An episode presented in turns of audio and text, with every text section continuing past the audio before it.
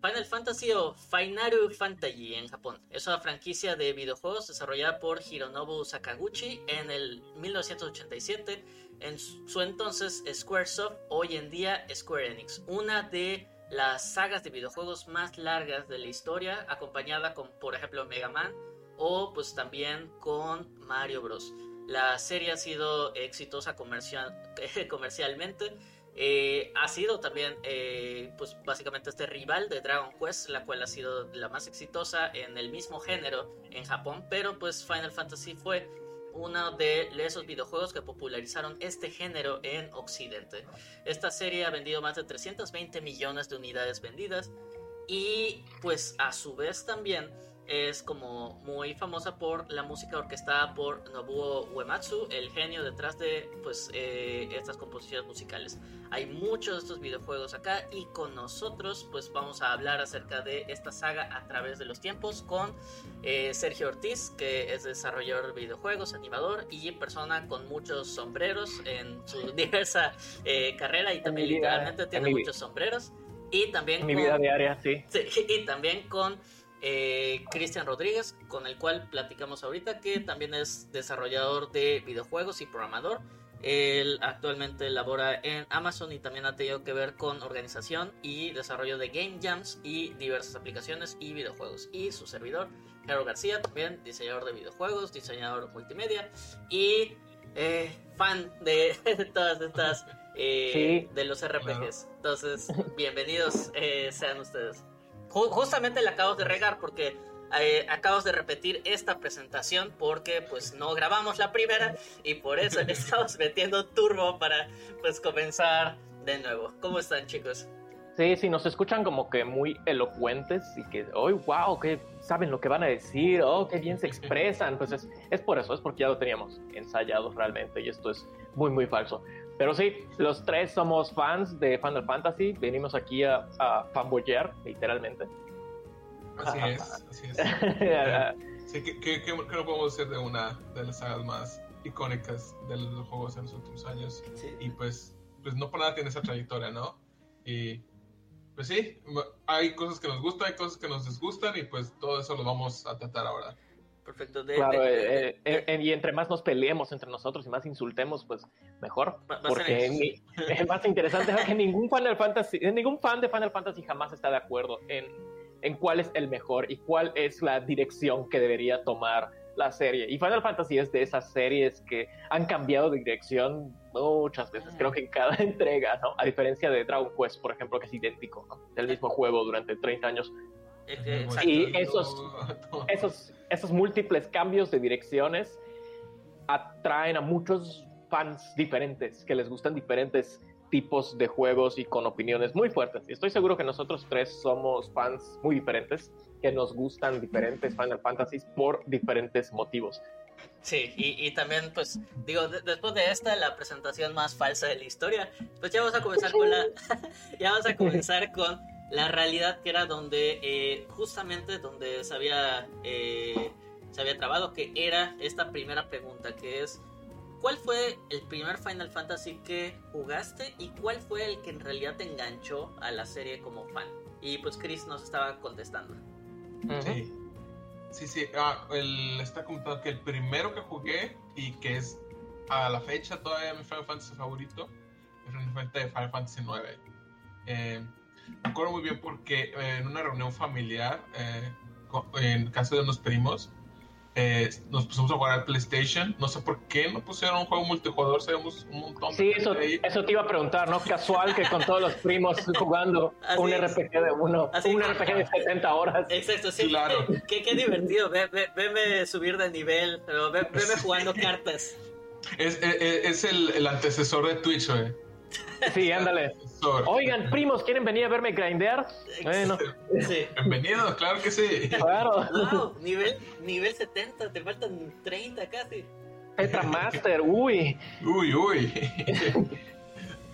sí, y, y, realmente me, me, me, atrapó mucho. Este, antes de eso no jugaba tantos juegos eh, de, de rol, en, en, de RPGs y cosas así. Eh, y ese creo que fue como que el que, el que, me, el que me inició en todo este rollo de, de, jugar juegos RPG. eh, que fue como que lo que más me trajo era un poco como ese... Eh, creo que difícilmente puede ser qué fue lo que me trajo, porque también, siendo honesto, siento que lo estoy encerrando en mucha nostalgia. Pero es perfectamente válido. Ajá.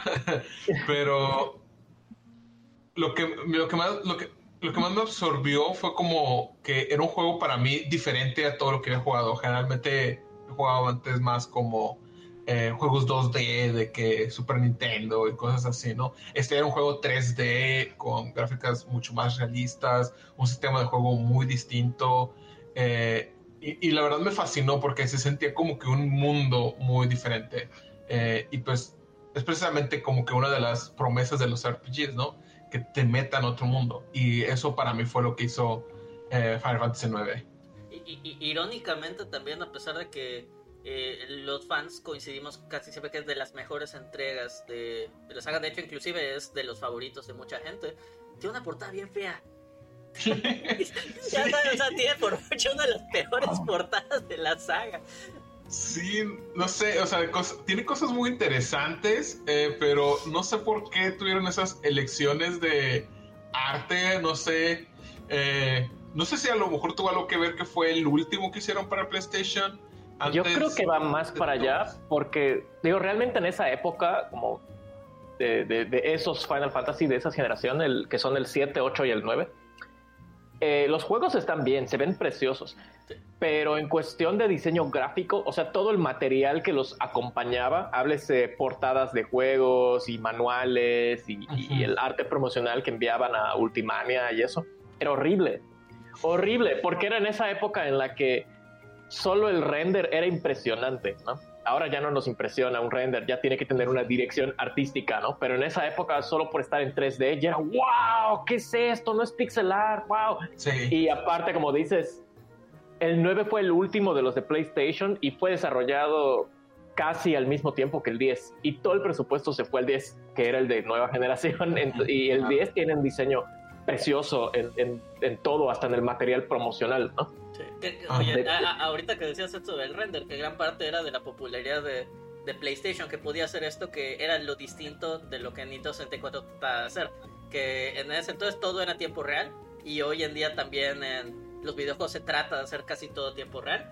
Pero en su momento en PlayStation decías, wow, esta cinema, que no sé qué, y los famosos sí. videos. Entonces, básicamente, como dices, eran cortes de esos renders, o sea. Eran, sí, todo el mundo lo hacía, todo el mundo lo hacía. Y es, hasta me sorprende que hayan usado arte a mano, o sea, dibujado en, 2D para el juego, para los retratos de los personajes, por ejemplo, porque todo era render, todo, todo, o sea, en ningún lado veías ya ese arte conceptual, ¿no? Mira, lo único que sí es aunque eran renders básicamente esas tres, el 7, el 8, el 9, no voy a decir el del 9 tiene una composición de personajes horrible. O sea, nada se ah, los personajes ahí como que ponlos, ya sabes. no, por eso, o sea, los renders no están mal y el diseño de personajes pues no está mal tampoco, pero como es la composición, es el arreglo, es el, no, o sea, el, solo render ya era lo que vendía. ¿Qué importaba cómo los acomodaras? Y de hecho, entre más pusieras en la portada, mejor. Ah, oye, algo del 8 parecía como de portada de telenovela. Pues, salía, eh, salía Squell, salía Rinoa y salía Saber. Ahí ya sabes. El, eh, ¿Qué? el, 8, el 8 es una novela. Sí. Es lo que iba a decir, o sea, básicamente ese es eh, RBD en, en anime. Exacto. Sí, Final Fantasy VIII es una telenovela. En este caso eran como dos hombres, un camino. Eh, sí, eh, era, era, algo así, ¿no? Como que se peleaban por la misma morra y ella como que jugaba con los dos y había, y había una bruja que quería comprimir el tiempo y el espacio. Casual, lo que pasa en todas las telenovelas, ¿no? Exacto. Oye, ¿cuál es tu Final Fantasy favorito? ¿El mío? Ah, justo te, iba a hacer esa pregunta. Mira. No, te gané. Te gané. Eh, eh, es raro porque a, mí me gustan mucho los Final Fantasy modernos. De hecho, de esa época eh, hay mucha gente que odia el 8. A mí me gusta por diversos motivos, pero el primero que llegué a jugar, y, y, digo esto por, por accidente, porque pues todavía estaba muy, muy, muy chavito, pero eh, yo tengo hermano mayor y tengo, pues, ¿cómo se llama? Hay primos más grandes que yo. Entonces, yo todavía estaba muy, muy chavito y a lo mejor y lo primero que yo veía, obviamente, era eh, ver Mario Bros, ver Mario Bros 2 y cosas por el estilo. Y mi hermano y mis primos eh, estaban jugando el juego de Dragon Quest. Ellos les gustaba mucho los juegos de calabozos y dragones en su momento. Y como que lo más lógico era de que pues en ese entonces Dragon Quest acá se llamaba Dragon Warrior pero, a mí no me llamó la atención por el hecho de que decía, ah, mira, ya sabes, así te metes en el eh, estilo de pelea. Y como ahí el estilo de pelea es, entre comillas, primera persona, o sea, tú ves al monstruo de frente, como que no me llamó mucho la atención. A mí, ¿qué es lo que me gustó de... O sea, ¿cuál fue el primero? Pues Final Fantasy 1. ¿Por qué?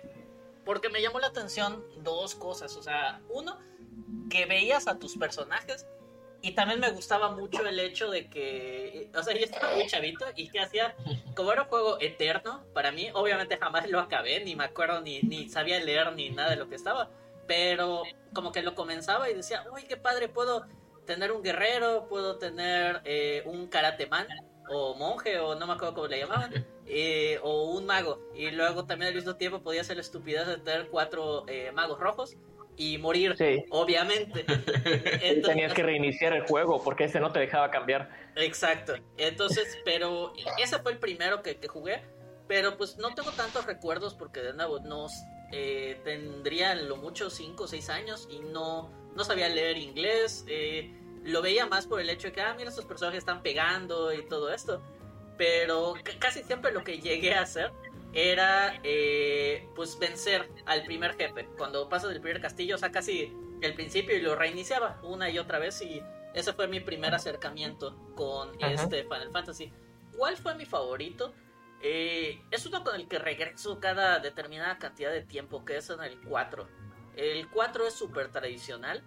Eh, lo jugué en SNES, e fue realmente mi primera, o sea, jugué lo más cercano cuando ya sabía leer inglés, estaba a lo mucho o en algún punto de la primaria, que yo creí que Final Fantasy Mystic Quest era parte de la saga.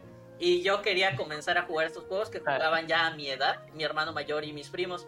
Entonces, pues jugué ese juego, que es muy distinto. O sea, y, y, yo decía, ah, pues no estaba tan difícil como me decían, no está tan largo como decían, porque es un juego muy, muy distinto. Está diseñado para ser fácil, de hecho. Exacto.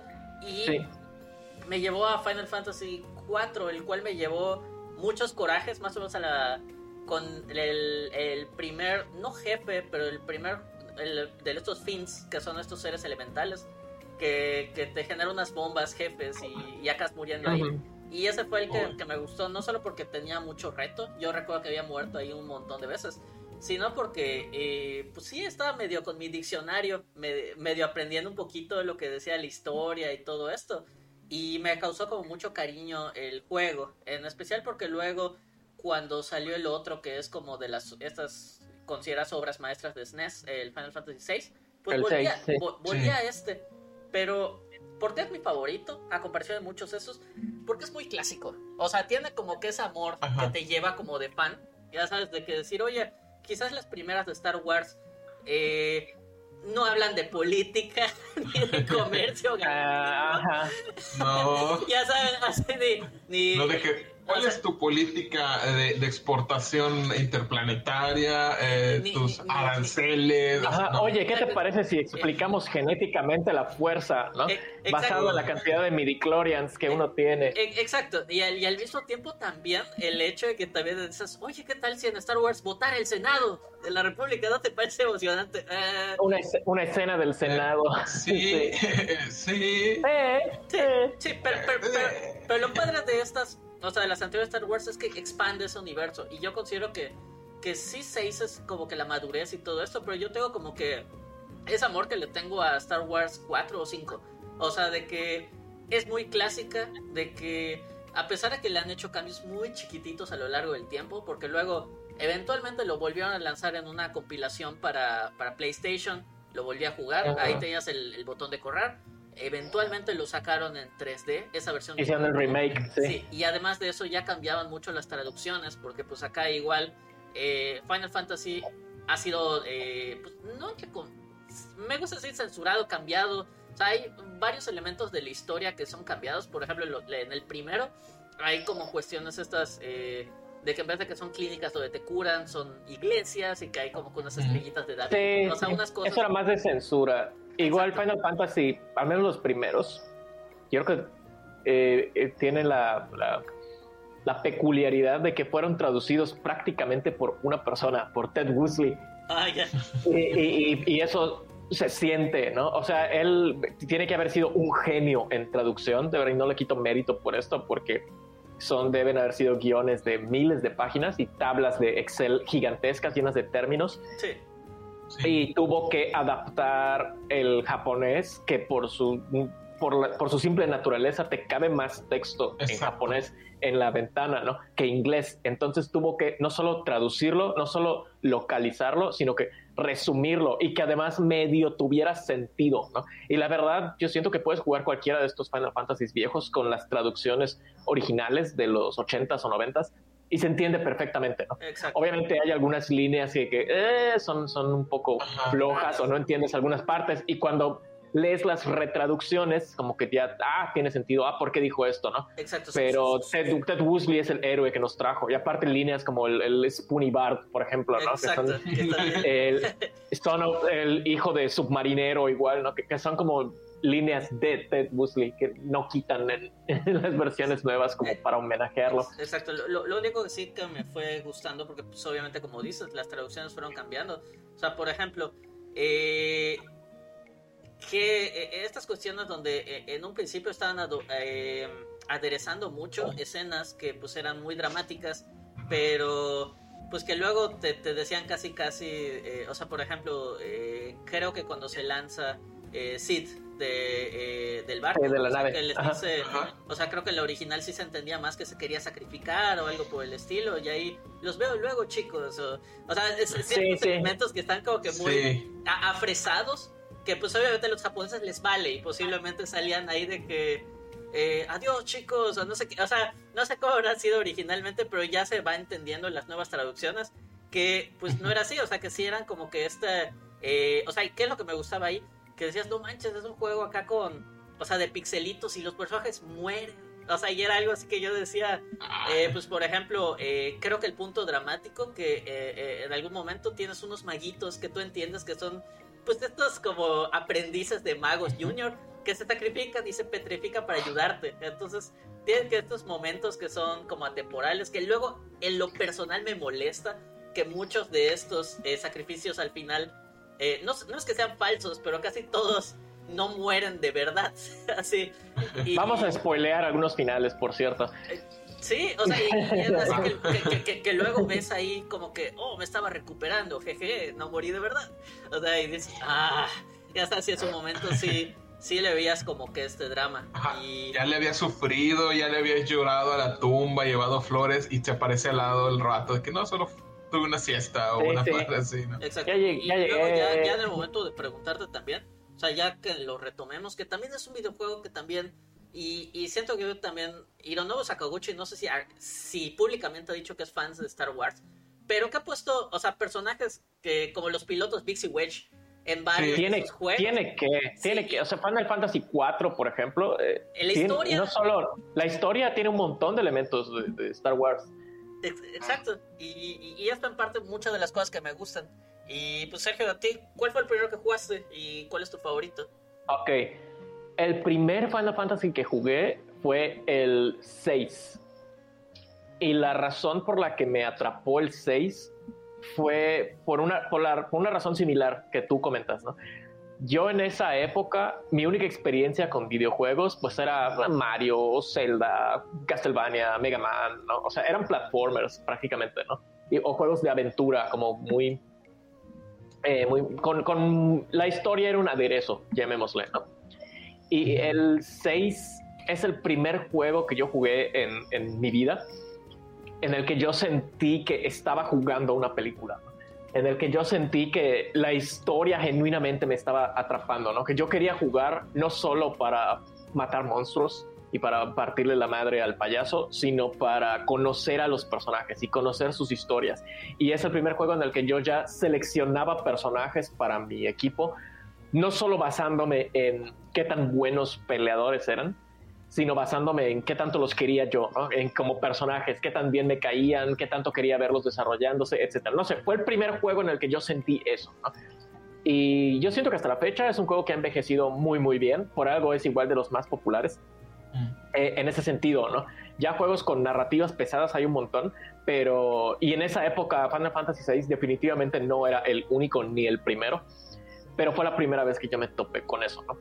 Pero mi juego favorito, mi Final Fantasy favorito, y esta es, eh, es una elección, a mucha gente no le gusta, ¿no? Pero el mío es el 10. El que más me gusta a mí es el 10 y el 10, el 10 es de esos Final Fantasies que siento son como la música pop.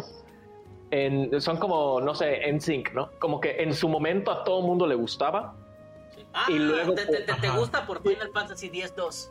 O sea, porque son popstars. no, no. ese, ese, no existe. Ese Final Fantasy no existe.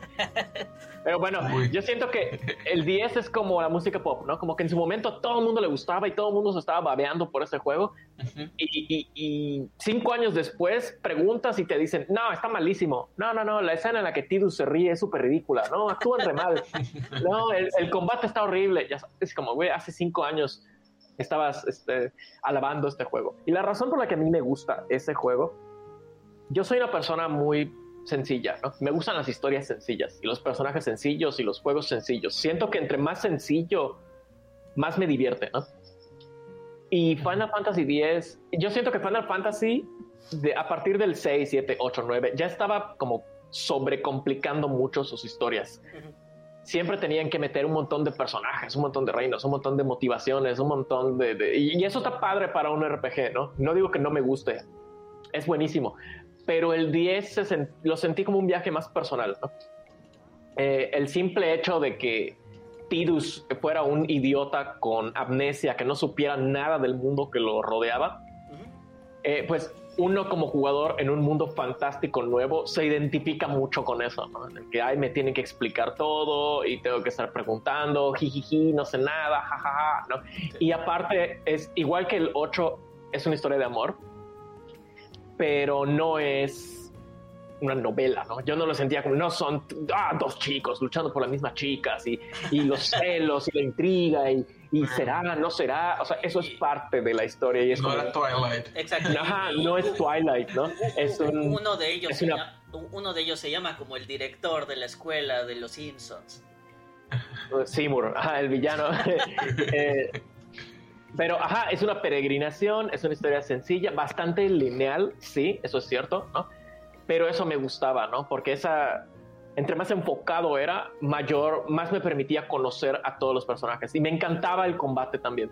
Me encantaba que fuera sencillo, no fuera complicado, que podías cambiarte al personaje en el momento que quisieras.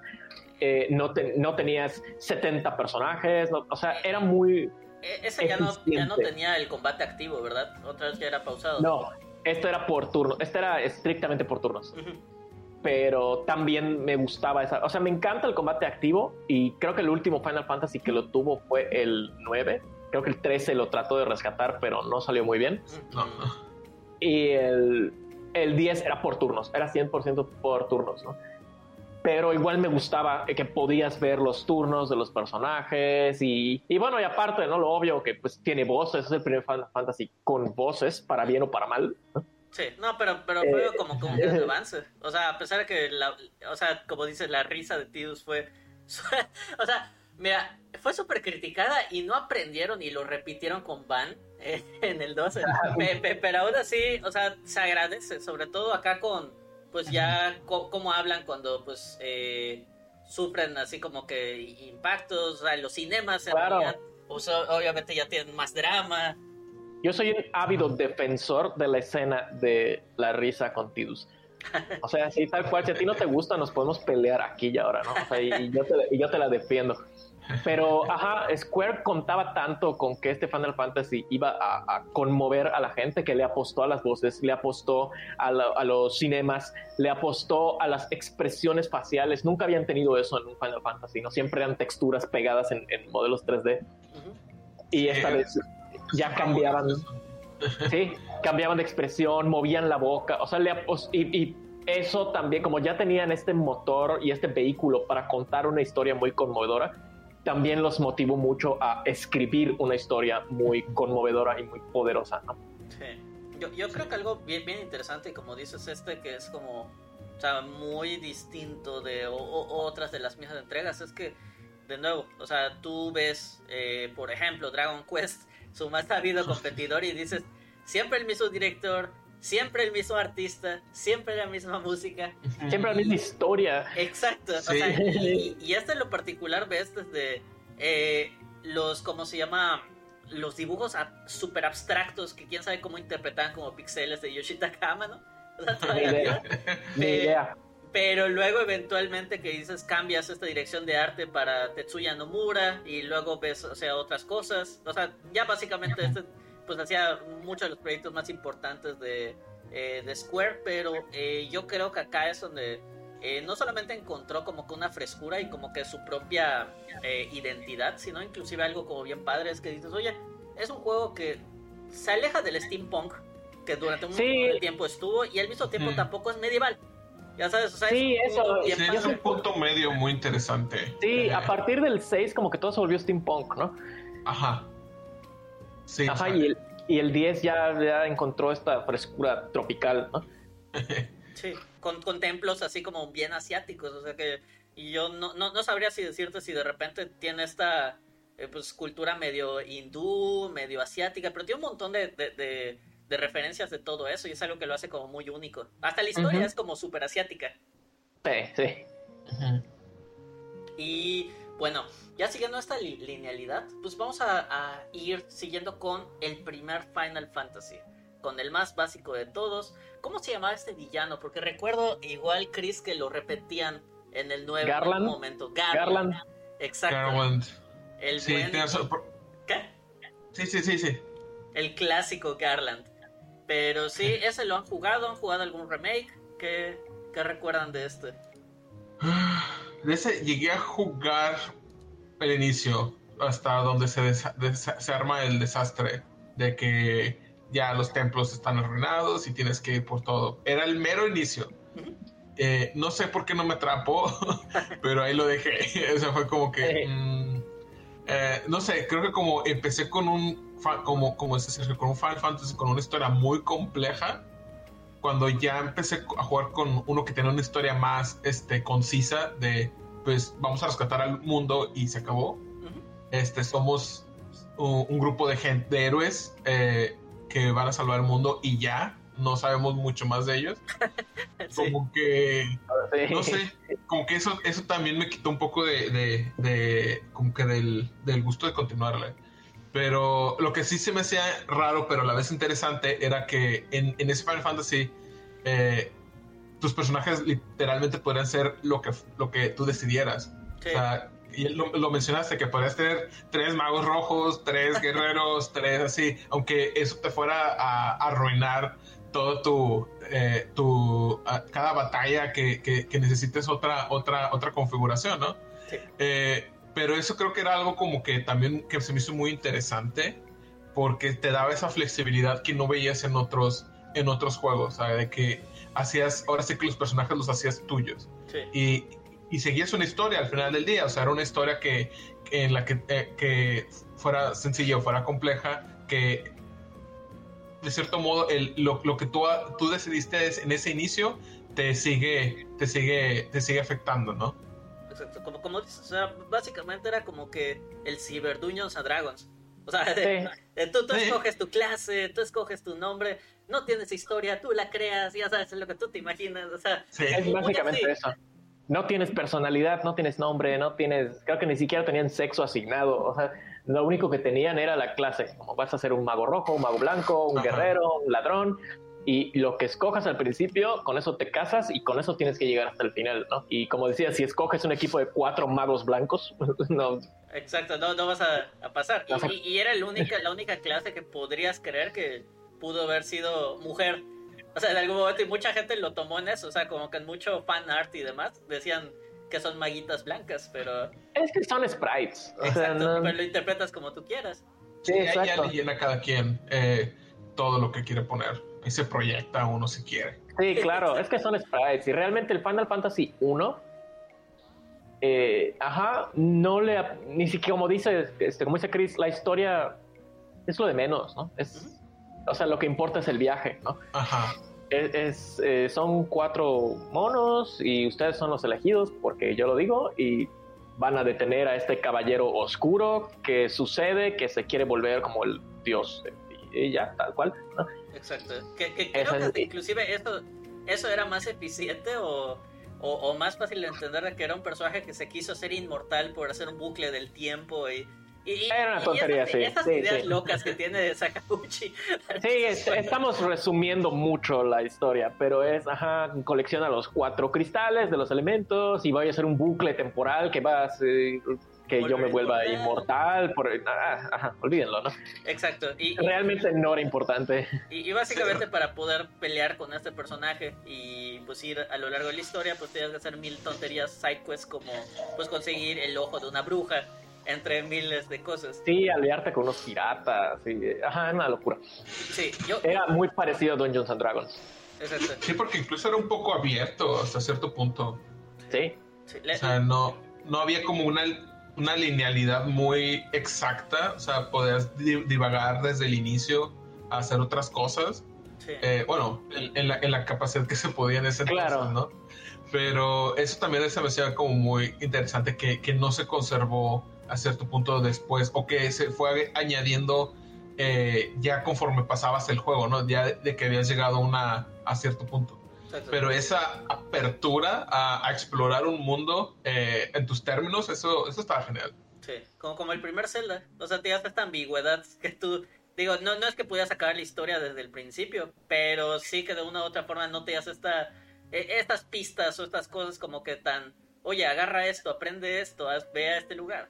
No, pues en el primer Zelda ni siquiera era obligación ir por tu espada, así de de libertad, ¿no? Obviamente no ibas a llegar lejos sin la espada, pero era opcional.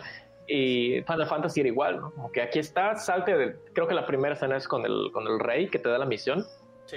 Oh, sí, hola, ustedes son los caballeros. y, termina eso y, vayan a salvar a mi hija de Garland, que la secuestró porque, porque, bajaja, y ya, y ya.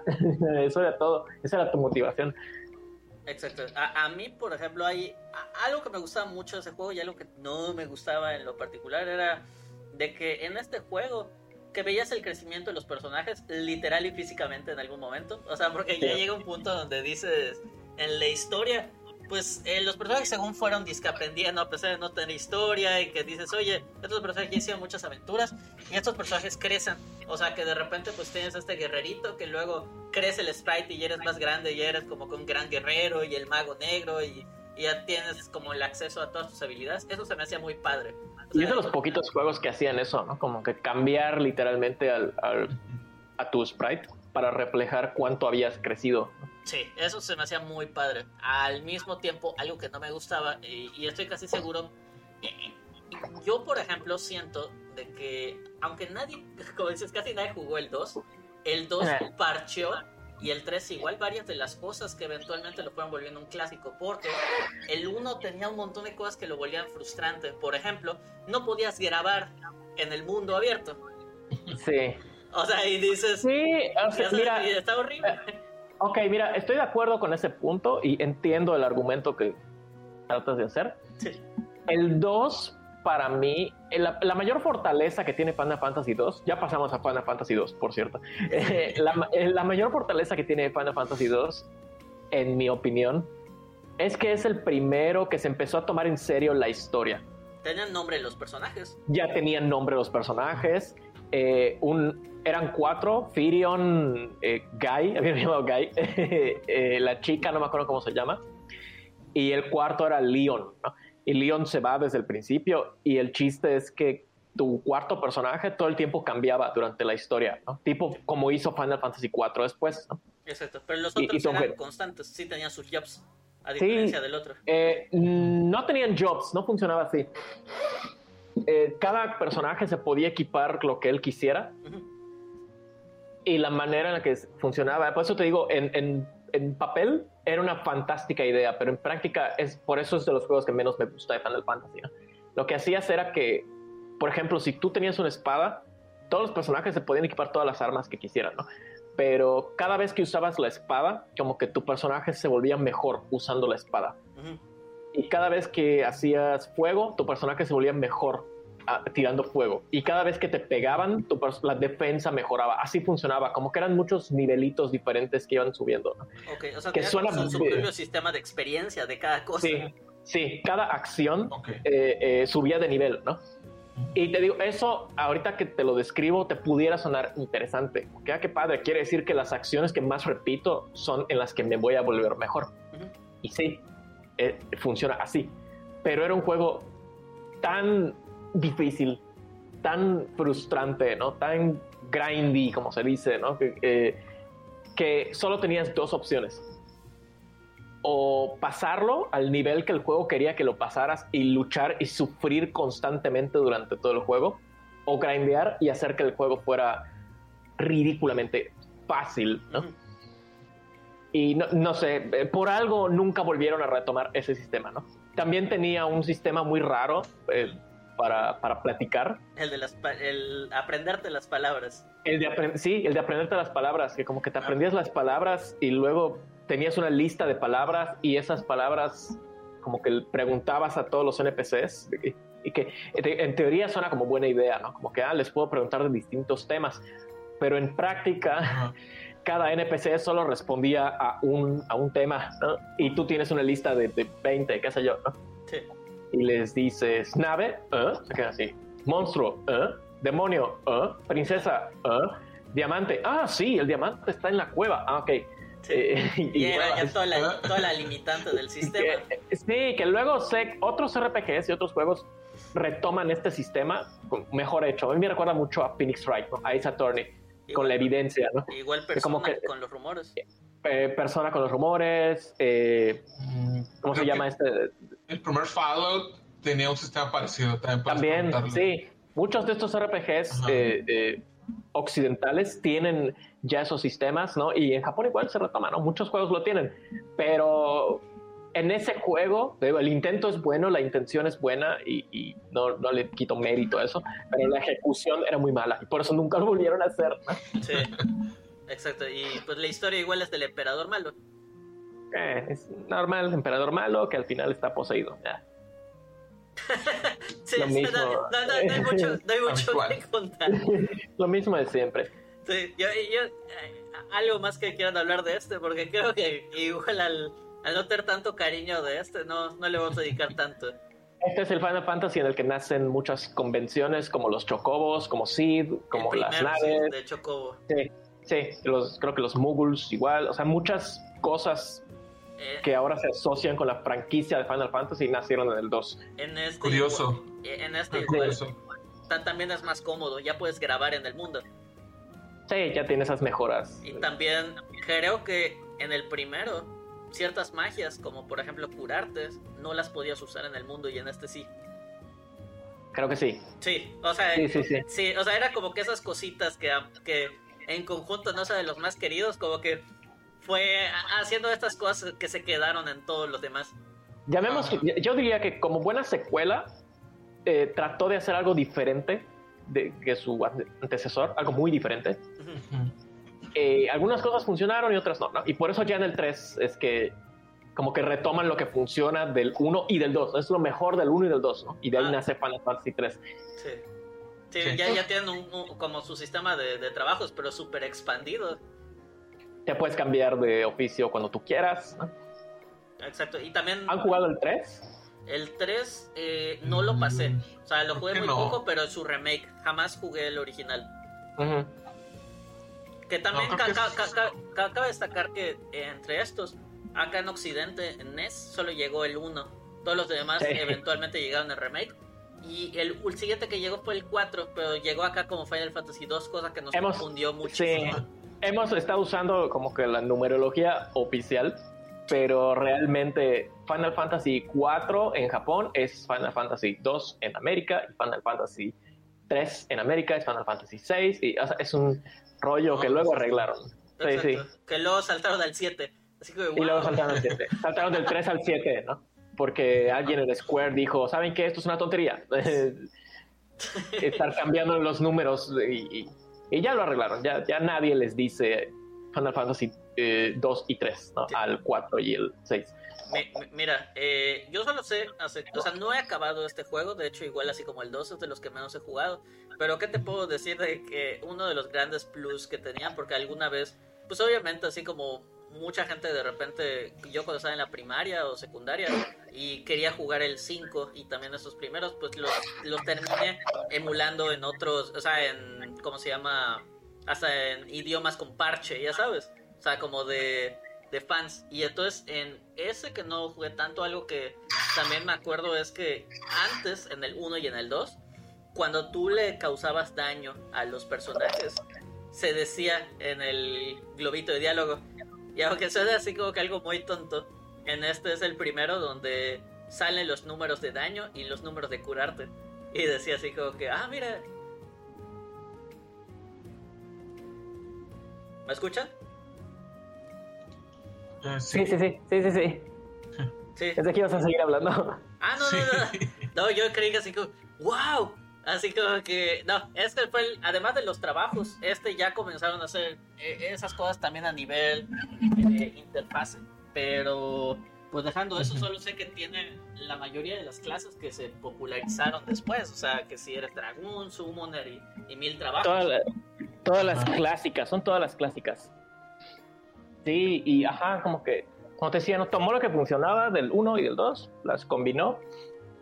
Y en mi opinión, algo que yo rescato mucho del 3, eh, yo no he acabado el 3, ¿no? De hecho, lo he jugado muy, muy poquito. Porque no soy tan fan de los Final Fantasies de, de clases, ¿no? Pero bueno, empecé a jugar el 3. Eh, lo que yo siento que tiene mucho mérito de este juego es que es el, según yo lo veo, es el primer Final Fantasy, al menos en Japón, en América no, porque ni llegó y ni importa eso acá. Eh, es el primer Final Fantasy que se empezó a tomar en serio como franquicia. Como que en este momento Square ya dijo, eh, tenemos oro en nuestras manos, ¿no? Tenemos que franquiciar esto. Y es el primero que ya empieza a...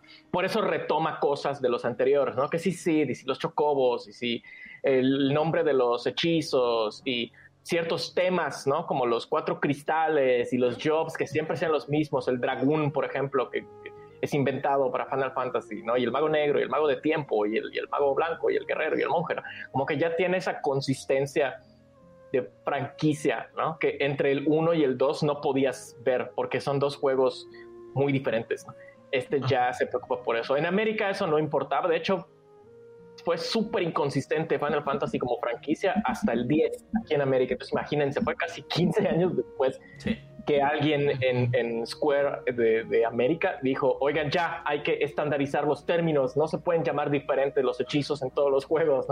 Los summons no, pueden cambiarse medio el nombre a veces. Siempre cambiaban el nombre de los summons, de los enemigos. tú sabías que era el mismo. Sí, tú sabías que Fire 3 es lo mismo que Piraga, ¿no? como jugador lo sabes, pero como franquicia no te ves bien cambiando. Cambiando los términos a cada rato. Y eso pasó en Japón en el 3. Es en el que dijeron, esto va en serio, esto vende millones de copias y, es absolutamente serio. Y yo siento que en gran parte Final Fantasy 3, estoy seguro que tuvo un ciclo de desarrollo muy parecido al del 9, que era como que este es un juego muy bueno, que nadie va a apelar porque todo mundo va a hacerle caso al, al 4 porque va a salir en la nueva generación. Exacto. Final Fantasy 3 es de Nintendo, Final Fantasy 4 es de Super Nintendo, ¿no? Y a pesar de que el 3 es muy bueno, igual que el 9 es fantástico, todo el mundo volteó a ver al 4, ¿no? Y, en ese caso al, 10, ¿no? Que era el que tenía más presupuesto y mejores gráficos y música con más canales de audio y más colores y más hechizos y más historia y más cosas, ¿no? Exacto. aún así, para sus estándares de su época, era un titán. O sea, ¿por qué le dices? Eh, de, lo, eh, de lo poquito que, sé de este, alguna vez leyendo de este, decía que... ya viste como lo, lo que pasó con Resident Evil eh, 2 en el Nintendo 64, que fue de la última camada de juegos, y que necesitas expansion pack para poder correrlo y demás y todo esto. Según esto, eh, este era de los tres o cuatro títulos más gordos de todo eh, NES. O sea, que tenía el enorme tamaño de 512 kilobits.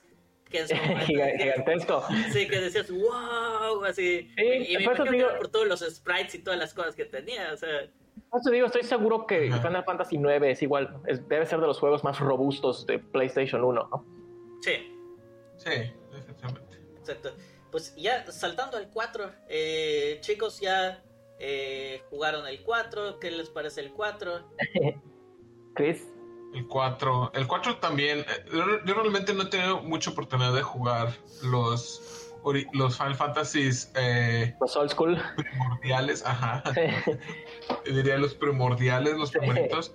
Eh, pero sí tuve la oportunidad de jugar un poco eh, el 4. Eh, en, su momento más que, que sí estuve siendo fan, entregándome a Final Fantasy y buscando todo sobre eso, sí me tocó llegar a jugar el, el 4. Em, y, y, y, lo empecé, pero no lo terminé.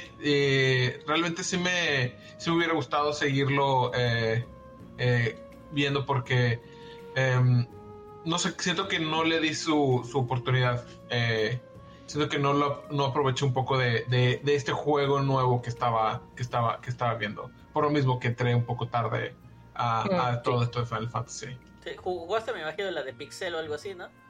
Sí. Es que también como, como, no tiene, sí, como no tiene arte tan clásico como en el 6, también sí, mucha gente todavía lo ve muy...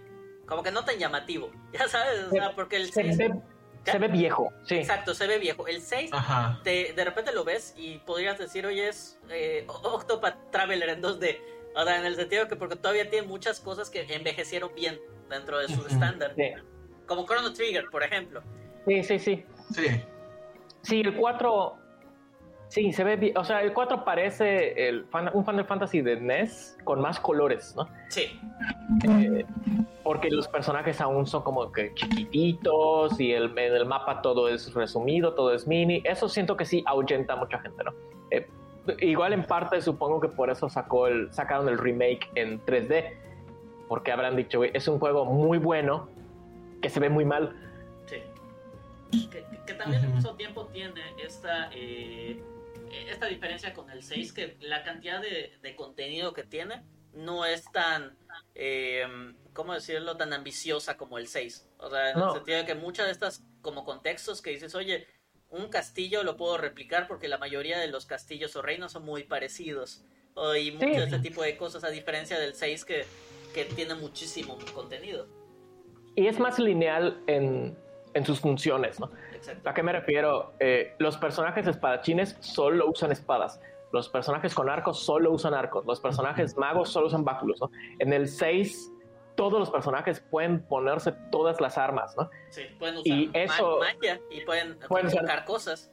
Sí, todos los hechizos, todo, todos pueden hacer todo, más sus habilidades especiales. Y como que hacer un remake de eso en 3D no es que sea imposible, pero es muy grande, muy, muy grande. Inclusive el cast, o sea, son como 15, 18 personajes más o menos. sí, son como 16 personajes principales, o sea, protagonistas. Sí. Sí, no, es, un, titánico ese, ese, esfuerzo. Sí, pero bueno, volviendo al, al, 4, ¿no? Que igual tiene muchos personajes protagonistas, pero lo interesante es que se turnan el escenario. Sí. Nunca usas a los bueno, son cinco, usas cinco personajes ahí, ¿verdad? Sí, sí, sí. Usas cinco al mismo tiempo. Eso también está eh, interesante, que nunca, o sea, que no lo voy a retomar too much, pero también eh, eso causaba que muchos jefes, que la curva de, de dificultad ya comenzara a ser más ambiciosa. Sí, sí, sí, sí. Eran cinco personajes. Entonces, cada capítulo que tú jugabas tenía cinco protagonistas diferentes, ¿no? Eh, estaba, ya era planeado, ¿no? O sea, es decir, la historia siempre era igual para todos nosotros, ¿no? De que el, capítulo 3 siempre era con Cecil, con Caín, con Ridia, con Tela y con Edward, ¿no? No podías cambiarlos, pero cada capítulo el juego te los cambiaba y te iba mezclando, ¿no? Y, hacía, formaba interacciones interesantes entre los personajes, como que tenían distinta química entre ellos, ¿no? Sí. Estaba padre. En el, y, y, por eso es muy fácil, por ejemplo, en el remake, hacer cinemas, porque ya saben qué va a pasar, ya saben qué líneas van a decir los actores, ¿no? ya saben qué van a grabar. En el 6 podías llevarte a cualquier personaje a cualquier lado. Era un problema, ya podías sí, entre muchas cosas. Sí, hay muchas variables. acá, por ejemplo, ¿qué es lo que me gusta mucho? Eh, del 4, eh, entre los temas que exploran. Que los primeros, pues obviamente tienes estos guerreros estilo como muy idealistas, ya sabes, de que todos somos buenos, todos somos amigos y todo va a salir bien, así, y ah. todo esto. Pero en este, o sea, no voy a decir que, que, que, gran complejidad, pero todos estos temas, como igual tocados de, formas en, pues, eh, en mitos épicos y cosas por el estilo, de que, si no es spoiler, de que el mejor amigo del protagonista se llama Caín y que lo va a traicionar. Sí, de, la historia y que también te ah, llega un momento también que subes la torre de Babel para, o sea, entre muchas de las influencias que tiene con, con mitos también religiosos, el hecho de que dices, oye, tu mejor amigo, o sea, comenzamos muy interesante la historia a diferencia de esto, porque tú además de eso estás usando a uno de los villanos. Ya sabes, o sea, y es algo como bien padre porque dices, así como este meme de, ¿somos los malos? sí, porque... Sí, es, algo así. Porque comienzas así buscando el... Eh, pues esta clase de los cristales y llegas a un lugar y todo eso sin gran explicación y tú tienes tu barco volador, tienes a tus guerreros, eres como que el caballero negro que todo el mundo admira y quiere y, teme, pero pues no te lo pintas así. Primero así como que dices eres un, gran guerrero y te tienen miedo, ya sabes. Tú, crees, tú crees que te admiran mucho, pero en realidad te, temen, ¿no? Sí, y, y además lo padre de esto es de que pues comienza este personaje a tener esta ambigüedad moral porque dices, oye, ¿qué es lo que estoy haciendo? Y el rey, que es el que te manda a buscar estos cristales, pues sin darte muchas explicaciones sabe que pues de una u otra forma ya no le vas a servir y te traiciona y te trata de matar. Y entonces así con tu amigo comienzas a, seguir explorando esto, pero a su vez también Caín llega un momento porque eh, también está enamorado de tu prometida, de Rosa, que llega un momento donde dice, oye, entre por el amor que, que le tiene, que te traiciona y se une a los villanos y también se redime. Y son varios esos puntos que me parecen como bien padres de esta, esta saga. Sí, esta, y, luego, gris. y luego crees que los villanos son los de tu reino, el rey que te traicionó, pero luego hay otros villanos más fuertes que traicionan al rey, que es Golbes con sus guerreros elementales. Y luego hay otros villanos que traicionan a esos otros villanos que son los del Ceromus de la luna, que es más, ¿sabes? Caos. ser todo un enredo, ¿no? Es una montaña rusa, sí. sí. Ahí, por ejemplo, inclusive yo diría este, que también como muy Star Wars, que dices de vuelves es como que este Darth Vader que va y, pues técnicamente este Ceromus es como el, el estilo emperador Sí, y Golbes, es, como el, villano enmascarado que todo el tiempo es tu oposición y es el oscuro y resulta que en realidad solo lo estaban manipulando y es tu hermano y es, Star Wars. Exactamente. Eh, y, también está bien, es que es Star Wars, o sea, al Chile, o sea, porque tú tienes al Caballero Negro, el cual tiene este gran poder pero pasa esta iluminación y pasas todo su entrenamiento Jedi para que, sí, para que se vuelva el paladín. y se vuelve el, paladín de luz, sí. Eh, sí. Eso, es Star Wars. O sea, creo que solo le hubiera faltado que Rosa fuera su hermana. pero, pero sí es Star Wars. O sea, pero por, eso y más cosas me, me gusta un montón. O sea, por toda esta como cosa clásica que, que dices, ay, no manches, éramos hermanos y resulta que Golbes al final, o sea, casi al final la historia es cuando te enteras de todo esto y inclusive tu personaje es como que este alienígena o más bien este hijo de un alienígena y, y pero, pero te lo cuenta de una forma que tampoco, o sea, eh, está tan loco, es muy básica la historia. O sea, eh, sí, lo estamos haciendo sonar más complicado de lo que es. Es muy difícil resumir una historia de 30 horas a 5 minutos. Sí. Entonces, cuando tú juegas el, juego, se siente más natural, ¿no? No le estamos tirando caca a las historias. O sea, si, las sabemos y las jugamos es porque nos gustan, ¿no? Exacto. Pero, ahí, pues, eh, ya antes de pasar al 5, porque en este es de esos que puedo platicar muchísimo, que pues tiene un casting eh, bueno. O sea, ya en este como que puedes recordar con cariño a ciertos personajes. O sea, eh, pues tienes a Cecil, tienes a este mago que también tiene estos momentos dramáticos, el que se, eh, se sacrifica Fusoya. Y, Fusoya. sí, e, e, esta magia del Meteor, que luego se vuelve una constante en otros juegos. Eh, y... Sí, hay varios, varios personajes muy, muy entrañables en este juego, ¿no? que eso no, no tenían los de antes. Y la música también está padre, o sea, porque ahí tienes a estos fins que tienen esos momentos que me acuerdo que yo este juego también en algún momento creo que lo llegamos a, a jugar o discutir, porque había como esta cuestión rara de que pues, los villanos, no los más poderosos, pero unos que eran constantes, eran los cuatro elementales malos. Y todos estos tenían alguna... O sea, está interesante porque todos tienen alguna transformación que tú sabías, no manches, este personaje va a ser más poderoso. Y era lo que como vos los veías, o sea, que dices, por ejemplo, había uno que era como una especie de hombre tortuga azul y que de repente se le sube una Caignazo, Caignazo, algo así. Caignazo, y además tienen nombres italianos. tienen nombres de, demonios de la Divina Comedia. Ah, ya, ya. Sí, no sabía por, ese tema. Por si no fuera obvio el, el, simbolismo, ¿no? Sí, entonces... Caignazo, eh, Barbaricia, ¿cuáles son los otros dos? Escarmilione. Escarmilione. Y me falta el, del que vas a hablar, el, Rubicante. Rubicante. Sí, o sea, y todos tienen una lógica, o sea, porque el, que es como de tierra, pues de, se, ve como que más monstruoso. La que es de aire sale como un torbellinito.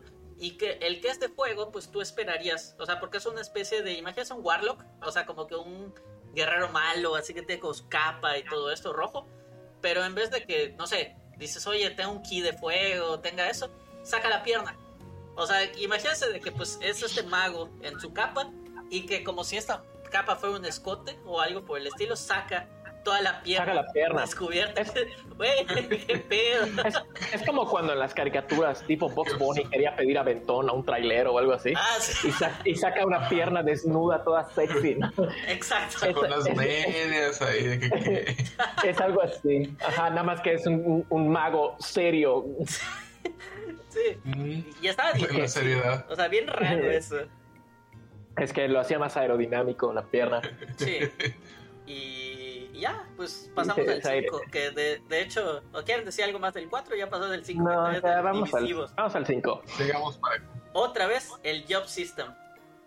El Job System lo rescatan y lo hacen funcionar, que eso es lo importante. Sí. Porque en el 3 sí sirve, pero es algo primitivo. En el 3 suele pasar que hay estrategias dominantes, ¿no? Y cuando tú descubres cuál es la mejor combinación de trabajos, esa es la que vas a usar todo el juego, ¿no? Y el 3 se colgaba mucho de eso, de que había enemigos que solo los, les podías ganar con ciertos trabajos, como con espada oscura y así, ¿no? Y eso realmente no te da flexibilidad, es solo una ilusión de flexibilidad, porque de todos modos el juego te está pidiendo que uses una estrategia para ganar, a pesar de darte opciones. En el 5, genuinamente tienes opciones. Tienes un montón de jobs con un montón de hechizos y armas y todas funcionan. Y la combinación y la sinergia entre todas sirve. Entonces aquí está padre porque la dificultad y la estrategia no depende tanto de lo que los diseñadores del juego planearon, sino que depende de ti como jugador, qué tan creativo seas. Y eso está muy interesante de este juego. Eh, algo que también ya, o sea, hablando en lo particular, este fue un juego de esos que no lanzaron en América. Por eso hay esta cosa rara que todos conocemos a los personajes con diversos nombres. Ah, sí. O sea, porque en algún momento, así como, como dije, la única manera que tenías tú hace como 15, 20 años de poder disfrutar esta saga era emulándolo de alguna manera de la versión de Famicom. Y, con traducciones de fans. Sí, rezar que hubiera una traducción decente de fans. Y, y, era raro porque luego, por ejemplo, tienes al protagonista que, que se conocía oficialmente como Bots, pero con Z. y luego eventualmente acá a veces lo conocías como Barts. Me imagino que también hacía muchos chistes de su nombre. Mira, Barts es el nombre oficial, pero sí, aquí como 20 años lo conocimos como Bots, el nombre más épico. No. El nombre más épico de protagonista. Horrible. Y, y luego también el personaje que, que lo conocías como Ex-Death, pero a veces también como Exodus pero ya oficialmente creo que es Exdet, que básicamente es Golbes Blanco. Es color. Eh, sí, es, pero es color blanco, sí, pero se vuelve un árbol, se convierte en un árbol, un poder. Y para espiar a sus enemigos se convierte en una astilla. Sí. para, viajar a través de los planetas. Sí, se vuelve una astilla. El, creo que el protagonista se clava la astilla en el dedo. Así, tipo tipo cenis, tipo la bella durmiente casi. Sí. Y, de pronto se revela, digo, yo fui todo el tiempo, porque se queja, porque el, personaje, porque el personaje se queja, ¿no? Está como, ay, eh, tengo una astilla, como que me duele, tengo, ah, seguro es una astilla, no es nada importante. Y horas después, yo fui la astilla que tenías en el dedo y por eso viajé a tu planeta y ahora voy a... Creo que quiere combinar dos mundos y es una historia igual, súper muy rara. Muy RPG. Muy, absurda. E, es que además de esto, no, no solamente tienes esto de los nombres ridículos, es tienes muy poquitos personajes, tienes como que este triángulo amoroso raro, porque como que hay esta como ambigüedad con ellos, porque pues obviamente el, tienes un mentor viejito, eh, pero pues las dos protagonistas como que algo con, con, con bots, Barts. Galuf, el, viejito. Pero tiene estas cosas raras de que uno no se desarrolla mucho la historia, a diferencia del 4, entonces es como con medio retroceso. Pero además de eso, eh, también tiene estos momentos absurdos, como dices. O sea, la gente recuerda de lo de la astilla, hacen memes que creo que una tortuga le gana en cierto momento del juego. Eh, sí, es, es como una es como una tortuga tipo la de Dragon Ball. Que es así la tortuga sabia, ¿no? Sí. Tiene momentos interesantes. Igual cuando se muere Galú, por ejemplo. Es o sea, es mucha gente, y vamos a hablar de eso en su momento, mucha gente habla de cuando se muere Aeris en Final Fantasy VII. Pero esta fue la primera muerte de un personaje protagonista en el juego. Muerte real. No, pero, eh, eh, no, no, no, fue tan real porque se muere Galú y luego llega su nieta que hereda todas sus habilidades, ¿no? Entonces, en, en, en ah. cuestión eh, práctica, no te quitaron un personaje, ¿no? Pero en cuestión, digámosle, literaria y emocional, sí, Galuf se fue. Y ya se habían muerto personajes antes, En el 4 mueren varios, en el 3 mueren varios, en el 2 mueren varios. Pero Galuf es de los primeros importantes que muere, ¿no? Es ese momento. En este juego nace Gilgamesh también, que igual es un meme. Sí, sale, es de como viajero de, de, todos los universos. Viajero interdimensional Gilgamesh, ¿no? Siempre está como confundido que dice, oh, estoy acá, así. Que colecciona espadas y su amigo Enkidu. Eh, ¿Qué más? En este juego nace las weapons, Omega Weapon, es eh, Final Fantasy V. Eh, ¿qué, ¿qué, es esto? Es un super jefe opcional. Y Final Fantasy luego empieza a agregar un montón de estos ya para lo que eh, los fans conocemos como el post-juego. Exacto. Este también tenía un equivalente, el Tiamat, ¿no? O sea, porque tenías eh. estos dos personajes como súper poderosos. Era como un, dragón, un dragón. Creo que era Tiamat. No, lo que tienes, Omega Weapon es como un robot. Sí. Es como un robot arácnido. En el 1 aparecía, pero no se llamaba Weapon, que yo sepa. No, no era Weapon. Y, no, y era como un enemigo random que salía. Sí, muy poderoso, pero no era tan así. Ajá, no, no era. El jefe. Ajá, eh, no, no, le daban el, el, espectáculo que debía ser, ¿no? Sí. Y esta vez ya sí, está ahí el, Omega Weapon, ¿no? Y ya queda ese nombre de, Omega Weapon. Sí. Eh, la pelea final es contra un árbol gigante. Es contra un árbol gigante, sí, ok, ya sabemos, ¿no? El borde del absurdo. Es que eh, sí, es un juego, mira, no es un juego malo, pero por algo no mucha gente te va a decir que es su favorito. Y si hay alguien allá afuera que Final Fantasy V es tu favorito, pues... poser. Este, no, estás, en, todo tu derecho, ¿no? Sí. Eh, está bien. Tiene, tiene cosas padres, tiene cosas bonitas, pero no es la mayoría. Yo creo, a mí narrativamente no me enganchó, pero como juego se me hace bien divertido. Como dices, creo que mm. algo bien padre es eso del job system o sea, que si de repente dices, oye, quiero hacer un equipo de esta cantidad de gente y todo esto, o sea, es lo divertido. O sea, que realmente llega, un momento donde también dices, oye, hay este, este jefe de fuego y qué tal si tengo a puros magos, o sea, cuatro magos que son muy buenos haciendo un hechizo de hielo contra él. O sea, o sea tienes muchas formas de romper el juego bien padres. Sí, o qué tal si tengo un mago que refleja hechizos y un espadachín que te baja la defensa, y o sea, todo funciona. Y lo Final Fantasy creo que jamás volvió a usar algo parecido, hasta el 10-2 que no existe. Pero esto lo retomaron en Bravely Default, que es otra franquicia de, de, Square Enix. Y ahí, en mi, en mi opinión, ya perfeccionaron totalmente esto de los job systems. Si no han jugado Bravely Default, sí, se lo deben, porque es el job system viene como, como se lo imaginaban los desarrolladores en los 80s. Sí, porque además de esto tienes, o sea, infinidad de jobs. O sea, ya en Bravely Default me habías contado que tienes ya hasta jobs ridículos, pero en este tienes hasta eh, magos del tiempo. Sí, en Bravely Default tienes al, al, Catmancer, por ejemplo, el que hace magia de gatos. Ok. eh, pues, es, es, parte de lo mismo, ¿no? De qué tan creativo eres tú como jugador para combinarlo, pero ya lo, lo usan en todo su potencial. Y en el 5 es en donde empezamos a ver como que las raíces de eso, ¿no? eso es donde empieza a brillar el potencial. Aún no llegan, pero en Bravely Default es cuando ya explota todo, ¿no? Ajá. Pues vamos a pasar a uno de los fan favorites. el 6. Además del 4, casi siempre en los rankings usualmente sale el 6 o el 9.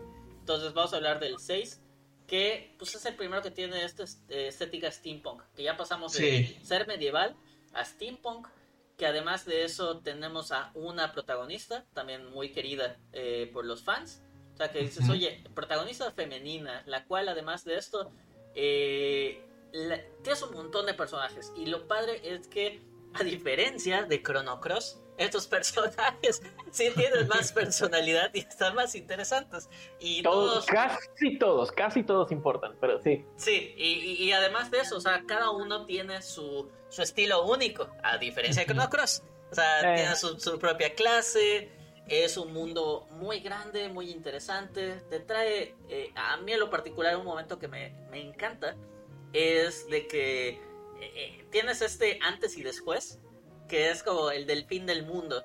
Porque yo creo que en algún momento leí de esto en, en Club Nintendo y me llamaba la atención esto. Es como que Final Fantasy 3, etapa después del fin del mundo. Y yo, ¿qué? Y, y es un momento donde dices, oye, eh, no solamente. El malo gana. Sí, o sea, el, el, malo llega un momento porque este la mayoría de la gente lo va a ver como así como Sephiroth. Este personaje ya está más viejito y, y por ser pixel art también a lo mejor hay muchas nuevas generaciones que no se acuerdan tanto de él, el Joker. O sea, básicamente tienes al Joker de Final Fantasy que es Kefka.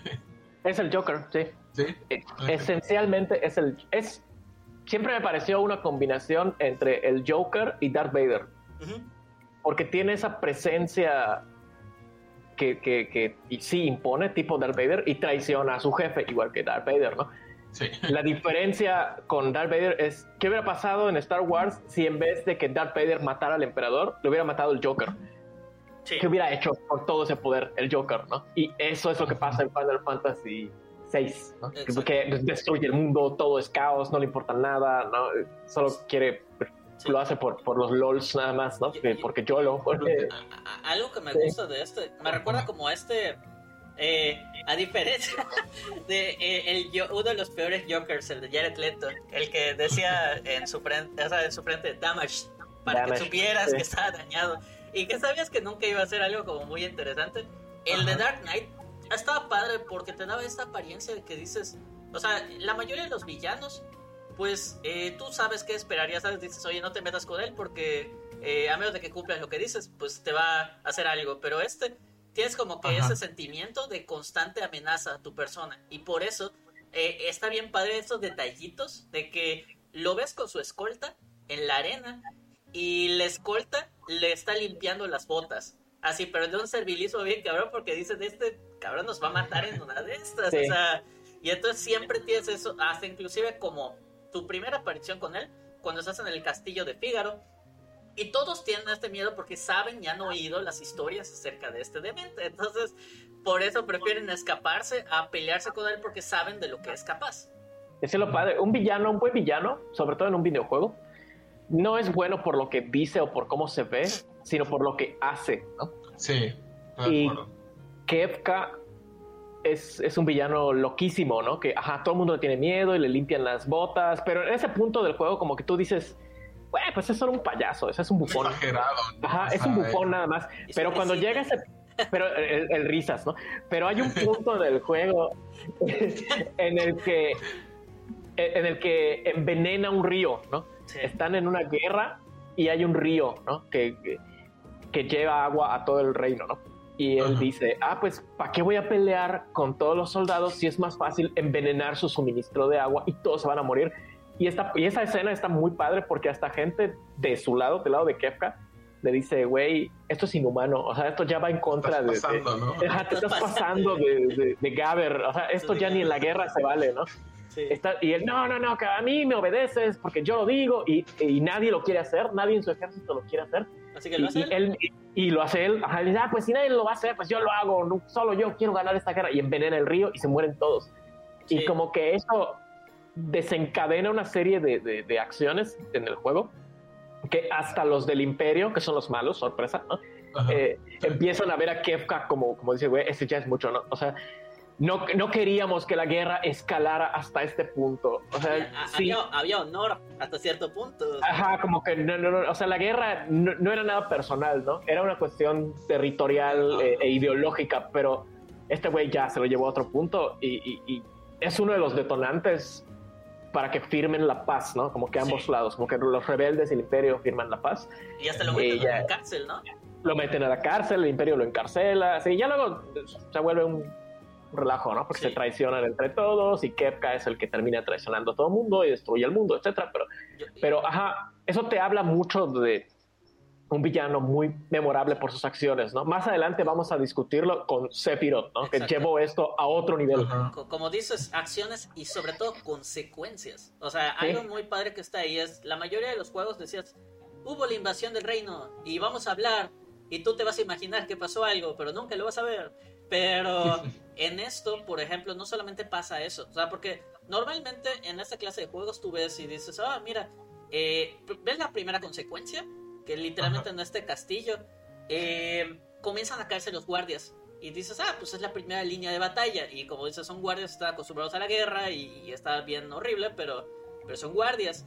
Y luego eventualmente eh, este caballero, Cian, que es de mis personajes favoritos del juego, eh, es el, mejor caballero de su reino y va rápidamente al enterarse de que está pasando esta catástrofe, va a ver a su esposa y a su pequeño hijo o hija, no recuerdo muy bien. A su hijo. A su hijo.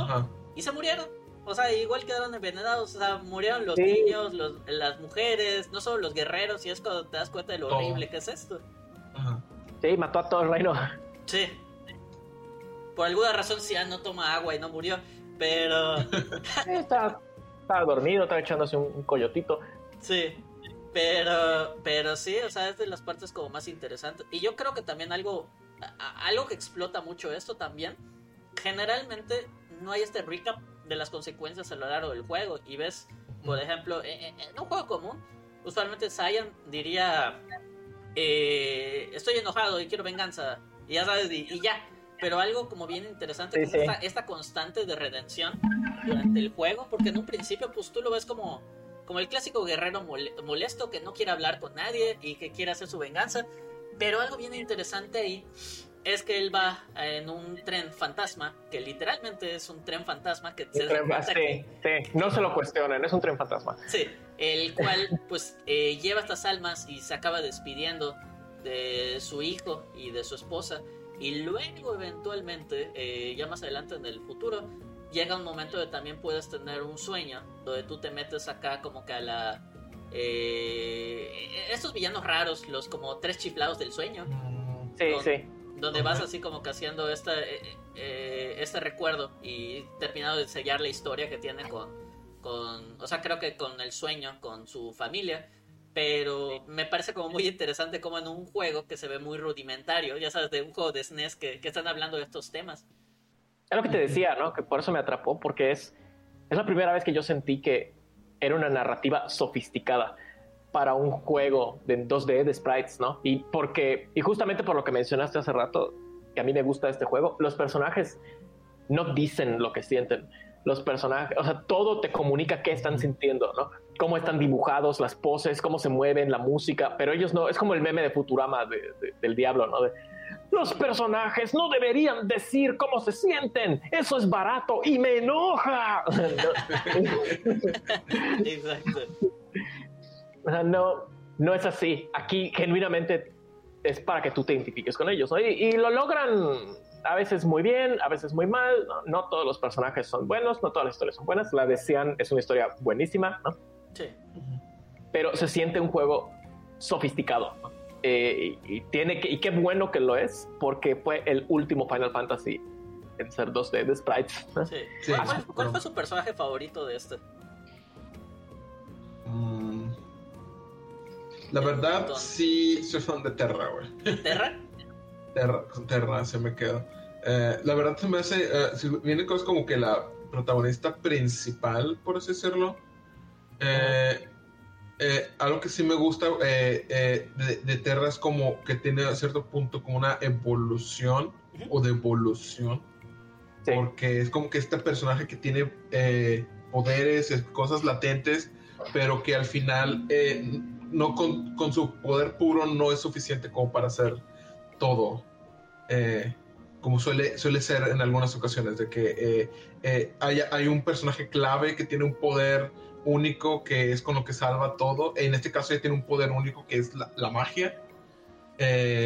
pero incluso con ese poder no es suficiente como para, para generar el, cambio o prevenir una catástrofe como fue en este caso. O sea que, que se desata el, fin del mundo y, se, y se destruye todo, ¿no? Eh, creo que eso se, me hace interesante como de, que un héroe fallido, por así decirlo, como a, me gustaría ver a Terra como un héroe que no, que, como que falló en ese aspecto y, ese punto se ve reflejado ya cuando en, el, después del apocalipsis, cuando está cuidando como que a los niños, ¿no? Y que es como que su chamba, ¿no? Eh, sí, encuentra su propósito, ¿no? Ajá, ajá. Este, y creo que eso es como que de lo que me, me, me, agrada. O sea, puede que no sea como una historia tan, hacer como más profunda como la decía, pero al menos el concepto como de, de personaje, eso es creo, creo, que me, lo que me gusta. Es muy buena, igual ella eh, encuentra su humanidad, ¿no? Una parte importante de Terra es que ella es como mitad monstruo. Sí. Y todo mundo la y mitad de Esper, ¿no? Y todo mundo la trata como un monstruo y ella se cree un monstruo. Y después del apocalipsis, como que ella falla y entra en decepción, pero lo normal después de que se acaba el mundo, ¿no? Lo que nos pasó en 2020 a todos, ¿no? lo normal. Y como dices, ella como que se redime, ¿no? Eh, porque dicen, bueno, a lo mejor no tengo que salvar a todos, no tengo que salvar al mundo, pero puedo salvar a estos niños, ¿no? Puedo, puedo, eh, que son la esperanza del nuevo mundo, ¿no? y ellos ya la empiezan a ver como es como una figura materna, como una, como una hermana grande, ¿no? no como un, no como un arma, que es como la trataban todos, ¿no? Así es. Sí, y es, algo, es un ser humano. Sí. Ya, no es, eh, como dices, el arma ya no es un objeto, ya es otra persona que está viviendo, ¿no? Sí. ¿Y Sergio, cuál es tu favorito?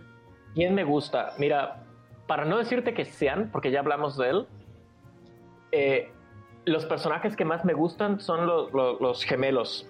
Los, Edgar y, ajá, los hermanos Edgar y Sabine. Que son. Que igual, es que es lo que me gusta de este juego, que ves una progresión, ¿no? Y la progresión de estos dos hermanos es. Son hermanos gemelos, ambos herederos al trono de un reino, ¿no? Y uno quiere. y como que se mueren sus papás repentinamente no me acuerdo por qué, y no me acuerdo si importa no, pero se mueren, ¿no? Y ambos tienen que ser el rey, ¿no? Y uno se está bueno, los dos están muriendo de miedo, ¿no? Sí. Nada más que Edgar se queda siendo rey, se queda siendo el rey de, de Fígaro, y Sabine escapa. Sabine huye, dice, no, esto no es para mí, ah, se va, ¿no? Voy a entrenar, soy Goku. Ajá, ajá, yo quiero ser un, yo quiero ser un karateca, ah, y se va. no me entienden, no es una fase. Casual. No es una fase, mamá. Es mi verdadero yo. Pero lo padre es que o sea, ellos lo hablan como hermanos, ¿no? O sea, es como, me estoy muriendo de miedo y somos unos niños, no estamos listos para gobernar, ¿no? Y le dice, es que necesito que gobiernes a mi lado, eres mi hermano, necesito. Y él, no, pero me quiero ir, quiero el karate, bla, bla. Y le dice, bueno, vamos a hacer esto, ¿no? Es la escena más famosa de, ellos dos. Vamos a hacer el, a tirar una moneda. Y si sale cara, eh, te vas. Y si es tu sueño. Y si sale cruz, te quedas conmigo y me ayudas a gobernar. Ah, vale, va, y tira la moneda y el resto es historia, ¿no? Sale cara y Sabine se va y se separan y no se ven muchos años. Y conforme va avanzando el juego, porque Edgar igual es como se vuelve un rey muy, eh, muy mujeriego y muy vanidoso, y como que el, poder le llega de esa manera, ¿no?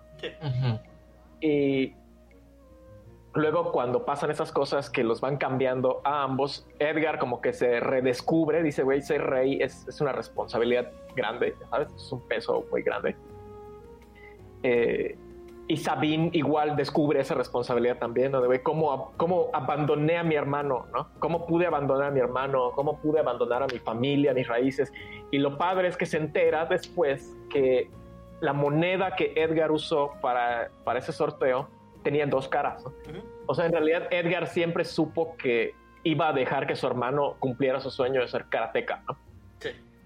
Eso es un momento bien, como que es un momento que no ves mucho en los, en los juegos y menos en ese, ¿no? En, los de ese estilo de 2D, de sprites, de, todo el tiempo supiste que, que, ibas a gobernar solo, todo el tiempo supiste.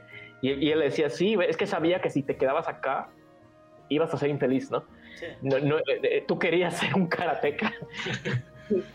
Tú querías irte a las montañas, entrenar con osos y ser un karateca. sí. Con, ¿Cómo es su, maestro Vargas? Algo así, no sé. Sí. Lo estamos resumiendo mucho, ¿no? pero, es, pero me gustan, y también me gustan esos dos personajes por cómo se juegan, ¿no? Edgar es como que usa muchas herramientas y máquinas, y, y Sabine usa artes marciales que tú pones no solo seleccionando el comando, sino que con una combinación de botones, ¿no? es como casi un juego de peleas, así se siente, y pues tiene sentido que un karateka hace sus poderes como en un juego de peleas, ¿no? Sí. Sí. Yo, yo creo que igual por eso eh, Edgar es también de mis personajes favoritos. O sea, yo diría mis personajes favoritos no es... Sabine me, me agrada, o sea, de hecho me encanta como... O sea, como personaje a jugar, pero de historia, pues ya sabes, así como que dices... Normal, o sea, es de los que te encariñas pero que Sabine se agarra a, vergazos con el tren fantasma. Exacto. O sea, que a, puño limpio con una locomotora. déjate eso, le puedes hacer un suplex. O sea, tú puedes hacerle un agarre a un tren entero. Y es de los. Una llave de lucha libre a, una locomotora en movimiento. Sí, es como de los memes más recurrentes del juego. Eh, ¿Por qué me cae bien Edgar? O sea, además de muchas razones que de las cuales pues ya platicaste. Edgar, en sus pocos momentos de...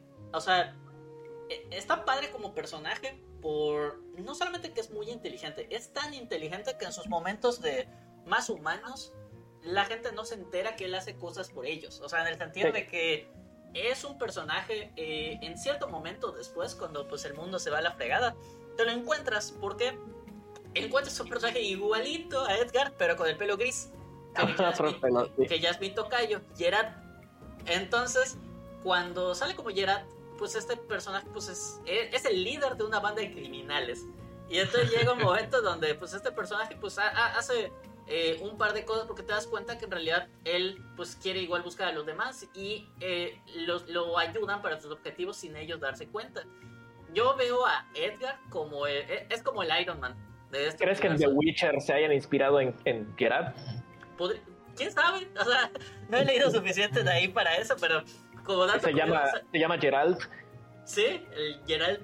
Pero acá es Geralt y pues así como Iron Man siempre es el que se le ocurre eh, pues esta eh, manera de cómo salvar a todos, ya sabes, desde ese mecanismo del castillo, de todos sus inventos, eh, igual... es como un Iron Man de Final Fantasy. Sí, porque además de eso, tú tienes esta apariencia que dices, ah, este, o sea, así como Iron Man, no sé si, o sea, sí, tiene esta e, evolución, pero tiene lo que deja ver a la gente. Porque en un principio tú dices, ay, este, este cabrón es el heredero del reino que nada más está ligándose a todas las mujeres que va a encontrar durante el juego. O sea, porque en un principio así como el principio de Iron Man, que era lo único que te dabas cuenta, que era un personaje pues enamorado de su propio ego. Pero así como esto de lo de la moneda con su hermano, así como ayudaba a esta gente, o sea, de, que eventualmente controló a estos criminales y todo esto y va apoyando a la gente. O sea, es lo que se me hace como muy interesante de él como personaje. O sea, es muy parecido a Iron Man. Sí. Y la, otra, la, otra personaje que, que, me gusta mucho porque, eh, digo, así como decía Chris de, de, Terra, que Terra es un personaje del que esperas mucho porque dices que tiene un destino muy grande. O sea, y ya sea que, lo quiera cumplir o no lo quiere cumplir, sabes que su vida va a ser un relajo. Ya sabes, o sea, es de esos personajes que, que va a salvar o destruir el mundo. Entonces, hay otro personaje, otro de los personajes protagónicos femeninos, Celes. Celes me agrada mucho.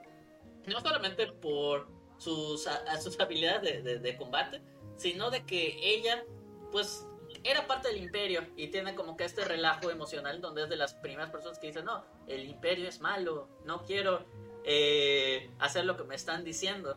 Entonces, eh, sabes que es un general, sabes que es buena, no es la más cañona, o sea, porque no es ni el general Leo, que es el general pues más eh, reconocido del imperio, ni tampoco es Kefka. O sea, es, digamos, alguien que sabes que tiene habilidades, pero no es la mera mera de todos estos. Pero algo que me gusta mucho de ella es que es un personaje que, que siempre tiene la... O sea, siempre le acaba pasar las peores circunstancias y siempre de una u otra forma se pleta por el equipo. O sea, porque dices, ay, estoy en la cárcel y bueno, los ayudo ahorita que Locke me ayuda a salir eh, alguien tiene que cantar para la obra, para todo esto. Ni pedo, a mí me toca. Y luego al mismo tiempo también, cuando pasa el fin del mundo, ella es la que comienza a reunirlos a todos. O sea, ella se queda en la, una de las peores circunstancias, o sea, porque se queda en una islita con Sid, el cual eh, no me acuerdo si, si, si, lo alimentas bien, si siempre se muere o no se muere. Sí se puede, sí se puede salvar. Sí se puede salvar, sí.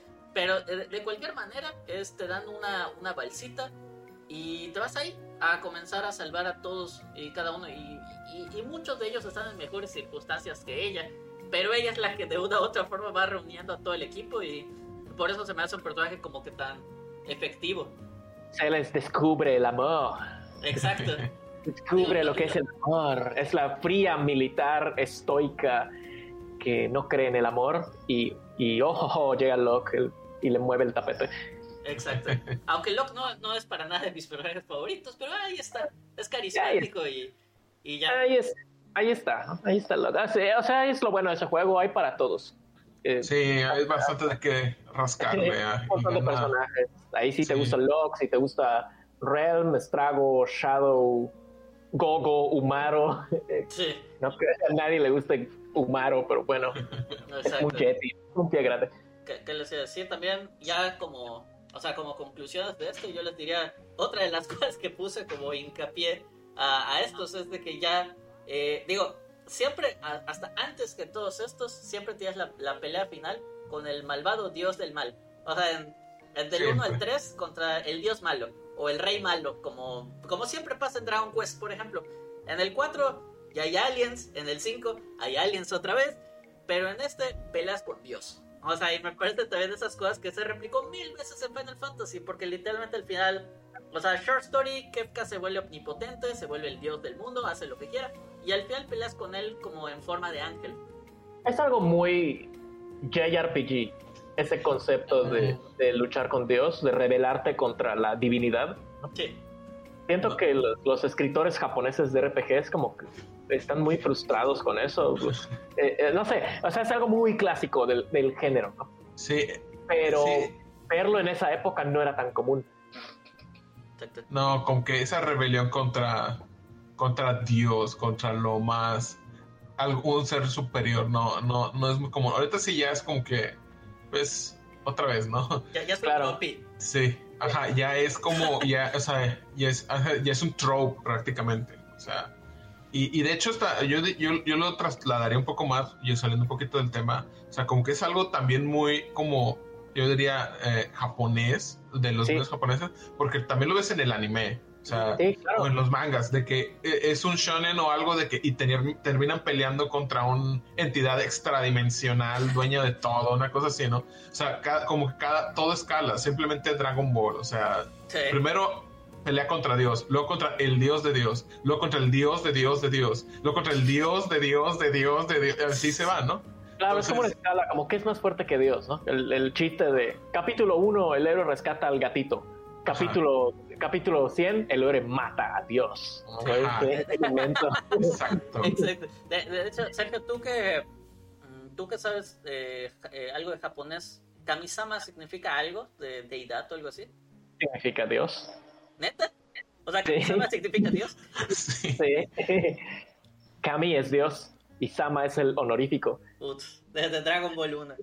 Sí, Kamisama es como ¿cómo lo traduciría? ¿Don Dios? ¿Maestro Dios? ¿Super Dios? Señor Dios. Señor Dios, sí. Es que si le hablas a Dios, no te vas a referir a él como, ¿qué onda, Diosito? ¿Qué hubo, mi, mi Godi? o sea, le vas a decir, hola, Señor, ¿no? Sí. Soy tu siervo, Señor, algo así, ¿no? Algo, Kamisama es eso. Ya. Eh, ¿Algo más que quiera contar de este antes de, ir con la. Eh, ¿Cómo se llama? Hacemos al 7, vamos a brincar al 7. El 7 es eh, justamente la gallina de los huevos de oro de eh, ese, es un juego que tiene películas, en sí mismo. tiene películas, tiene un montón de sites, cosas para todo. O sea, es. Y, y de hecho, también creo que es muy valioso. Fue el que pues trajo mucha atención para gente, para JRPGs y para una generación entera de gamers. Sí, el 7 fue el Final Fantasy que popularizó, no Final Fantasy, los JRPGs. Sí. En general, es el que los puso de moda. El primer Final Fantasy en 3D, para empezar.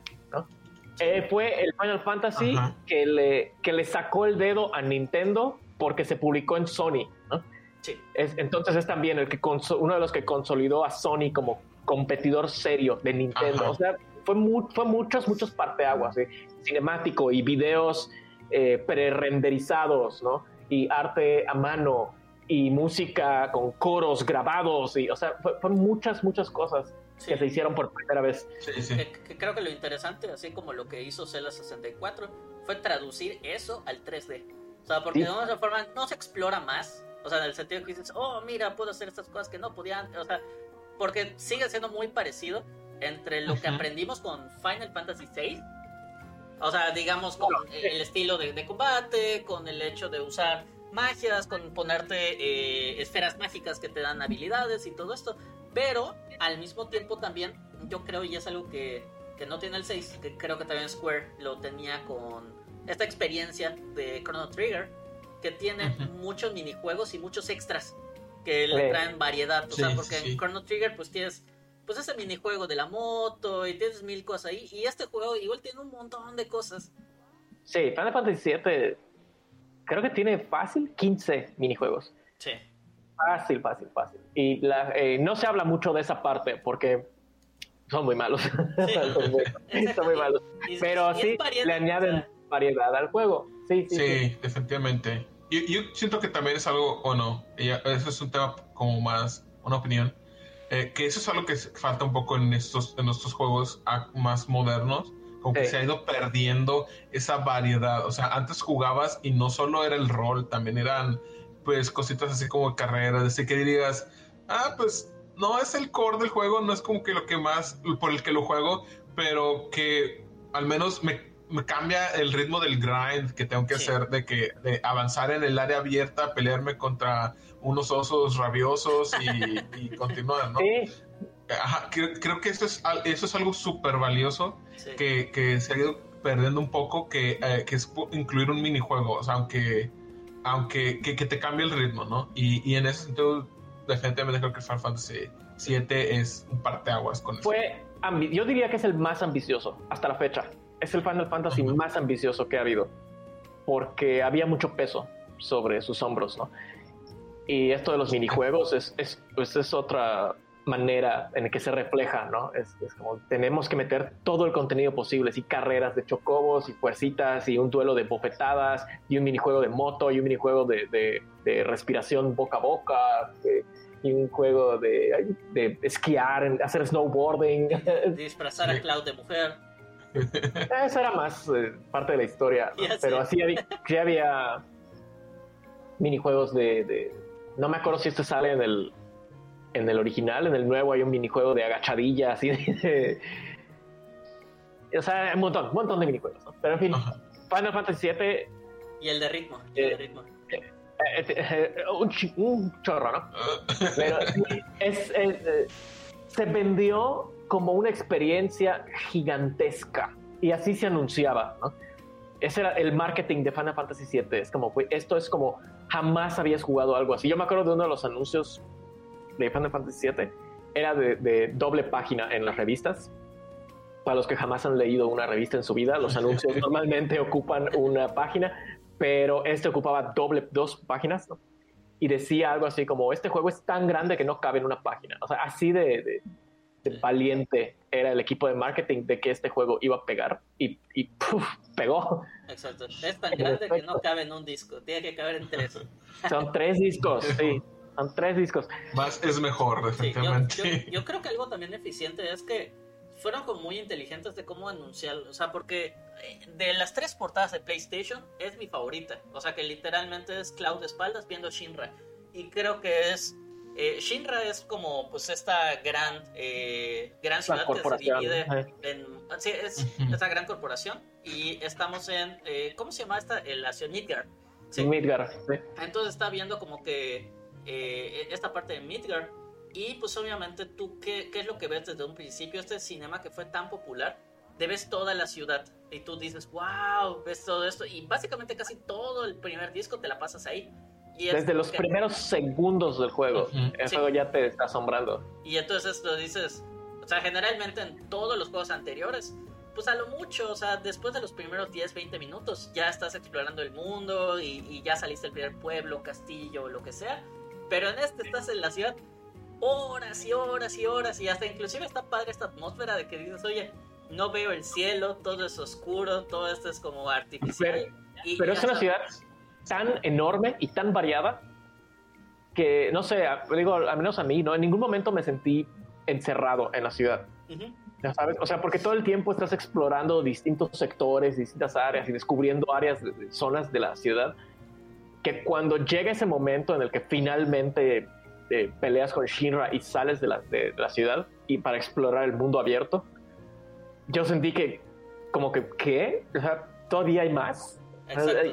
Hay, ¿Qué? Así explotó mi cabeza, como que hay más juego aparte de esto. Sí. Sí, ahí pues por ejemplo ves los distritos que son eh, estilo como japonés algunos, luego caes en una catedral, o sea, tiene muchísimas cosas, o sea, no es solo como la ciudad sci-fi steampunk. No, es una ciudad visual y conceptualmente interesante, ¿no? Que es como una, es como una pizza, Midgar tiene forma de pizza, pero el sector rico vive arriba del sector pobre, entonces los sectores pobres lo único que ven ah, es una placa de metal arriba de ellos, ¿no? No tienen luz solar, no tienen plantas, solo tienen la basura que cae. Y el sector rico pues tiene edificios bonitos y ven el cielo y en medio está esta corporación Shinra gigantesca que, que, controla, es como el Telmex de Final Fantasy VII. Es como, eh, o sea, no, sé. Y de, hecho, o sea, tú como, como protagonista eres parte de unos ecoterroristas. Sí. O sea, digo, a pesar de que tienes otra vez este trope del personaje que tiene amnesia y que descubres y todo esto, de, de todas formas está interesante que ya dices, oye, eh pues ya se, sale de este lado mágico desde un principio y luego ya lo mezclan otra vez con alienígenas y con varias cosas, pero, pero está muy interesante. O sea, el mundo alrededor de todo este juego, eh, por algo, ha, sido, eh, o sea, lo han explotado en tantos medios. Sí, siento que es un, una, un mensaje, una temática muy de los noventas, ¿no? Eh, de las corporaciones dominan el mundo, las corporaciones dominan a la política y estamos destruyendo el mundo, el ser humano es el peor cáncer que ha tenido. Desde que vieron Matrix, todo el mundo dice esa frase, ¿no? el ser humano es un virus. Eh, pero en Final Fantasy, y Final Fantasy VII tiene mucho esa, esa temática, ¿no? De la corporación que, que es el capitalismo malo, eh, que, el que destruye y gobierna el mundo, ¿no? ¿Y qué vamos a hacer al respecto? y la solución de Final Fantasy VII no funcionaría en el mundo real, pero pues es un juego de, de fantasía. Al final del día, ¿no? Sí. Pero es, ese es el aporte como interesante, ¿no? De que al final trae problemas del mundo real sí. a, Final Fantasy, o sea, a la franquicia. Y resuena mucho con los jugadores, sí. Bastante, ajá. Ese creo que fue como que el, un parteaguas eh, eh, en ese tipo de juegos. De, eh, aunque les moleste la gente que no, que no quiere política en sus juegos, eh, al final del día, eh, sí la política pues sí se llega a meter, o los asuntos de la realidad, pues sí, se pueden construir en algo mucho más interesante. básicamente, básicamente es el juego de la ecología. O sea, es, algo así, es como de ecología y, de capitalismo, ¿no? Y es lo mismo porque son las empresas privadas las que, porque Midgard sí tiene un alcalde, ¿no? Nada más que, nada más que es una figura decorativa, ¿no? Porque el que gobierna realmente es el CEO de la empresa y luego se muere este CEO, que es el que le sabía la jugada y sabía todo, y el que es su sucesor es su hijo, que, sí, porque, porque ya sabes, ¿no? Y su hijo ya entra con una filosofía diferente a la de su papá y dice, no, mi papá quería hacer las cosas tranquilo y yo, yo voy a hacer que me teman y así eh, Shinra va a ser la corporación número uno. es muy real ese mensaje. Fun, fact, ahorita eh, Raúl Salinas de Gortari Digo, Raúl Salinas, Raúl eh, Salinas, Pliego acaba de nombrar vicepresidente de todas sus compañías a su hijo. es, muy real, es muy, es muy real este mensaje, ¿no? Es el hijo que gobierna y, y, ahora todos le responden al hijo, ¿no? Y Rufus Shinra, que es, el hijo, es, un mamilas. es, que, que, así que si no me dicen presidente no respondo y me tienen que hacer un desfile inaugural y, ya sabes, y ya ahora yo soy el, el yo comando el, el, capital, y yo comando el ejército, y yo comando la política, y yo comando todo, ¿no? Es el Samuel García de Final es, Es algo así, ¿no? que su papá, su papá se lo llevaba al golf cuando era niño, sí. Por eso creció traumado, ¿no? Sí. Y lo, y, lo, y lo, interesante es que los personajes principales, o sea, los protagonistas... Tienen un sueldito de menos de 50 mil. Sí.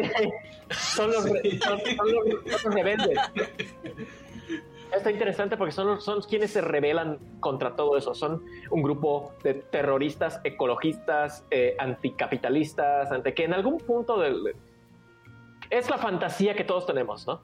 De voy a derrocar al gobierno y, voy a luchar contra el ejército y voy a salvar el, planeta y voy a, ya sabes, y, y, lo padre, a mí lo que me gusta de esta historia es que a lo largo del juego también los protagonistas se van dando cuenta de que o sea, el mundo no es blanco y negro. Esta corporación no hizo solo cosas malas. Y esta, este ideal que nosotros tenemos de, destruir reactores nucleares y, nuestro activismo eh, ecológico no es solo para salvar al planeta, sino que también tiene una parte muy personal y muy de vanidad, De que lo hago para ser famoso, lo hago para ser yo el líder, lo hago para vengar a mi amigo, o sea, no lo estoy haciendo tanto por las razones correctas déjate eso, las consecuencias. O sea, los inocentes que también vas afectando y todo eso. O sea, como dices, involuntariamente tú también, digo, te llaman como terrorista por algo. O sea, no voy a decir que está bien o que está mal y todo esto. Y también es un juego que también en el remake en muchos lugares te dicen de que pues básicamente Shinra fueron los que auto eh, detonaron algunos de sus reactores y todo esto, pero si lo vemos así como que, o sea, con esa ambigüedad, sea, ¿cuánta gente no deja sin casa, sin vehículo o murió durante todas esas Sí, murieron. Un, montón de gente, un montón de gente murió por lo que hacen los protagonistas. Sí. Y, y el juego no te lo maquilla. O sea, el juego te lo echa en cara. Por lo que acabas de hacer, se acaba de morir cientos de personas. ¿no? Y los personajes genuinamente lo, lo sufren. Especialmente el, el, Barrett, ¿no? El que es el Mr. T del juego. Sí. Eh, eh, lo sufren. Cloud está en su rollo, en su rollo de amnesia, de, niño espadachín, etcétera. Pero está padre que el juego, y esta es una de las facetas del juego, porque tiene muchas otras temáticas con experimentación humana y bioética a la hora de la investigación, y, sí tiene ese rollo religioso también, y místico, y de herencia, y de quienes deben heredar el mundo, o sea, tiene un montón de temas, ¿no? Y lo hace muy... De nuevo, es difícil resumir una historia de 50 horas en 5 minutos. Ah, sí. Yo, creo que igual, o sea, tienes estas como Eh, que, está curioso también, o sea, ya diciendo estas cuestiones religiosas, o sea, ya pasamos de lo que es, eh, pues estos conceptos cristianos, o sea, antiguos y todo esto, que la Torre de Babel, que todo esto, a, a muchas cosas cabalísticas, o sea, en el sentido de que, y también judías, de que dices, oye, el person o sea, la madre de el gran villano de acá, si todavía hablar del villano, es eh, Genova, ya para, no decir, para, no decir, Jehová, ya sabes, o sea, y al, mismo tiempo tienes a Sephiroth, o sea, que literalmente es como que estos círculos del árbol de la vida, y, o sea, hay como que un concepto religioso así como muy denso ahí, porque también creo que este tiene como que su misión, donde quiere como que volver a su tierra prometida para él, ¿no? O sea... Eh, sí. Shinra quiere, o sea, el objetivo de Shinra es volver a encontrar una tierra prometida para explotar sus recursos. es, como que lo más capitalista del, del mundo. Eh, sí, quiero encontrar el paraíso para explotar sus recursos y ser millonario. y, y Sephiroth lo que él piensa es que él es el heredero real del, de la tierra y del paraíso, porque la verdad está muy loco, no está muy trastornado. Es el hijo de Dios. Es, él se cree el hijo de Dios, ¿no? Está muy, y lo que quiere hacer es eh, como que tirar un meteorito gigante sobre la tierra para destruirla y que la tierra se cure. Como que es un rollo de que la tierra, el planeta tiene conciencia y el planeta tiene vida y el planeta te habla y, y shalala, ¿no? Y los honguitos y las haditas, etc. Y se supone que... Live stream Ajá, el live stream. Y se supone que cuando tú hieres al planeta, el planeta se cura, ¿no? Y él lo que quiere es como activar esa curación por medio de una herida gigantesca y el absorber el poder del, planeta, ¿no? Y volverse él el planeta. Sí, que, él es, me parece, el, el, hijo, pero genéticamente alterado de un científico con eh, la sangre de esta Jehová, ¿no? O Genova. Eh, o algo así. Sí. él es el hijo del científico, del, que es el verdadero villano realmente, del joyo. Joyo. Joyo. Joyo. De, de joyo, de joyo yoyo. ¡Ah! solo chino eh, y es hijo, es él y otra, otra de las investigadoras, no me acuerdo. Ajá, y le inyectaron células de, de Genova, que la usaban para experimentar con todo, ¿no? Todo es culpa de Genova. Sí. Es como las nanomáquinas de, de Metal Gear. Todo lo que no tiene sentido o es muy poderoso en Final Fantasy VII. Ah, sí, tiene células de Genova. Es por eso. Sí. Yo creo que, digo, eh, si, de por sí ya, ya fuera un juego muy bueno con esta primera parte de la historia de la corporación malvada, aunando a todo lo que pasa con él, que si Cloud eh, y su pasado, eh, de, como soldier o soldado así de, combate, que, que, pues estos flashbacks con, eh, con Zack, que, o sea, todo, todo, lo que pasó antes del juego, durante y todo lo que hay después, está bien interesante. Yo creo que... Y todo se mezcla, sí. Sí, yo creo que algo como muy padre, como, como decimos de nuevo, es porque podríamos literalmente hablar durante dos horas de este juego y ya para seguir concluyendo ideas. Eh, Sephiroth, de nuevo como Kefka, es un personaje que tú lo ves haciendo cosas, aunque lo están vaticinando. Sabes que existe, sabes que, que es una persona y sobre todo sabes que el protagonista le tiene muchísimo miedo. es que eso es lo, interesante. La presencia de Sephiroth se siente mucho durante todo el juego por, por lo que él hace. Sí. por una pequeña acción que él toma que cambia radicalmente el rumbo de Final Fantasy VII, ¿no? que pues es el spoiler más famoso de la historia de los videojuegos. Exacto, no le subas de nivel a Eris porque la mata. Ajá, porque a Eris muere, porque Sephiroth mata a Eris, ¿no? Es, o sea, es como que mataran a, Hermione en Harry Potter a la mitad de la película, ¿no? Sí. Es, es, ajá, y es un momento que tiene consecuencias reales para el jugador también Justamente por eso que decías que no le subas de nivel porque pierdes a ese personaje. Ya está, pierdes a tu healer, a tu maga. A Eris se va para siempre. Y algo que me gusta, un detalle que tiene Final Fantasy VII que me gusta con respecto a eso, que Aeris se muere, es que en la pantalla de selección de personajes siempre se queda ese espacio vacío. Nunca se llena. O sea, es un grid de 3x3 en el que cabrían nueve personajes perfectos, pero Aeris no está entonces siempre vas a tener ese espacio recordándote que perdiste a un miembro de tu equipo, ¿no? Sí. Y eso hace que la batalla contra Sephiroth sea muy, muy personal. No solo para Cloud, sino también para el jugador, ¿no? Sí. Yo, yo creo igual, o sea, algo que también me gustó a mí, ya como, o sea, mi, mi conclusión de, del juego, que, que luego yo siento que se pasaron de la mano con el siguiente, que les aplaudieron mucho.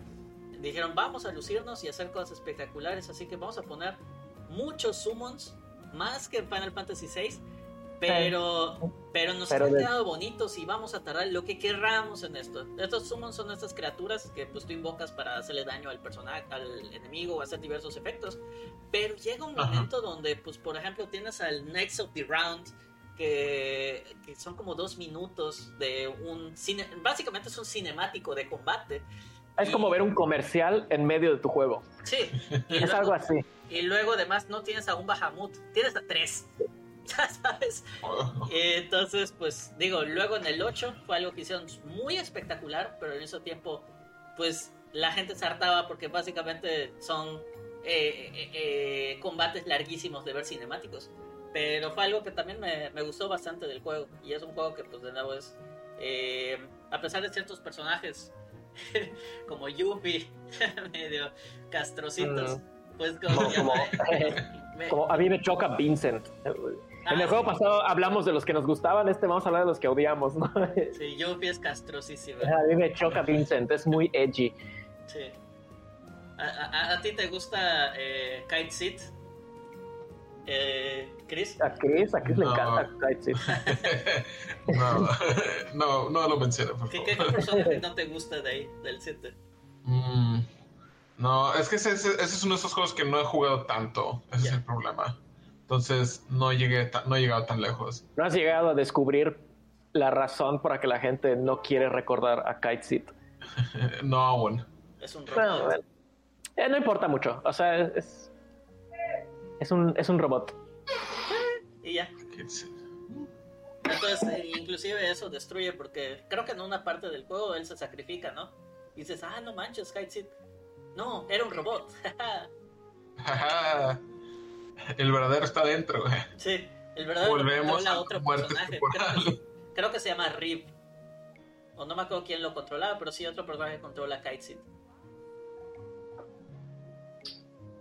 Y bueno, ya concluyendo con el 7, pasamos con el 8. El 8 eh, recientemente lanzaron una versión remake con los personajes pues ya eh, no voy a decir en altísima resolución, pero ya son otros modelos, ya es... Los personajes sí, hicieron otros modelos y los fondos en baja resolución. Baja resolución, sí, porque eh, recordemos ahorita cuál es la diferencia, que muchos de estos fondos, aunque tú lo veas como la mayoría de la gente como 3D, no eran así. O sea, en estos son fotos o son renders, como en su momento en Resident Evil 2, que tú llegas a un lugar del escenario, ¡pum! y cambia la foto. Entonces lo único realmente 3D eran los personajes. Entonces tenemos al 8, que eh, pues se alejan mucho de este estilo cartoon. Y ya los personajes son altos. Eh, los cinemas, o sea, el juego tiene una mejoría gráfica inmensa. O sea, porque ya hace poquito analizamos, o sea, porque mandé una foto creo que de un weapon, o sea, del 7, que ni texturas tenía. Y mm, lo estás analizando y luego veías que en el 8 ya tienen texturas un poquito todavía primitivas, pero que ya están jugando con eso. Entonces gráficamente está mucho más padre. Es que se nota mucho la diferencia. O sea, se ve que Final Fantasy VII lo empezaron a desarrollar para el Nintendo 64 y se nota. Sí. es muy inconsistente con su calidad gráfica, ¿no? Hay partes que se ven muy bien, hay partes que se ven muy mal, a veces usa los personajes grandes de, proporciones realistas, a veces los usa chiquititos con low poly. El 8 ya es una, ya es una dirección eh, congruente y completa, ¿no? Sí, ya más establecido al final del día. Mucho más establecido, sí. Y todo se ve bien. Es un Final Fantasy precioso, ¿no? Y ya le tira más al, realismo, ¿no? Más que a lo estilizado. Ajá. Y... Eh, sí, o sea, y tenemos este, e, este mundo donde pues eh, es como, como especie de Harry Potter, pero de o sea, no igual de magos, o sea, es Harry Potter con niños soldados. Es como si en Harry Potter fueran mercenarios. Sí, porque además les enseñan a usar magia. Sí, magia y espadas y los mandan a chambear. al, mundo real, ¿no? Ya no tienes tu un poco más grandes también, ¿no? Tu, tu sistema Junction. sí, sí, rompió muchas convenciones que tenía Final Fantasy hasta ese momento. A mucha gente no le gusta el 8 por eso, ¿no? Puedes, ir, puedes ir, en coche. puedes ir en coche. en el 7 igual, puedes ir en moto y en carro. Sí. Pero en el 8, eso del Junction es lo más importante de ese juego, güey. Que, o sea, si saben cómo funcionan los RPGs básicos, tienes MP, que son tus puntos de magia, y para hacer un hechizo o una habilidad especial, consume MP, que son esos puntos, ¿no? Y por eso es un recurso valioso que tienes que cuidar durante el combate, ¿no? Entonces son habilidades muy fuertes, pero el trade-off es que eh, son limitadas, ¿no? Sí. En el 8 son más como como de un uso, nada más, de un y las magias se las robas a los enemigos y te las puedes equipar también como para mejorar tus stats. Es difícil de explicar realmente, pero no es tan complicado. Exacto. Pero sí es muy diferente. Pues justamente ese sistema fue en gran parte mucha gente. Es que y, rompió muchas convenciones, como dices, y eso no le gustó a mucha gente. O sea, ese sistema en particular. Por eso el 9 es tan tradicional. Sí. O sea, es, es una consecuencia del 8. Sí, el, el, 9 es un homenaje a todos, ¿no? Pero bueno, es porque el 8 eh, eh, cambió muchas cosas, ¿no? Eh, que no, no me parece un sistema malo. Me parece un sistema... no, ni siquiera distinto. A mí me parece un sistema bebé, porque es, es nuevo, pero es muy explotable. Y eso es lo que a mí no me gusta de ese sistema, ¿no? Una vez que tú descubres cómo romperlo, y es muy fácil romperlo, eh, lo vas a romper, ¿no? Como jugador lo vas a romper. ¿Y por qué cambiar un sistema ya establecido que te funcionaba? Lo único que tenías que hacer era variar un poquito para agregarle frescura, como yo siento que hizo Final Fantasy 9 y Final Fantasy 10, y no irte en otra dirección totalmente contraria, ¿no? como hizo el 8 o como hizo el, el, el 12 o el 13 o el 15, ¿no? que Final Fantasy ya no se encuentra, ya no se halla.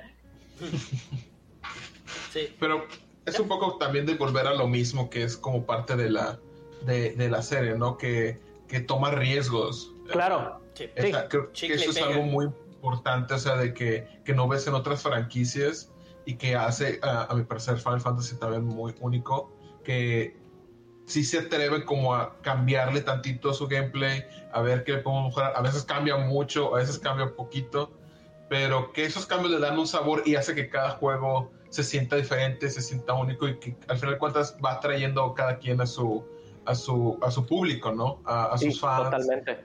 Eh, y pues sí, eh, eso es algo que estaría bien que no se perdiera, que se siguiera esta, la experimentación, a ver qué nos deparan con el 16. Eh, sí. que, que, la verdad sí se presta para muchas cosas, pero pues sí, o sea, lo bueno es que se atrevieron a, a construir sobre lo que ya habían hecho del 7 y pues tratar de ver cómo evolucionarlo ya con el 8. Claro, Exacto, posiblemente de, Dragon Quest. Que... Esa es la diferencia de Dragon Quest. Yo lo que tal vez, tal, tal, tal vez siento que en el 7 eh, ellos dijeron, este es el tope de este sistema, ¿no? Del, del ATV. Ya no podemos mejorarlo más. Y lo que sea que le agreguemos va a ser una cuestión cosmética o trivial, ¿no? Y decidieron irse por este sistema de junction del 8, ¿no? No, digo, no, es, malo, nada más, en mi opinión es explotable, pero no es malo, no por eso es un juego malo, es un juego muy divertido. Sí, sí. Eh, eh, pero como dices, o sea, es, es, como esto interesante de que a veces chicle pega, o sea, a veces se loca como si Dragon Quest fuera la coca y ellos la Pepsi, que dices, oye, no es que la Pepsi normal esté mala, pero el Pepsi generalmente toma esos riesgos de decir, toma mi Pepsi limón, ya sabes, toma mi Pepsi kick, o sea, y, y a veces chicle, a veces no, pero... Sí, mi Pepsi Max. Y... Exacto. Y, mira, no, no, no he analizado todos los Final Fantasies del mundo como para decirte esto con certeza, pero te apuesto a que ese sistema del 8 de algo les sirvió a los desarrolladores para otros juegos en el futuro. Algo habrán aprendido y, algo habrán heredado para otros juegos en el futuro. Entonces nunca, nunca es un desperdicio experimentar. Sí. porque siempre les sirve. Hacer lo mismo si pues, se hubieran estancado, como Dragon Quest. Sí. O, otra de las cosas que la gente en general eh, no les gustó de parte de la historia, eh, que al final todos habían crecido en el mismo orfanato y que tenían amnesia. Es de los peores plot twists de, de, la franquicia. Sí. Así, y eso que estamos hablando de una franquicia con plot twists muy ridículos, en el que el villano es un árbol. Pero este también es top, o sea, es por mucho de los peores plot twists de que, oye, nos, no nos conocimos al principio cuando nos conocíamos, todos crecimos Resulta, resulta que todos somos hermanastros y no nos acordábamos porque nuestros poderes nos hacen perder la memoria. Ay, Dios. Sí. Dios mío. Y, hasta lo mismo, o sea, de que la, todo el juego te anuncian de que pues, la villana es una bruja mala. Y pues como siempre tú piensas de que, pues, no sé, o sea, quiere dominar todo, quiere hacer algo y resulta ¿Es una bruja mala o una bruja buena? Eh, eh, esa pregunta está muy peligrosa, no, la googleé. Pero, pero resulta que pues también tienes este, estos seres que la estuvieron controlando como siempre, como casi todos los Final Fantasy, que resulta que hay una bruja del futuro, pues que está controlándola porque quiere destruir el tiempo y el espacio. Es una bruja que desde el futuro controla el pasado y quiere comprimir el tiempo para que todo presente, pasado y futuro se combine y, ella ser, no sé, es una, es una bruja mala. Exacto. De, hecho, detalle curioso, ella eh, se llama Ultimesia, pero En, Europa porque porque España se llamaba Artemisa. Ah, bueno, es que España le cambia los nombres a todos. Sí, tiene que ser localizado cada nombre. así como, como Shidan, se llamaba Gitán. Gitán, Gitán. Pero sí, yo creo que, o sea, además de ese plot twist, que es lo, lo bonito, obviamente tuvo una mejoría gráfica gigantesca. Eh, la historia para nada es la mejor, pero tiene un par de momentos interesantes. O sea, yo siento que, que, eh, lo que hay detrás, no, no de la relación, porque se trató de, o sea, trató de ser Star Wars 2. O sea, y decir, queremos contar una historia de amor y les va a gustar a todos. Y nadie le gustó esa historia de amor de Star Wars 2 y, y muy pocas gente son fan de esta. Pero los personajes están padres, hay personajes carismáticos. No voy a decir que tengan mucha profundidad porque no la tienen ninguno de los, de los personajes. Pero son personajes, o sea, es un mundo bonito, tiene personajes carismáticos y tiene malos plot twists, pero, pero el juego funciona y se defiende. Mira, para darle crédito, te voy a decir que si, si tú te, te acercas a Final Fantasy VIII y en, vez de ver el panorama general, eh, ves las escenas de manera individual. Nunca deberías hacer esto para una historia, pero si tú ves las escenas de manera individual, todas son muy buenas. El escape en el tren, la guerra en la escuela, la prisión que, se, que, se, es, que es como un taladro y se entierra en el desierto, el desfile, son buenísimas, las escenas son buenísimas. Si tú ves un tráiler de Final Fantasy VIII, con solo esos momentos, vas a creer que es el juego más épico del, del mundo en el que la luna llora y caen monstruos a la Tierra y te vas en un cohete al espacio exterior y está flotando la chica con su traje de astronauta y tú estiras tu brazo tipo, la, ¿cómo se llama? La de Sandra Bullock, la de Gravity, ¿no? Sí. Eh, o sea, esos, tiene pequeños momentos muy, muy épicos. Nada más el juego no sabe conectarlos. Sí. Y ¿Qué tiene de, plus? Tiene juego de cartas. Y esto es buenísimo y se perfecciona en el siguiente juego. Entonces... Tiene, tiene un, todo un segundo juego. Es, todo. yo, ni siquiera le llamaría un minijuego. Es, es otro juego. Es una capa como abajo, con un juego de cartas. Sí. Es muy eh, complejo. ¿Quiere contar algo más de esto? Ya pasamos al 9. ¿Quién es tu personaje favorito de Final Fantasy VIII, Chris? 8, híjoles. Es, otro de esos juegos que quedo a medias. fracasé como fan de Final Fantasy. pero, pero no, realmente ese, no, la verdad te mentiría si te dijera de uno por lo mismo. Eh, pero sí. ¿A cuál conoces? ¿Cuál te llama la atención? Eh, fíjate que sí me interesa un poco como, o sea, digamos, en ese sentido, eh, algo que por mucho es como que los conflictos que tiene Squall con otros, otro personaje, no me acuerdo. Eso, Es como que, eso, eh, eso a veces me ha dado como que un poco de curiosidad cómo se van entremezclando un poco los personajes. como Harry Potter y Draco Malfoy. Sí. Ajá. Tal, tal cual. Sí, no seas Draco. Eh, eh, si quieres un paralelo eh, que funcione con nuestra analogía de Harry Potter, se, te presenta esa relación de esa manera. Son los dos estudiantes que son rivales. Y uno es greñudo y desaliñado, pero cool, y el otro es güerito y bien peinado y de familia rica. Y Safer anduvo, con Rinoa, ¿no? Sí, sí. sí le, le cuqueó a, su novia. Sí, o sea, que, también creo que parte de eso es igual como lo que medio da flojera de Squall. Todo siempre dice whatever. O sea, creo que era esta tendencia de que todos esos personajes eran el Edge Lord. es, que es, una, es, una, telenovela. Es, es, lo que hablábamos antes. Es una telenovela. Es esa historia de la chica que los dos la quieren y, y pues Squall es un, la verdad, es un ojete, ¿no? Nada le importa. Es un adolescente eh, inmaduro, ¿no? Sí. Ajá. Y todo es whatever, no me importa, habla con la pared. Mm, mm, mm, no, no, yo no siento nada, no, tú no me importas, ¿no? Pero en el fondo está fingiendo ser cool nada más, ¿no?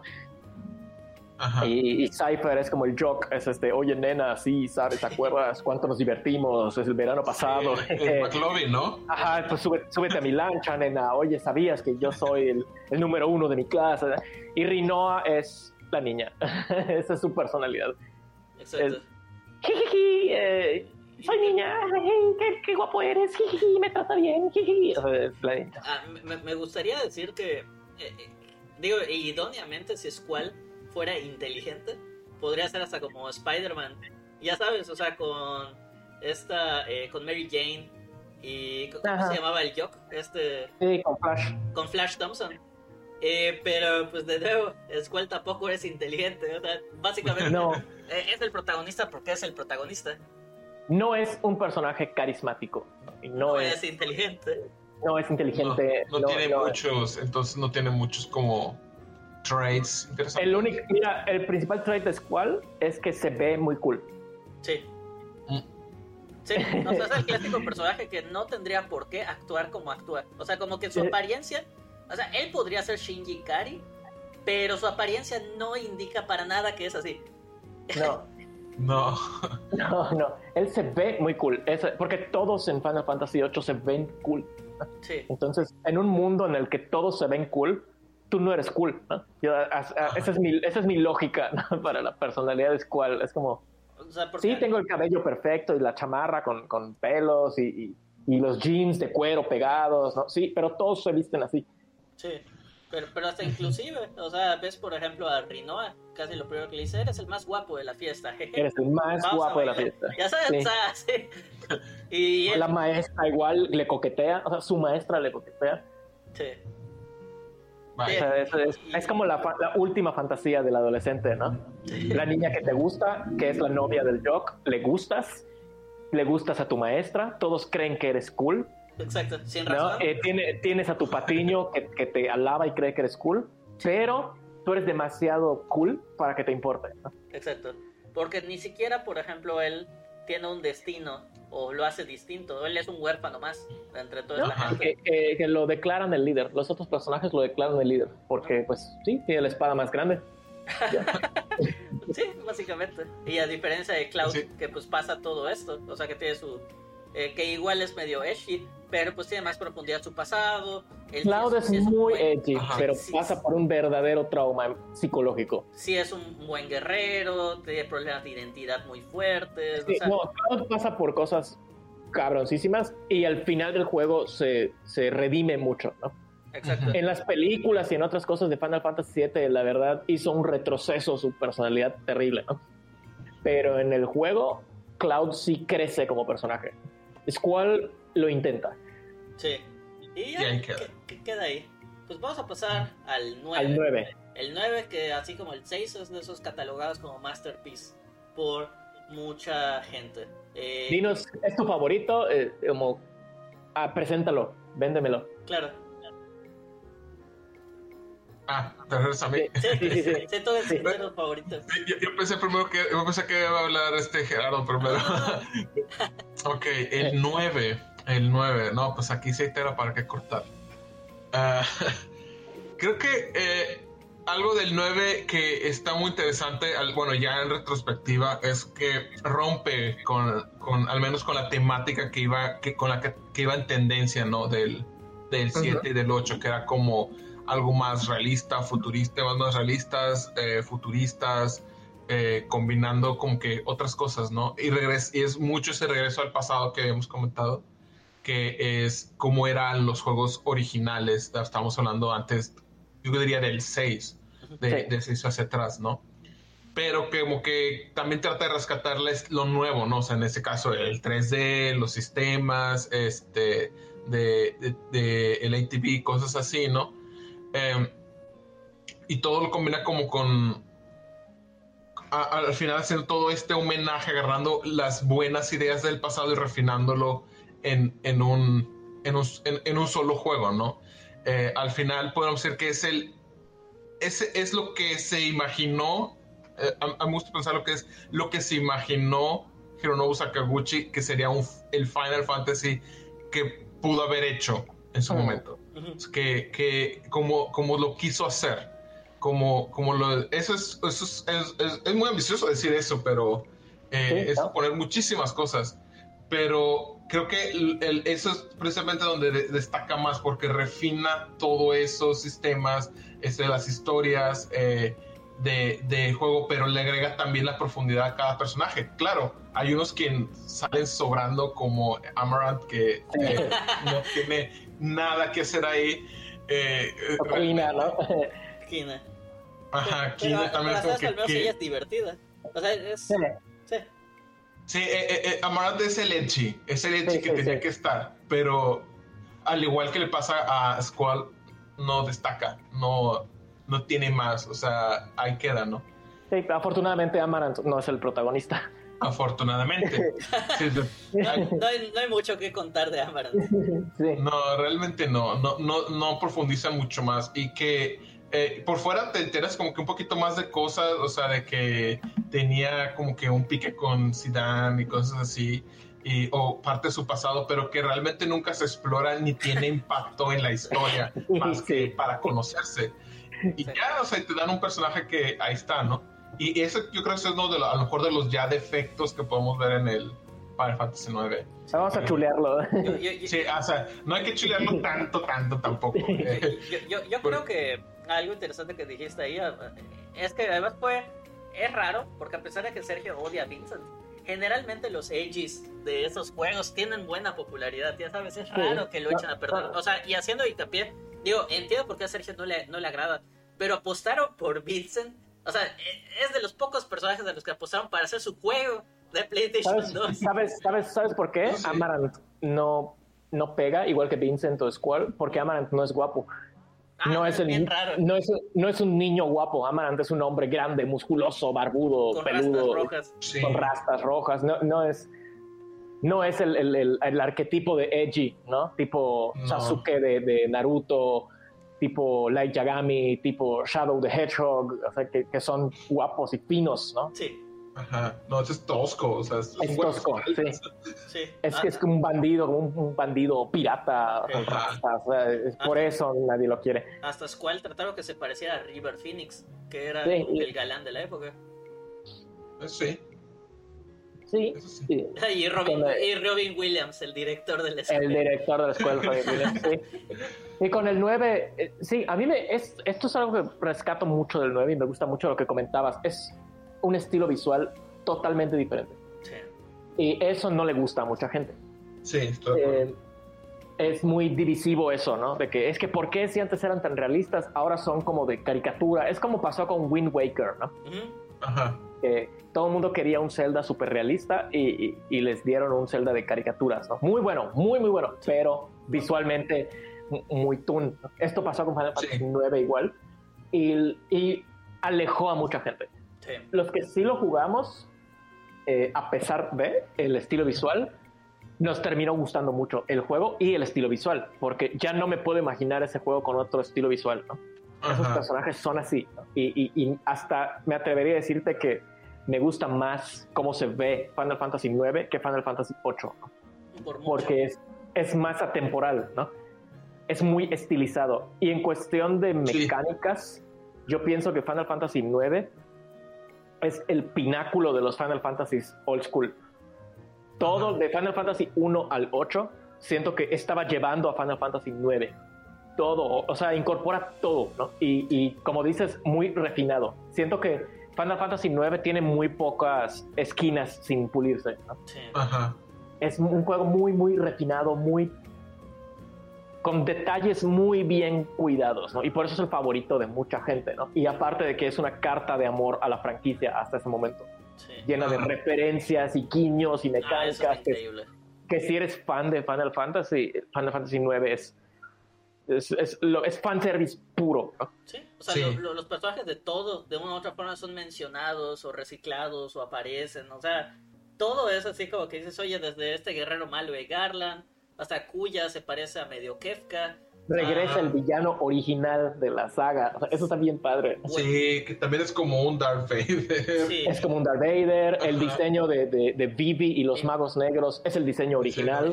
Vuelven los magos negros clásicos. Vuelven los magos negros. Garnet, eh, que es la maga blanca, usa un, en una escena la, túnica de los magos blancos. Vuelven los barcos voladores. Eh, vuelven los, los cuatro enemigos clásicos del, del, primer Final Fantasy. Vuelven. tiene un montón, tiene un montón de cosas. Y hasta musicalmente es increíble. Yo, yo creo que algo que también está como muy padre es, de nuevo, ¿por qué? Eh, y eso ya es objetivamente, ¿por qué no vendió tanto como los otros dos? O sea, porque no fue un juego que vendió poco, vendió millones de copias, pero el 7 y el 8 vendieron muchísimo, o sea, pero fueron eh, grandes, grandes eh, sellers. En este caso, de nuevo, la portada y el diseño fue lo que escapó a muchos porque, de nuevo, los occidentales decíamos, oh, queremos a este personaje grande, como nos pone de las portadas y todo eso, y decían, what the fuck es esto? Que además de esto tenías esos, o sea, según en, Japón anunciaban los comerciales hasta en Coca-Cola, de esos personajes super tunings y todo este rollo. Pero es bien raro de que, a pesar de que el 8 es como muy, muy lean, o sea, de que no toma tanto, o sea, en la historia dices, hay drama, pero el 7 tiene cosas así. Este lo más interesante es que tienes cosas, a pesar de los procesos super tunis, tiene personajes, o sea, escenas muy dramáticas, escenas muy oscuras, escenas muy maduras, o sea, desde, desde como la historia de Vivi hasta de Zidane, como acaba... El de Freya, o sea, ese, por ejemplo, o sea, ahí, ahí es algo donde rompe con los Final Fantasy originales, o sea, de los antiguos de que ellos pues nomás iban a las guerras y jajaja, ¿no? Sí. Y aquí no, acá de que se está muriendo gente, o sea, civiles, aquí hay se me muere aquí eh, en, los brazos, o sea, te empiezan a meter que pues las cosas no son tan bonitas o tan, o tan heroicas, ¿no? Parece una obra de Shakespeare casi, como que la persona a la que viniste a salvar se murió en tus brazos, ¿no? Es como, es muy trágico eh, y yo no diría que es una historia infantil, pese a lo que su estilo visual te sugiera. Para nada, está llena de temas de mortalidad y de identidad, de que un niño puede jugar, ¿no? Tampoco es que tenga escenas de sexo, hardcore o violencia, ni nada por el estilo, pero definitivamente lo aprecia mejor un adulto, ¿no? Sí. Sí, eh, creo que en ese sentido, o sea, creo que puede llegar a, o sea, porque o sea, igual puedes uh, jugarlo así como, como decía este Jerry, de que cuando jugaba el 1, de que nomás apretaba botones y, ya, así lo a jugar algunos. a ver luces y colores, sí. Ah, entonces, eso creo que tiene un buen punto medio. Puedes, puedes apreciarlo de varios lados, ¿no? O sea, de que como juego puro y como, y como, y como narrativa, ¿no? O sea, como historia que te están contando. Sí, sí es, es una este juego para mí igual es, es, es una gran tragedia porque es, como dijimos, de los Final Fantasy más refinados que hay. Y yo siento la razón por la que no vendió es, es muy sencilla. Salió al mismo tiempo que fue el lanzamiento del PlayStation 2. No, salió muy tarde. Salió muy tarde. Y la, y la gente, no solo el público, los, incluso en Square, le estaban apostando todo a Final Fantasy X que era el, del, siguiente, el de la nueva generación, el, de, el que era totalmente en 3D, con voces, con, con efectos especiales, ¿no? Y el 9 fue como el último suspiro del PlayStation, ¿no? Fue una manera muy, eh, con mucha clase, la verdad. o sea, para hacer el... Es, es lo mismo que Final Fantasy VI. me da mucho gusto que ese haya sido el último de esa generación, porque es muy bueno. Sí. Pero, la pero Final Fantasy VI tuvo tiempo para respirar, ¿no? Del 6 al 7 hubo un, rato. Del 9 al 10, creo que fueron meses de diferencia. Y pues ya sabes, el público, cómo era en ese entonces, ¿no? Nos podíamos comprar un juego. ¿Y cuál vas a elegir, no? El 10.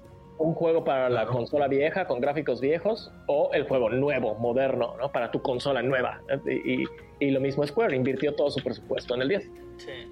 Pero, pero no, o sea, tú ves la presentación, o sea, ya estás jugándolo y te das cuenta que que sí es como que darlo todo en lo último de la, de la saga. en el sentido de que el, no solo gráficamente, sino en el 7 y en el 8, tú veías de que, no sé si por decisión anticipada o también por una cuestión de optimización y cuestiones tecnológicas, que tu party era de tres personas. Y en este dijeron, oye, vas a tener a, a cuatro personajes y además de esto, o sea, peleas con muchos más personajes. O sea, es más ambicioso en todos esos sentidos. Estoy seguro que era una cuestión de optimización, ¿no? Porque se ve mejor, se juega mejor y tiene más eh, cuatro personajes, más enemigos, más armas, más hechizos, eh, o sea, todo es mejor. Sí. Más tipo de... De hecho, incluso coincide, o sea, no, hablando eso de que eh, es como el del último, coincide que es como, podría ser el último que en el que Hironobu Sakaguchi se involucró directamente, ¿no? En, el, 10. fue el último. El 10. El 10 fue el último. Ah, sí, Este, lo que sí lo hizo muy distinto es de que en el 7 y en el 8, pues ya se estaba delegando a de que Yoshitaka Amano sí era eh, pues arte conceptual, pero mucho del arte promocional era esto hecho es, Nomura, O sea, en el 7 pasaba, sí encontrabas de repente unos clouds medio surrealistas de, eh, del que se llama de Yoshitaka Amano, pero como que literalmente lo estaban cambiando de ser el artista a ser el diseñador gráfico de los logos. Eh, igual, Yoshitaka Amano diseñaba muchos monstruos. Sí. Entonces crearon mucho tiempo esa relación de que Yoshitaka Amano bocetaba a los personajes, Tetsuya Nomura los refinaba y Yoshitaka Amano hacía a los monstruos y los logos. Y en el 9 eso no pasó, ¿no? Ya el arte es, lo es de él. Es como que es, es a lo que voy igual. En el arte del 9, Yoshitaka Amano es el director, el, el que diseña todo y la ficha fuerte y la ficha popular, que es Tetsuya Nomura, lo pasaron al 10. Sí. Y es el juego en el que empezó a ganar muchísimo poder Tetsuya Nomura. Y, y Yoshitaka Amano empezó a perder mucho poder al punto que dices, lo relegaron a solo diseñar los logos. Sí. sí. Tal cual.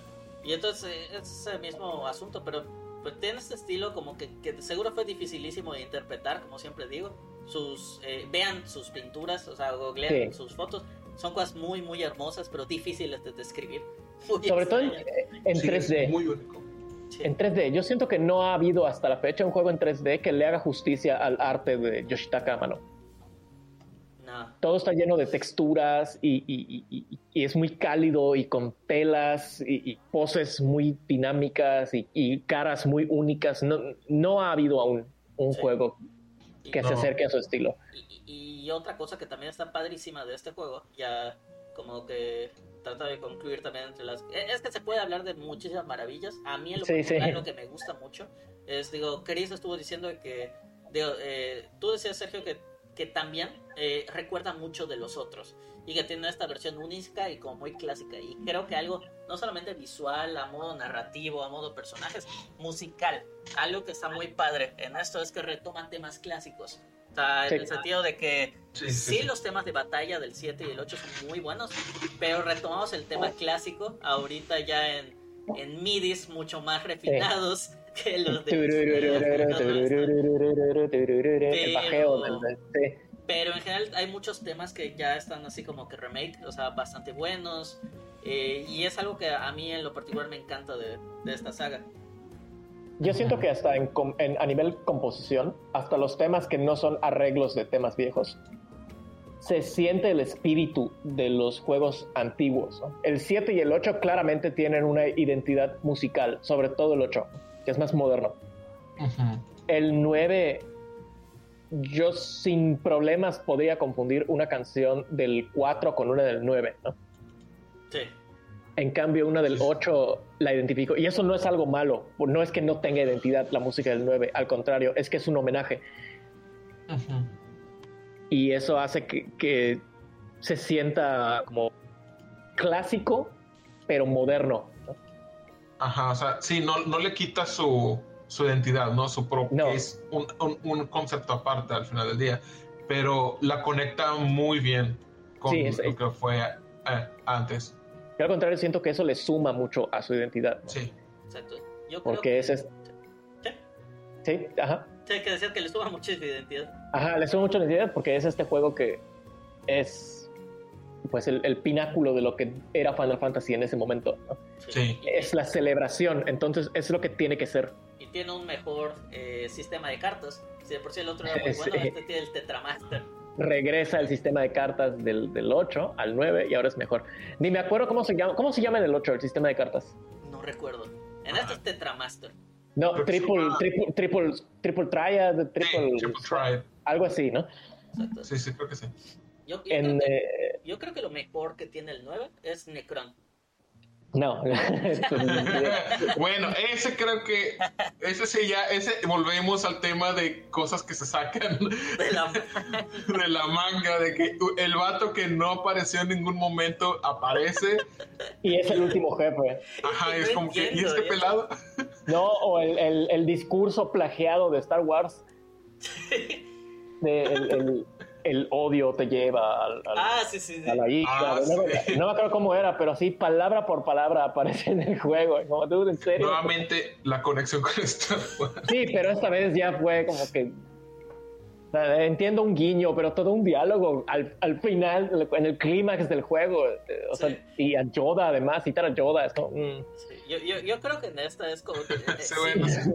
Eh, sí, es de esas cosas que si, si algo es en imperfecto este juego, es eso. O sea, porque es algo que literalmente después de la pelea de Kuya podrías quitar y no habría ninguna diferencia. O sea, sé, que, sé que a lo mejor y lo que tratan de, reactivar es este como que discurso de... de, es esa rebelión contra Dios. Sí, eh, pero más, o sea, es eh, esta cuestión de, pelear por vivir y no sé qué, pero, pero ya se había visto con Kuya. O sea, ya de una u otra forma entendías que decías, oye, no tienes que...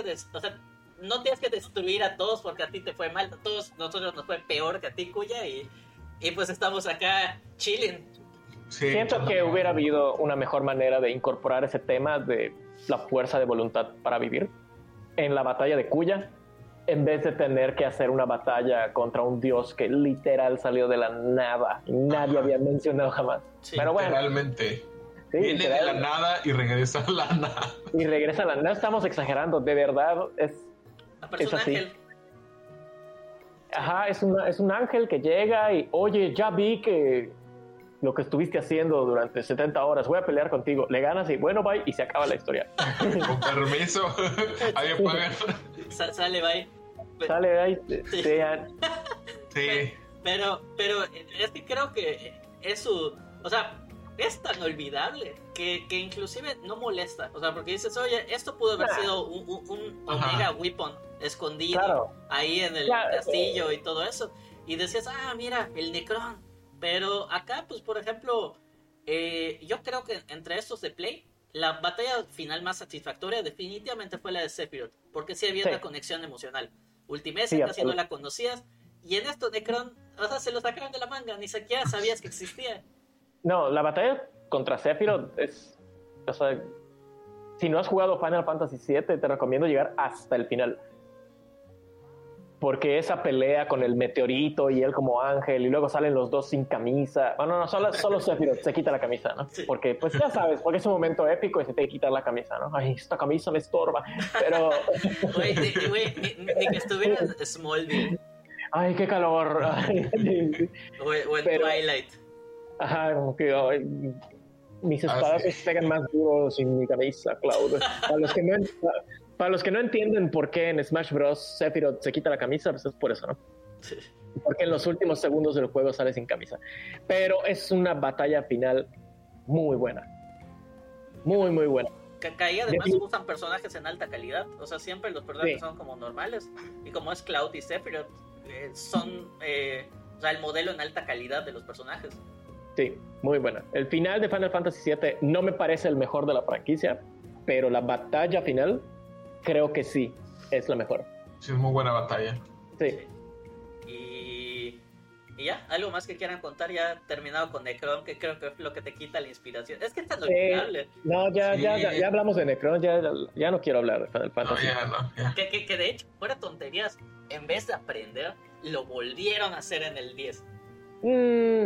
Yo diría que no. yo diría que no. Sí conocías a Yu Yevon, pero me hubiera gustado más que fuera con Jex o algo, o al menos la última pelea no fuera tan aburrida.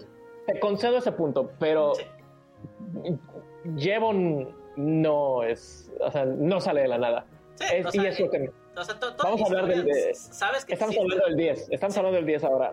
Eh, pero sí, a lo que me refiero, ¿sabes su existencia? Diferente de esto. Pero como pelea final es aburridísima, o sea, no puedes no, claro. Jevon es, Jevon es una constante durante todo el juego. Y por eso me gusta, ¿no? Sí. Final Fantasy X, en mi opinión, es el Final Fantasy que em, adopta de manera más descarada esa filosofía de me voy a rebelar contra la religión. Porque ahí literal te estás peleando no solo contra Dios, sino contra la religión de ese mundo, ¿no? Que es la de, la de Yujevon. Eh, hasta ves al papa de esa religión en algún momento. ajá, estás con el, Sí, estás con el Papa, estás con la iglesia, con los, los que son como los misioneros, que, como, que, van a la, que van a las cruzadas, estás en una peregrinación. Te, enseñan eh, cómo rezar. Te enseñan cómo rezar, te enseñan eh, los ritos, discriminan a los ateos. Eh, y a lo largo de la historia descubres que la religión es no es la causante, pero definitivamente está perpetuando los problemas del mundo y decides arrancarla de raíz, matando a las cabecillas, matando a Dios. Es, es muy. Es, pareciera que un adolescente en contra de su religión escribió ese juego, ¿no? Pero es algo muy, como decías, Chris, es algo igual muy japonés, tal vez, ¿no? Ah, un chavo que leyó, eh, que leyó Nietzsche en la prepa. es lo que, te iba a decir, de que Nietzsche de, de, encimita, así. tal cual.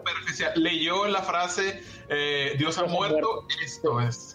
Listo, Pero ¿por qué dijo esto? No, no, no, se murió. Porque se murió. Nosotros lo matamos. Se murió. Ajá. el superhombre lo mató. sí, tal cual. Pero, bueno, no reduciría Final Fantasy X a eso. Nada más, como estamos hablando del tema de la batalla final, ese es el, ni siquiera es el clímax de la historia, porque ¿por qué te gustaría que fuera Jack la batalla final? Porque el clímax de la historia son los daddy issues de Tidus. Totalmente. Sí, porque desde el principio dices de que, o sea, tu papá era un campeón para todos, pero para ti era el alcohólico que te maltrataba. Sí, ajá, todos aman a tu papá, menos tú, tú lo odias, ¿no? Porque era un alcohólico que te maltrataba a ti y a tu mamá, Y algo que me gusta mucho de esa historia es que el papá no resulta ser el malo, al contrario, Tidus se da cuenta de que, güey, mi papá era un ojete, pero era un humano también, ¿no? Sí. y, al final, a su manera, eh, Jack ama a su hijo, ¿no? Como que sí quería que tú heredaras todo lo que yo tuviera. Sí sé que fui un ojete, sí sé, que los abandoné, sé que los hice llorar, sé que no es lo que quería, era muy inmaduro, era un borracho, he cambiado, ¿no? Y no te pido que me perdones, eh, al contrario, te pido que no tengas piedad porque para arreglar el mundo me tienes que matar. ¿no? no, no y no te, y, no, te acobardes. Sí, así, y no te acobardes, este, cabrón, porque me tienes que matar ahorita, ¿no? Y Tidus lo cuestiona porque es un llorón. Ahora resulta. Ahora resulta que sí lo amas, porque Tidus es un llorón, pero bueno, ese momento es muy satisfactorio, ¿no? Y por eso todos dicen, aquí debió terminar la historia. ¿Por qué a chocar lo de Yu al final, no? Sí pero yo siento que sí era necesario incluirlo de Yu A mí me hubiera gustado que la batalla de Yu fuera antes que la de Jack, no, no cambiarla, no cambiar la batalla, porque Yu luego es como una cucaracha que vuela y, eres inmortal y matas a tus humos, etcétera, ¿no? Es como muy raro. yo hubiera pasado eso antes, para que el, el payoff emocional fuera al final. Exacto, porque a fin de cuentas, o sea, luego en el momento, o sea, no hay cosa emocional de destruir a Yevon. O sea, es así como que lo vences y vuelves a lo de ir a reencontrarte con tu par y despedirte. Sí, es como un paréntesis eh, súper seco, ¿no? Porque matas a tu papá, literal, y el patricidio es un tema muy fuerte durante el juego. Eh, Final Fantasy X, yo siento que igual es el juego en el que muere más gente.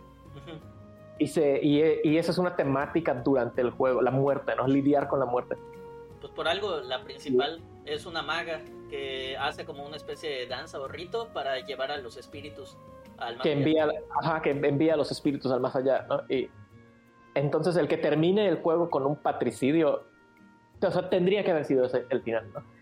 Y luego tienen este paréntesis de, matar a Dios, que ah, X, ya matamos en todos los otros juegos. ¿Cuántas veces lo hemos matado? ya, otra, vez tú. y, y, Dios así de, me hubiera salido con la mía de no haber sido por ustedes, chicos entrometidos y su tigre azul.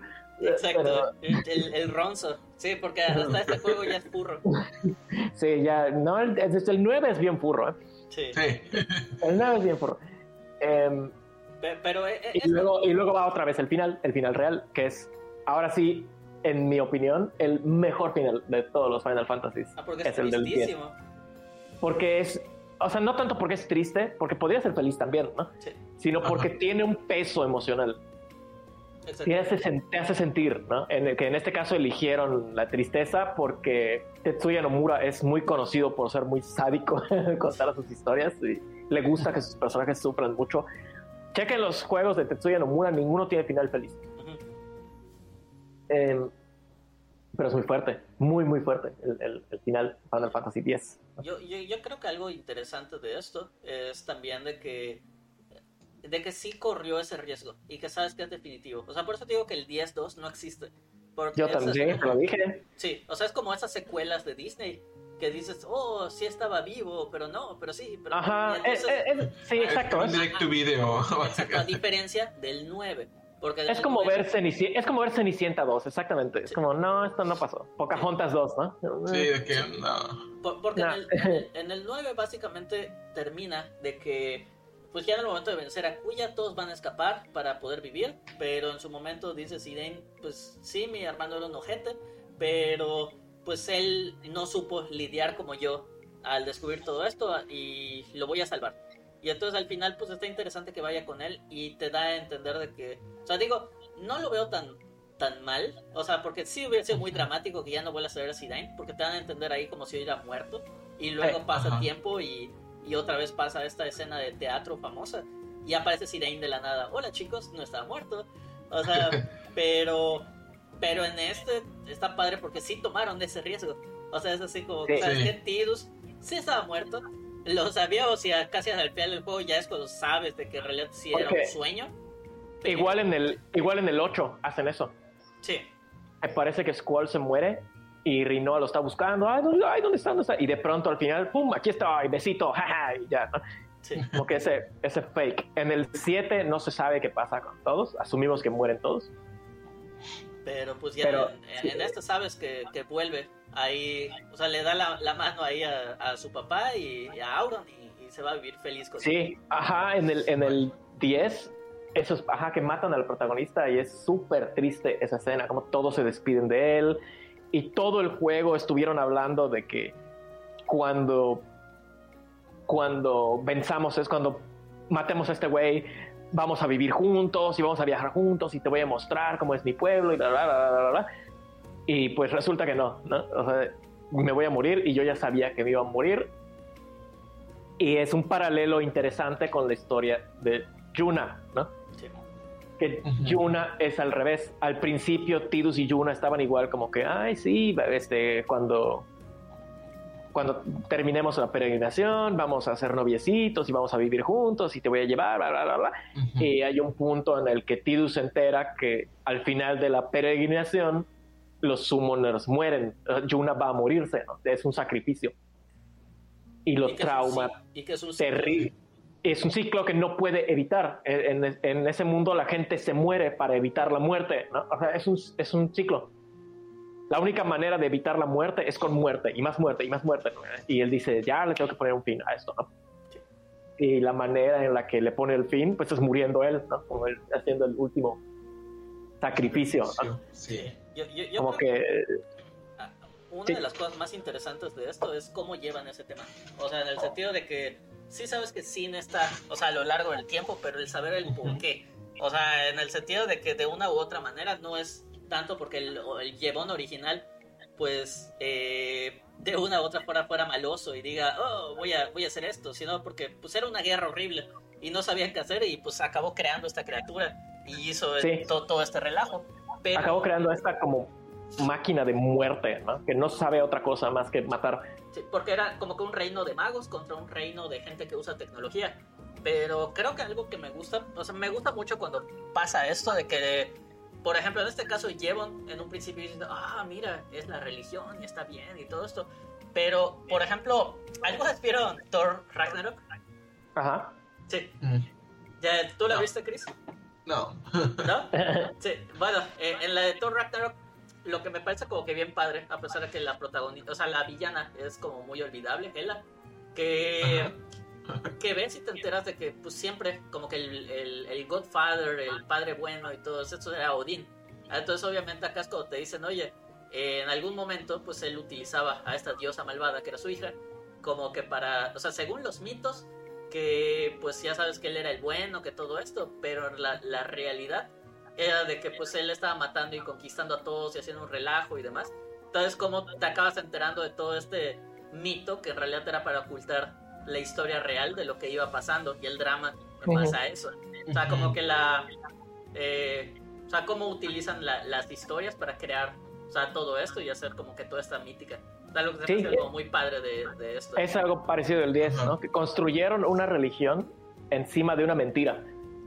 Sí. Para cubrir crímenes de guerra. Y a mí lo que me gusta es que la manera en la que te lo cuentan en Thor Ragnarok es como que el mural se rompe y ves abajo al Odín, arriba del, abajo del Odín bueno hay Odín malo, y, y Hela, jajaja, ja, ja, sí, te mintieron, o sea, me parece una manera muy, muy torpe de revelarlo, ¿no? Pero bueno, igual es de Claro, claro, es una película de Marvel, no tienen tanto tiempo, era la única manera, ¿no? Sí. En Final Fantasy X no hay nunca ese momento en el, en el que, ajá, plot twist. No, te vas dando cuenta poco a poco y tú vas atando los cabos. Y la manera en la que el juego te lo comunica es por el diseño de los niveles, por lo que te cuentan los NPCs, por las leyendas que vas escuchando que se contradicen, que no tiene, hasta que llegue ese punto eh, en el que no tiene sentido, ¿no? Por eso no me gusta Final Fantasy X-2 tampoco, porque es en donde esto es lo que pasó. Eh, aburrido, ¿no? pero, pero aún así, o sea, te digo, está interesante cómo de una u otra forma está todo este mito detrás. Es, algo así. Más valioso. Es algo así como en, de nuevo, como en Star Wars, ¿no? Que todo el tiempo te están diciendo Anakin Skywalker, Anakin Skywalker, Anakin Skywalker, y nunca lo, tú nunca sabes quién es Anakin Skywalker, ¿no? Hasta que atas los cabos de que es Darth Vader, ¿no? Sí. Y para ti Anakin Skywalker era un Jedi y verdad, o sea, es algo así, ¿no? Nunca te lo muestran, nunca hay un flashback, nunca hay un personaje que se sienta y te dice, a ver, mijo, te voy a explicar. Que, o sea, Como la historia está y, la, la vías por cachitos, hasta que ya vas tratando toda la historia completa. Porque los personajes lo aprenden al mismo tiempo que tú. Especialmente Tidus, ¿no? Que de nuevo es el único personaje con amnesia que me gusta. Porque, porque tú, tú estás en su papel, ¿no? Tú no sabes nada de ese mundo. No, no es Edgelord. No, no, y no es, es todo lo contrario, no es un Edgelord, al contrario, es un bufón, le gusta reírse, tiene mucha energía, es muy alegre, eh, es muy, y mucha gente se lo recrimina también, ¿no? Porque tampoco es como que el Mary Sue personaje perfecto, ¿no? O sea, mucha gente sí le dice como, güey, cálmate, estás hablando mucho, estás hablando mucho, cállate, ¿no? eres un tonto, ya, o sea, tiene ese encanto de protagonista, ¿no? Que obviamente los que lo único que han visto de Tidus es esa escena de la risa o, cinemas, les va a parecer que es un personaje tonto, ¿no? pero en realidad Tidus es un personaje que crece mucho y, es muy profundo con lo que él tiene detrás y cómo él lidia con el, con el trauma y las cosas que le van pasando, ¿no? Exacto. Y, pues básicamente La, historia se la llevan él y, y, Yuna. Y Yuna, sí. Los, otros, pues sí son los clásicos personajes que tienes ahí como ayudándolo, pero, pero no es así como que digas que tengan gran personalidad. O sea, son personajes cool de Nomura. Yo diría que sí. O sea, la historia es de Tidus y Yuna. Y los otros personajes, yo diría que sí tienen personalidad. ah, no, sí, sí la tienen. Pero, pero, Lulu tenía pasado, o sea, sí, tienen, de ella? Sí tienen pasado. ¿Sí? Ah, es porque hace muchísimo que no los juego. Sí, no recuerdo mucho de ella. Lulu era una guardiana que tuvo una primera peregrinación y se le murió su, su summoner a la mitad del camino. Ya. Y por eso, y era la, y por eso súper estricta, y era la prometida del hermanito de Waka, que se murió también en una guerra, y, o sea, están todos conectados. Que al final Waka se casa con ella al, final, Waka coquea a su hermanito. a mí lo que me gusta de esos personajes es que sí tienen personalidad, pero no roban el spotlight de Tidus y Yuna, ¿no? al contrario. Kimari, Al contrario, yo siento que los temas por los que pasan todos los personajes fortalecen mucho la historia de Tidus y Yuna, ¿no? Lulu es la hermana grande que te explica cómo es el mundo y te enseña a ver un mundo feo como que con otros ojos. Eh, Riku es la atea que te enseña que no todo es religión. Waka es el religioso. ¿no? que, su primita. Sí. Que el, Waka, es el religioso eh, racista y, y el pan. es el pan, es el conservador. Eh, y, además es el, el jugador este de, de, Blitzball. Ni siquiera hemos mencionado que además todas estas historias están aderezadas de que todo el mundo es fan de un deporte acuático que se llama Blitzball. Blitzball, sí. Auron es el, el, estoico que representa el pasado de, de, Spira y te conecta con los papás de Yuna y de Tidus. Y ah, Kimari es un tigre. Y Kimari es un tigre azul. Y ya. Y que tiene el Lancet. es Kimari, este es tigre. Kimari es purro. Sí. Eh, pero todo, todo, se conecta y no compiten entre sí. Y, y, se, se, complementan de esa manera, ¿no? Y todos son, la química que hay entre todos ellos es muy fuerte, ¿no?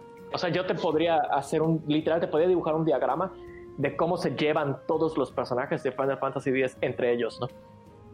Y eso es algo que yo no puedo hacer en el 7, por ejemplo, ¿no? ¿Cómo se lleva Kite Seed con Vincent? Quién sabe, ni hablan jamás. Yo, creo que ni importa. ni, importa. No, o sea, ni importa. Exacto, que también lo ayuda el hecho que son pocos. ¿Cómo se lleva Red con, con Tifa? O con Kate ah, Sí, y son poquitos personajes. Y como están todo el tiempo juntos. Y básicamente pasan la peregrinación. O sea, todos los personajes del juego los ves desde el principio. Sí, Sí, sí, o sea, se crea esa, como esa hermandad que yo siento que el único juego en el que Final Fantasy lo replicó fue en el 15. Sí. En el que genuinamente sientes esa camaradería, ¿no? Sí. Eh, bueno, yo recomendaría, a menos de que Chris igual quiera platicar de este, de que eh, saltemos el 11, que fue Final Fantasy Online. Pues eh, vale la pena mencionarlo. Final Fantasy XI fue el primer intento por hacer un Final Fantasy Online. Sí, por estas presiones que había sobre ya los MMOs. Y sí. dijeron, pues vamos a hacer el intento con sí. mundo. Eh, realmente no, no, fue un juego malo, pero ya es imposible jugarlo, ¿no? Y quedó obsoleto por el, el 14. Sí, ya solo se puede leer qué onda, ¿no? Entonces, sí, sí. Pues, ¿Alguno de ustedes lo llegó a jugar en su momento? Nunca jugué. No, era de la época de Play 2. Sí, nunca lo pude jugar. O sea, el, el, requerimiento de hardware es demasiado. Yo no, podía. Sí. Entonces nos, nos, podemos brincar al 12 porque eso es lo que hacen todos los fans de Final Fantasy de todos modos. Sí, o sea, porque lo, lo, que se me hace raro es eso, o sea, que lo pongan dentro de la linealidad. O sea, porque son juegos que bien podrían funcionar aparte. O sea, digo, sí, pero es para, es para vender. Sí, o sea, por marketing lo ponen dentro. Pero pero bien podrían ser la saga online, tipo como los Tactics. Sí, es para vender. Sí, realmente. Final Fantasy XII. Este juego eh, lo llegaron a jugar, su versión original o la versión esta, la del Zodiaco, HD. Yo lo he jugado muy poquito. Ese sí ya me pasó, o sea. Así, para serte honesto, he jugado muy poquito ese juego. Ok. Eh, pero la, versión Zodiaco, la normal. Eh, ninguna. Ambas. Ninguna, ajá. Muy, yo jugué muy poquito la versión Zodiaco. Esa, la nueva, ¿no? Pero no, no, no lo acabé. Creo que no llegué ni a la mitad, ¿no? Ya. Bueno, este, lo que me llamó la atención era de que tenía muy, muy, muy, muy buenas críticas. O sea, era de esos eh, que la prensa especializada, así como en el 9, que te lo decía, oye, este juego es increíble, deberías jugarlo. Y a mí se me hacía raro porque pues yo lo veía como, como una especie de MMO, pero no online. Ya sabes, o sea, porque tenías un sistema parecido. O sea, donde sí, porque el gameplay es así como de cooldowns, ¿no? Sí, o sea, tu personaje va, ves a un enemigo, caminas hacia él y lo estás golpeando. Ya no hay esto de meterte en modo de batalla. O sea, las batallas son en los escenarios, no hay como que un cambio de escena. Y además de eso, eh, tú comienzas a, pegar y comienza a, a, pegar tu personaje y los otros se controlan automáticamente por computadora. O sea, no es así como que por turnos y veo qué va a hacer cada quien y todo esto, sino de que pues tiene este sistema de batalla, el cual era un poco extraño y luego en Zodiac sí lo mejoraron, pero sí, o sea, tienes esta versión, este estilo de combate muy distinto a todo lo que había antes. Eh, hay como muchas cosas encontradas en este juego. Eh, ¿Qué es lo que más me gusta? De que como que le dieron un respiro a Tetsuya Nomura y dijeron, Nomura, haz el Final Fantasy la siguiente generación, ya sabes. Pero, pero en este eh, tenían al artista de eh, los Final Fantasy Tactics. Es esta persona que pues también era famosa por el background story de PlayStation 1 pero, eh, ¿cómo se llama este juego que me decías que evolucionó los Jobs, Sergio? El... Bravely Default. Bravely Default, el mismo artista. Es apellida, creo que es... Eh, no es Akihiko, es... Eh, eh déjenme acordar. Déjenme acordar, Google. déjenme, me acuerdo, Google. Sí. No, es así se llamaba Akihiko, pero acabo ya de, de checar su, su apellido se llamaba Yoshida. Yoshida. Sí. Akihiko Yoshida, sí. Qué raro, porque su apellido es más común. O sea, pero este tipo, eh, digo, casi siempre se le reconoce por su estilo de arte, casi nunca hace narices. Y que hace un énfasis muy, muy grande en figuras muy simples con texturas muy complejas. Eh, y es algo que me parece como muy padre, o sea, porque en este, como por ejemplo en Play 2, eh, aún y con las limitantes gráficas, tiene, una, o sea, tiene unas texturas increíbles para los personajes. O sea, y tiene, pues, no tantas aventuras como en el 10 que dices, por ejemplo, el pelo de anime que tiene eh, Tidus y, todo ese tipo de cosas, pues lo explora de una forma muy distinta. Es como, como juego me pareció muy divertido. Como historia, eh, me abrumó un poco. Porque, pues, por ejemplo, juegos aún más eh, más pausados como los Tactics, pues sí tenías estas eh, historias acerca de, eh, de política y de reinos y con un montón de personajes y así. Pero en esta, pues de nuevo, tienes gran cantidad de personajes y como también no tienes este entorno mágico, o sea, si no lo llegaron a jugar, o sea, es otra vez una historia que tiene que ver con dos reinos, un rey malo que quiere, o sea, que acabe un príncipe malo que mató a su rey para que sea el rey malo y quiere ser el rey de todo. Y hay como que unas piedras mágicas que dan poderes. Entonces, pues él va a invadir reinos para buscar estas. O sea, es... Tipo las, piedras del infinito. Exacto. Eh, las piedras del infinito, los cristales estos de, de pero en esto, por alguna razón los llamaban los neticitos o los neticites. Eh, es un juego que igual a diferencia de en el 10, eh, el protagonista no es este de la portada, no es... Eh, no es Van. sí, e, es, se supone que es Ash, la chica de la, de la portada. O sea, es la, esta reina que quiere, pues así como Yuna, o sea, ser, o sea, la, la heredera esta del reino, o sea, ser al final la salvadora de todos. Pero gran parte de esta historia va con, con Van, que es nada más un chico que quiere ser como que este ladrón o, o pirata eh, volador. ¿Qué les podría resumir de, de, esto? O sea, tiene un sistema de pelea muy padre a diferencia de casi todos los demás Final Fantasy, tiene algo que, que tiene esa libertad de un principio de ir a ciertos lugares que, que pues normalmente no, no deberías ir. O sea, en el sentido de que eh, no es así como que digas, oye, voy a ir a, tal lugar, y me encuentro con un T-Rex. Y este T-Rex me va a matar porque necesito como 30, 40 niveles más para llegar ahí. Y desde el principio del juego. Y eso está muy padre. Me recuerda mucho a lo que hizo muchos años después Xenoblade. No, no he jugado tanto. Es como, es un mundo abierto, muy grande y hay enemigos de tu nivel, hay enemigos muy fuertes que si te acercas te van a matar de un golpe. Y el sistema de batallas es igual como por, es en tiempo real, pero con cooldowns, ¿no? A tus compañeros como que los programas para que ataquen como tú quieras. Y tú nada más haces el ataque que quieras cuando quieras y cuando lo haces hay una barra que uh, se llena y hasta que puedas atacar otra vez, ¿no? Exacto. Ya para ir saltando a otro, o sea, para uno que sí eh, conozcamos más, más todos. O sea, eh, es un juego que creo que fue en el 20 aniversario o algo aniversario, porque le hicieron como que una portada dorada. Y no porque fuera el más vendido, sino por algo. O sea, era un algo aniversario de Final Fantasy como lanzó. Y también, eh, pues básicamente al final del, juego, pues el rey malo eh, hace una eh, una especie de super eh, nave que se llama el Bahamut para pues invadir los reinos gracias a estas piedras mágicas, lo vences y acaba el juego. Y... vale la pena que mencionemos que a partir del, 11 ya no está Hironobu Sakaguchi, que es el creador de la saga, y ya no está Nobuo Uematsu, que es el que hace la música.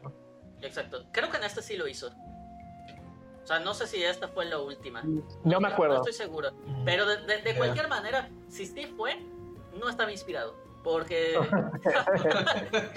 porque eh, es ese rollo. O sea, es un juego muy, muy.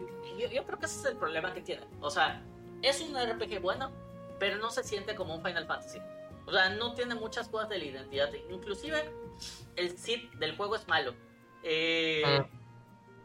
Dejando eso, creo que fue lo que a mucha gente la, la alejó. O sea, que ni siquiera le dieron esa oportunidad de que dices, oye, el sistema de batalla no es del clásico sí tiene summons, pero no tiene todo esto. A diferencia de Final Fantasy X, no es que todos los mundos fueran como que muy únicos. Esto, como tiene gran cantidad de escenarios, muchos de estos casi son como plantillas. O sea, en el sentido de que puedes ir a, a 10 o 20 bosques que son igualitos, que solo te los pusieron para expandir todo esto. O sea, en juegos como, por ejemplo, eh, Dot Hack, eh, este RPG donde tú ponías un, número e ibas a un servidor y ahí había eso. O sea, había mucho en este, que era lo que pues no te da esa unicidad del mundo del 10. O sea, yo lo considero un muy buen juego. Como juego, está muy divertido. Como Final Fantasy o como historia, en lo particular no, no me engancho mucho. Le falta magia. sí, le falta encanto, ¿no? Sí. Sí, y tal cual. Si quieres pasamos al 13, que también, por muchas razones, también fue polémico. Y sacaron 3 de este. sí, el 13 le costaron bastante, demasiado. El 3 es una trilogía, sí. El Final Fantasy de nueva generación. O sea, el Final Fantasy de la generación de Play 3. Final Fantasy 13, sí, fue el intento de ser el nuevo Final Fantasy 7. Sí. Yo sí lo veo, ¿no? Como que quiso ser el nuevo Final Fantasy 7. Porque Square le apostó cabrón a la. ¿Cómo le llaman? A la fábula Nova Crystallis. sí. Que es, que libros, libros y cómics y novelas y películas y querían todo y al final lograron bastante, pero no lo explotaron tanto como querían, ¿no? El hecho de que salieran tres juegos de Final Fantasy 13 y ninguno fue aclamado por la crítica, ya sabes, si me dijeras que como que el primero fue amado, el segundo igual y como que va en descenso, no, desde el primero Final Fantasy 13, que creo que es el en el que nos vamos a enfocar, los otros como que no, eh, a la gente como que no le lateó. No, eh, no, solo lo, si, le vamos, ok, voy a tratar de decir algo bueno para, para si Gráficamente es muy bonito. Me parece precioso gráficamente. Los personajes tienen un diseño interesante. Eh, los enemigos también. El mundo está muy padre, aunque sean pasillos, ¿no? No, no son no son niveles grandes ni mundos abiertos interactuables, ¿no? Me parece muy bonito. Una queja Visualmente. Muy constante de la gente. O sea, de que no era un mundo abierto y que era súper lineal. Yo, mira, yo no pienso que ser un juego lineal tenga nada de malo, ¿no? Dos de mis juegos favoritos son lineales, que es Final Fantasy X y Kingdom Hearts 2, ¿no? Son pasillos también. Sí. Ah, pero este pero, lo muchísimo. Sí, porque no lo hizo bien. O sea, es, todo está en eso, en la ejecución, ¿no? Y, y sí te sentías atrapado en un pasillo. Y otra cosa, la música de Final Fantasy XIII, preciosa, es hermosa. Ahí sí, Final Fantasy XII he escuchado la música y, concuerdo contigo. No sé si es Nobuo Uematsu, yo creo que no es, porque no me suena a, él, ya sabes, Nobuo Uematsu no hubiera hecho algo así. y el 13 al contrario lo escucho y sé que tampoco es Nobuo Uematsu, pero me parece buena, genuinamente buena. ¿Fue Shimomura o quién? No es Yoko Shimomura. Yoko Shimomura entró hasta el 15. Ah, ya. Mm, Entonces, ¿quién, es el misterioso compositor del 13? No sé. No, no sé. que el de Pelé tan tan tan tan tan tan así. Sí. cosas interesantes. No sé, le estoy echando muchas flores y ni sé quién es el pobre. el hola. Sí. Eh, Se llama Masashi Hamausu. Sí, Masashi Hamausu, Naoshi Misuta y Mitsuto Suzuki. Que no sé si son los mismos que los del 12. Oye, pues eh, yo, yo te diría que, que entre esas cosas malas también, yo creo que si tiene esta cosa rara en los Final Fantasy de siempre nombrar al personaje con algo del clima o de la noche o del día o de cosas así, tiene como peor de los nombres. O sea, que literalmente se llama Rayo. O sea, Lightning. Sí. Eh, no sé. Tienes a, la, nube, o sea, tienes a Cloud, tienes a la noche, a Noctis. Sí, tienes a Squall, tienes a Noctis. Mira, Cloud me, parece un, Cloud me parece un nombre muy malo, pero Cloud es un buen personaje y por eso lo acepta. Se salva. Ajá. Pero Lightning está hasta difícil de pronunciar. Lightning, sí, Y, es un personaje muy malo. Sí, pero lo trataron de vender, o sea, ya o sea, lo, lo, usaron para, para Para modelar ropa, para perfumes, para todo lo que hicieron. Lo tienen por todo, por donde podían, o sea, es increíble lo tanto que se esforzaron en venderla. Es que Final Fantasy XIII quiso ser el nuevo 7. O sea, querían que lo tuvieras hasta en la sopa, ¿no? Literal, hasta en las tiendas de ropa. Que, que, vieras a Lightning, ya sabes, modelando vestidos. Y como, ¿Qué? De que no. De pedo. algo, fue, algo, muy. Fue, esta, ¿cómo se llama? Eh, fue, esta curiosidad que quisieron desde, desde su película. O sea, de que vieras a Aki Rosa hasta en la sopa. Y, que no se les ha hecho. O sea, pero, pero es lo que han querido. O sea. sí, sí. Siempre han querido crear una celebridad digital. Eh, y tal vez algún día va a pasar, tipo un Hatsune Miku, ¿no? Que ya la veamos en todo pero no, hasta ahora Square. Lightning no fue. No, Lightning no fue, Akiros no fue, ¿no? Y algo que tiene Final Fantasy XIII también, aparte de Lightning, ah, pero hablando ya de personajes, es que no tiene ningún personaje que se salve. sí, ya sé. O sea, porque es que por, más. Al, menos Kimari dices, oh, mira, es un tigre azul. Pero no, es que, es que, mira, Kimari yo te puedo decir, es el eslabón débil del 10. Sí. Pero aparte de Kimari, tienes a otros cinco personajes muy buenos, ¿no? Sí. O lo mismo del, del 12, ¿no? Tú me puedes decir, Van es una porquería, es un protagonista horrible, y Ash no es tan buena, pero tienes a Valtier, por ejemplo. Valtier es increíble. Ah, tienes a Penelo, ¿no? Que son, personajes buenos. en, el, en el 13, ¿de quién? Ya, Snow. Ya, están los nombres. O sea, Snow. Vanille. Ajá. Muy desinspirados. Sas. Sas. Que, además, eh, o sea, para acabar de, el racismo, siempre al negro le dan una pistola para que se Siempre. en el 15, ¿no? En el 15 el güero es el que usa las pistolas. Ah, sí. Ah, el, bar y acá, el, tiene una pistola. Tiene, ajá, pero son personajes, es, es la esencia del 13 son visualmente muy interesantes y visualmente muy padres. A, mí, a mí me gustan los diseños del, del 13, ¿no? Pero en su personalidad y en su historia, nada, o sea, nada. Y estoy seguro que los actores de doblaje se esforzaron un chingo en, en, vender estos personajes y en vender sus historias, pero no, no están bien escritos, ¿no?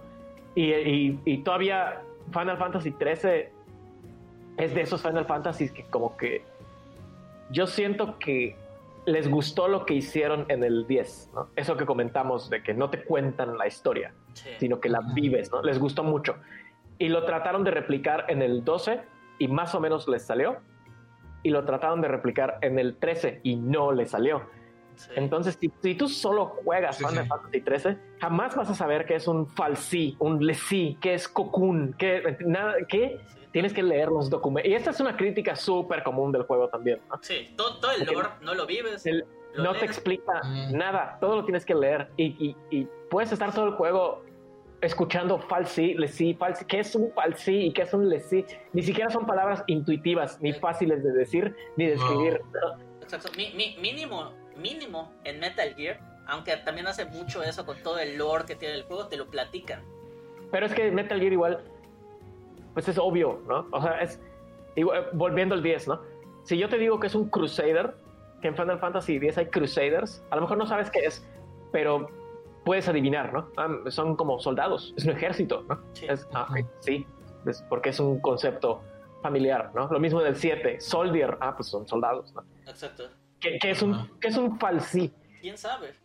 ¿Qué es un pero además de eso, como que siento yo que desde el principio apostaron a hacer un ultramundo que te iban a contar a cuentagotas. Y, y es lo que, sientes, es demasiado confuso y abrumador. Y dices, güey, ¿qué, ¿qué onda con esto? Ya sabes, o sea, por eso no, no, te, no te agarra. No te agarra, no. No porque querían que fuera parte de un todo, del Fábula Nova Crystallis. Y, de lo, y lo que Square no se ha dado cuenta hasta la fecha es que los productos que son parte de una saga tienen que ser autosuficientes. Sí. Si no te gustó la película de la momia, no vas a ver el Dark Universe, ¿no? Sí. el peor de los universos. Es que es eso. Si Iron Man no hubiera sido una buena película, no habría universo cinematográfico de Marvel, ¿no? Sí. Exacto. Y, y, es lo que les falla hasta la fecha, hasta con Final Fantasy XV, por eso se murió también. Porque quisieron que fuera una franquicia enorme que pues, no, no tiene patas. Pero primero es un buen juego que saque más. Sí, primero es una buena historia, una historia sólida, aunque sea sencilla, ¿no? Y ya luego la expandes todo lo que tú quieras. Y el 13 tiene una historia tan ambiciosa y tiene... Te voy a decir que el sistema de combate del 13 tampoco me pareció tan malo. No, eh, eh, hasta eso estaba divertido y simple. Ajá. Repetitivo, sí. Simple, sí, pero no es malo. No me, no me pareció malo. No. Yo, yo creo que algo que, o sea, ahorita hablando efectivamente de, de los personajes, ¿vieron alguna vez que hace, eh, creo que mediados del año pasado o fines, eh, Netflix sacó como una especie de documentales, ciertos capítulos de lo que es eh, la historia origen de varios videojuegos? Ajá. que, que, hablaban del de Street Fighter y entre varias, varias cosas. Ahí algo como muy interesante que hablaba, por ejemplo, el diseñador de personajes del Street Fighter 2, que fue pues el primero que, que jaló mucho dentro de la saga, era de que él adrede decía, tenía esta filosofía de que aún y que tomes un personaje común, explora sus, sus posibilidades porque tiene que tener algo muy exagerado para que llame la atención. O sea, pero es así como que attention seeker todos. Y yo creo que es donde falla este. Y el 12, pues no lo hace pero aún así sigue siendo fantástico. El 10 lo hace muy bien. O sea, porque acá, por ejemplo, Street Fighter 2, si Dalsim no tuviera los cráneos que tiene, ya sabes, dirías, oye, ¿qué onda con este tipo? Si no tuviera los ojos blancos, si no hubiera pintado acá, parecería simplemente un hindú que está en shorts. O, claro. o por ejemplo, si Ryu no tuviera como que, además de las manotas que tiene, o sea, porque así como Chun-Li tiene piernas gigantescas, o sea, más que humanas. Sí. Eh, o sea, tiene estas cosas deliberadamente exageradas para que llamen tu atención. Como por ejemplo los piezotes de, de Honda. Eh, sí, sí. O dices, ah, mira, este es un general nazi, Bison. O sea, y todos están así con detallitos así. Y, y ni el Final Fantasy XIII los tiene. O sea, son personajes que. Son personajes urbanos que todos tienen gabardinas. O sea, que que bien podrían estar como que en una película medio futurista, pero ninguno tiene algún tipo de detalle, a diferencia de eh, el afro de Sass. O sea, que realmente te llamen mucho la atención. Y el 10, por ejemplo, si lo hace. O sea, tienes a Waka, que si no fuera por su fleco gigantesco, de entrada dirías, oye, este personaje, ¿qué onda? O este personaje que no tiene un vestido negro, tiene un vestido lleno de cinturones. Tienes a Yuna que tiene además su, eh, su bastón y tiene su vestido específico. Y o sea, todos los personajes te llaman mucho la atención, no pasan desapercibidos. Y, y en este juego no se hace, ya sabes, o sea, puedes ver a todos y, y hasta la paleta de colores es medio parecidona. O sea, si te dice, oye, este personaje es pelirrojo y es rojo, o sea, no te indica mucho de ellos, o sea, no llama la atención. Cierto. O sea, por eso es difícil, es difícil recordarlos. Sí. Sí, siento que en ese sentido, por lo mismo, o sea, no te da eh, eh, como que una guía de, de, que te permita como a, arrastrarle a ciertas ideas a los personajes, ¿no? O sea, porque visten como modelos, básicamente. Sí. O sea, no, no te revela su personalidad, porque cualquiera puede vestir como un modelo, pero si no lo contrastas con algo más o con alguien más, pues pues no, o sea, no sabes quién es, no sabes qué es lo que hace, no sabes qué es lo que le interesa y pues así te quedas. Exacto. Eh. Lo, veo como el, clásico casting de, de, anime, pero si lo desaturaras. Ya sabes, o sea, porque generalmente siempre se exagera y siempre son las mismas personalidades, pero por lo mismo dices, oye, son colores saturados y por eso este personaje tiene pelo azul, este blanco, este tal cosa, pero acá todo está tan desaturado y todo está tan unificado que por eso como que en conjunto no es tan especial, a mi juicio. Sí, eh, son modelos, como dijeron, ¿no? Son, son modelos, están hechos para vender ropa. Y triste porque siempre sentí que había potencial para una buena historia. O sea, el, el, como que el concepto de la historia, de, de, lo que les pasa a ellos, la historia de ellos de manera individual, ninguna es única, ninguna es memorable, ¿no? La de Snow, la de Vanille, la de Fang, la de Sass, ninguna es memorable. Pero la historia de ellos como equipo, esta, esta cuestión de que les dan un propósito y no saben cuál es ese propósito, pero tienen que cumplirlo. Y resulta que su propósito es destruir el mundo y ellos quieren rebelarse en contra de ese propósito. es una historia con un potencial muy bueno. Ejecutada muy mal. Ejecutada muy, muy. Es una historia tan sencilla que es buena, pero el juego la sobrecomplica de manera innecesaria para vender secuelas, para vender novelas, para vender audiolibros, para, o sea, y, eso la hace mala, eso la hace terrible. ¿Hay alguna diferencia realmente notable entre los tres? O sea, yo lo único que he oído, y o sea, no voy a decir que, que, es así porque no me consta, pero yo lo que intuyo desde en el 3, de que hasta se llama Lightning Returns, el 2 o la duermen en el tiempo o algo, porque creo que la protagonista es su hermana, no sé si es un sí. llamado Cera o algo así, pero es lo que intuyo, que vuelve eh, Lightning y lo salva al final o algo así. Sí, en el 2 son otros los personajes, sí, y en el 3 vuelve Lightning. Sí, o sea, no es la gran cosa, ¿no? no son, eh, la, eh, la, historia del 2 es de viajes en el tiempo y así, o sea, no, no es la gran cosa, de verdad y se, y se siente incompleto, siempre se siente incompleto. Se ve que no es en donde querían terminar, ¿no? Y, porque Final Fantasy XIII Versus se volvió Final Fantasy XV. no, no es donde querían acabar. Sí, y, y por más que le, estamos tratando de dar su, su espacio a estos, creo que nuestro ánimo se fue bajando de, en el 13. o sea, digo, del 12 hasta este, pero... Sí, pero cabrón. Ok, nos podemos pasar al 14, que presiento que también va a ser rápido, ¿no? ¿Alguno de ustedes juega el 14? No. No. Yo he oído, o sea, que en un principio no era muy bueno y, y en algún momento lanzaron una actualización o un...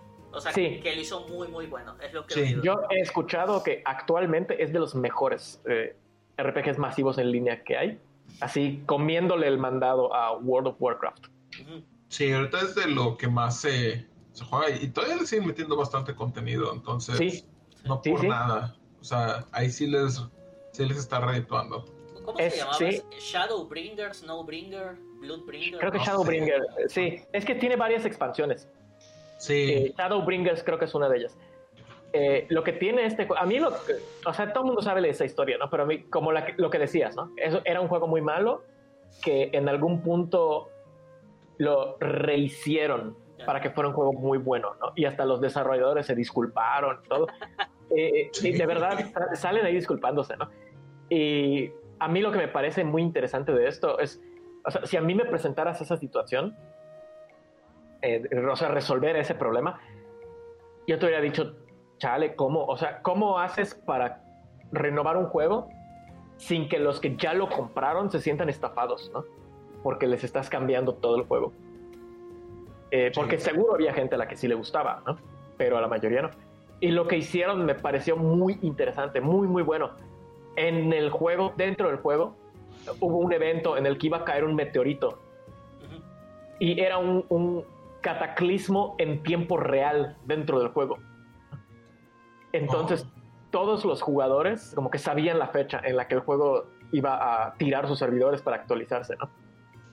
Y en vez de haber un, countdown o, pues una fecha tradicional, había un meteorito en el cielo que los jugadores veían acercándose, tipo Majora's Mask, ¿no?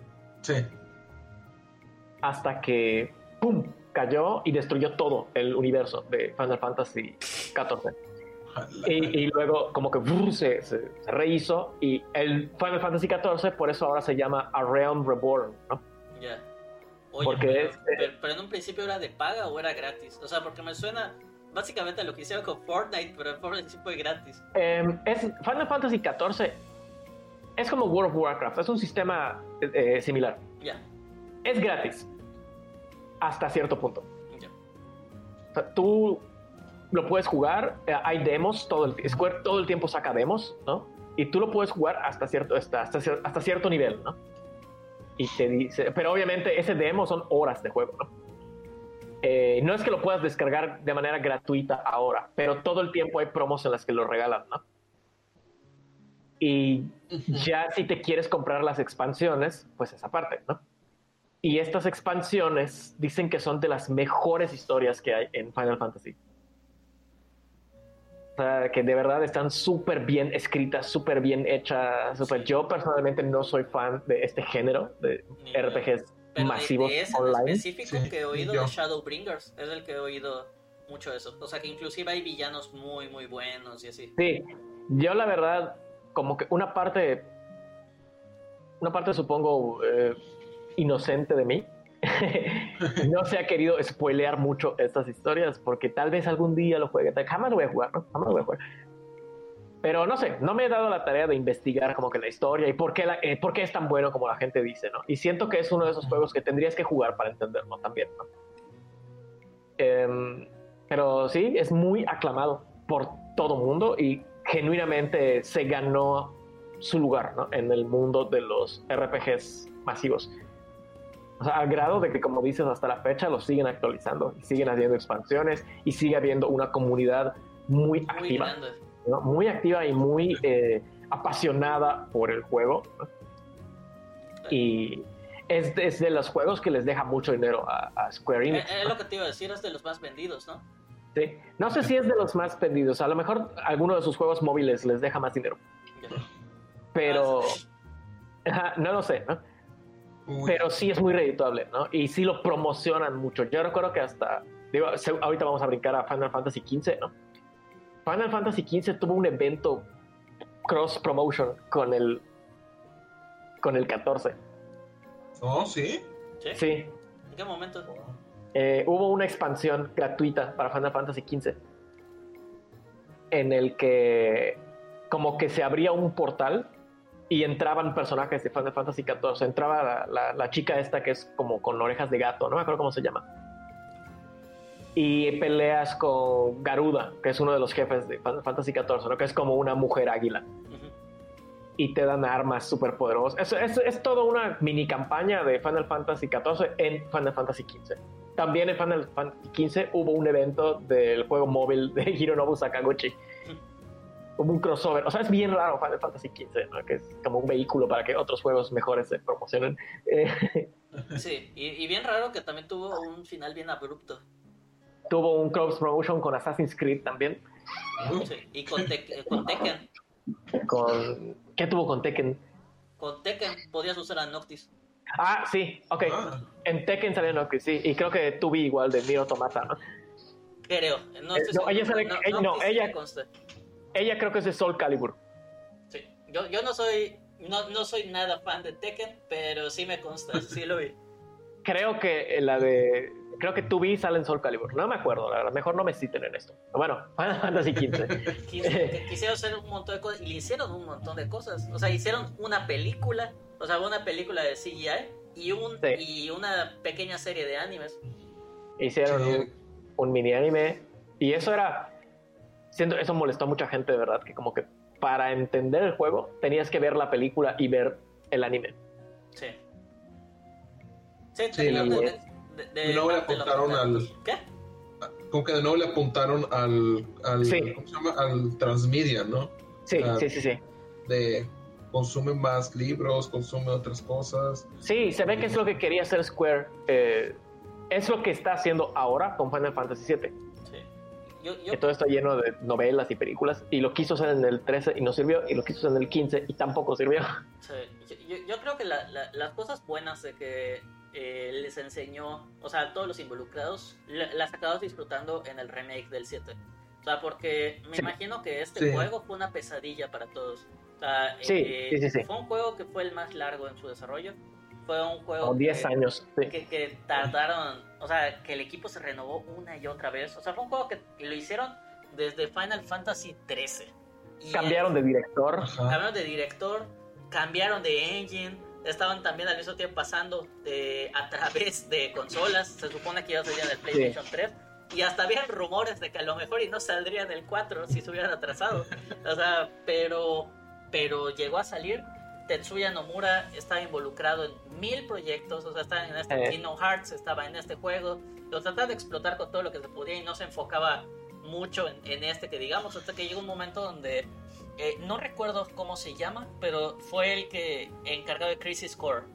Hajime Tabata, el Hajime Tabata, Tabata. Crisis Core, Type O y varios juegos que tuvieron muy buena recepción, porque por ejemplo, en su momento pues eh, tú decías, oye, ¿qué tan bueno puede ser un Final Fantasy de PSP? Eh, o de salió en Vita, ¿no? O en PSP. creo que es de PSP. Sí. Ah. creo que es de PSP. Pero mucha gente lo pone también entre sus favoritos. O sea, es como este caso raro de que cuando había Metal Gear en PSP, en un principio la gente lo odiaba cuando era el Acid. Pero, pero que luego en algún momento hicieron el Peace Walker y mucha gente dijo, oye, se puede hacer algo muy bueno en esta consola siento que es algo parecido porque pues también Crisis Core eh, tiene muy, muy, muy buenas reseñas. Eh, yo en lo particular nunca lo jugué porque nunca tuve PSP. Eh, pero pues esta persona vino acá a salvar este proyecto. O sea, él quería hacer como un Kino Hearts, pero que te pudieras teletransportar, pero, pero mil cosas raras y luego a la vez pues se salió del proyecto. Mira, sí, le tiran como que mucha popó a Hajime Tabata, ¿no? La realidad, yo lo que creo que pasó es Tetsuya Nomura, como dices, tenía un montón de ideas que todas funcionaban a medias, pero no se enfocaba. Sí. Y en el momento en que entra este güey, Hajime Tabata, y le dicen a Nomura, ¿sabes qué? Vete, vete a terminar tus otros proyectos que igual se están rezagando, ¿no? Si no, Kingdom Hearts 3 nunca va a salir. Y se fue. Hajime Tabata tomó las ideas y las hizo funcionar. O sea, de verdad, hay muchas cosas que criticarle a Final Fantasy XV. Sí pero es un. O sea, esa visión de un juego, un Final Fantasy de acción en tiempo real, casi hack and slash, para mí sí la cumplió. Totalmente. Ah, eh, o sea, digo, yo, yo, creo que algo que, que a lo mejor y fue raro, pero de nuevo es por cómo se dio las circunstancias, fue lo que quisieron contar a modo de historia. Porque igual al mismo tiempo primero se vendió como un juego open world, que sí te lo cumple en un principio, y luego un juego tremendamente lineal, y luego que tú en el juego principal no disfrutas toda la historia, no solamente porque lo que antes pasa lo disfrutas en películas y en series, sino que también lo que pasa durante pues está mochado y lo pues obviamente lo acabas comprando como DLCs. Sí, el juego Sí, básicamente. Su historia es lo que más sufrió, definitivamente, ¿no? Yo siento que más más que porque estuvieran apurados o por falta de tiempo, porque falta de tiempo no fue, tuvieron 10 años, ¿no? eh, eh, em, es por esta insistencia de algún ejecutivo de que tenía que dividirse y diluirse la historia en un montón de medios. Em, y el gameplay es como dices, está dividido a la mitad. La mitad del juego es open world y la otra mitad es de acción lineal. Y te digo que ninguna de las dos partes me parece mala, como juegos individuales. Pero no hay congruencia entre ambas partes. Definitivamente se, siente mucho. Son dos juegos, se siente mucho la diferencia.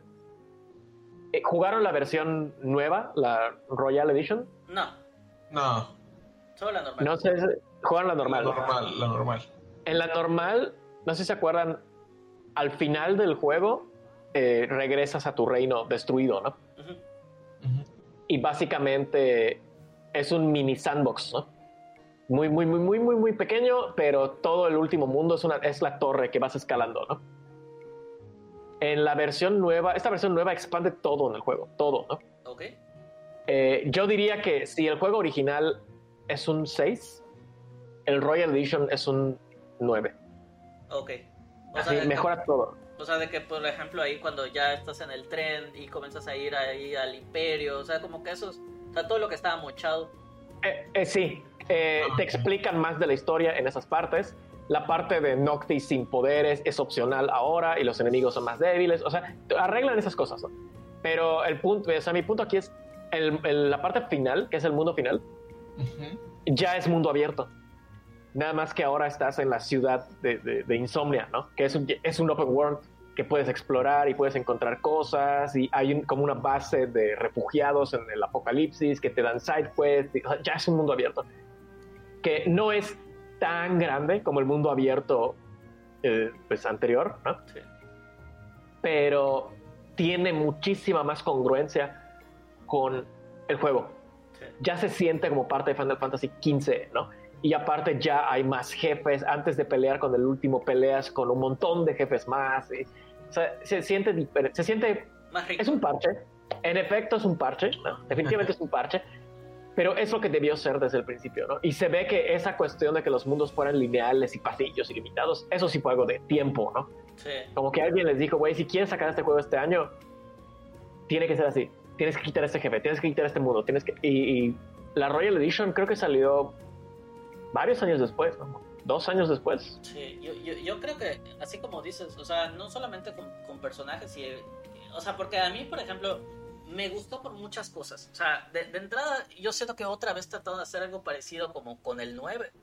Eh, no sé si, o sea, en qué momento de aniversario estamos de Final Fantasy, pero sí se trataba, o sea, por parte de Tabata, de hacer este cariño para los fans. O sea, porque decir, este va a ser el nuevo Final Fantasy para nuevas generaciones que nos están pidiendo meterle sandbox, pero al mismo tiempo también va a ser para ellos, porque desde el principio te dicen para todos los Final Fantasy, sí.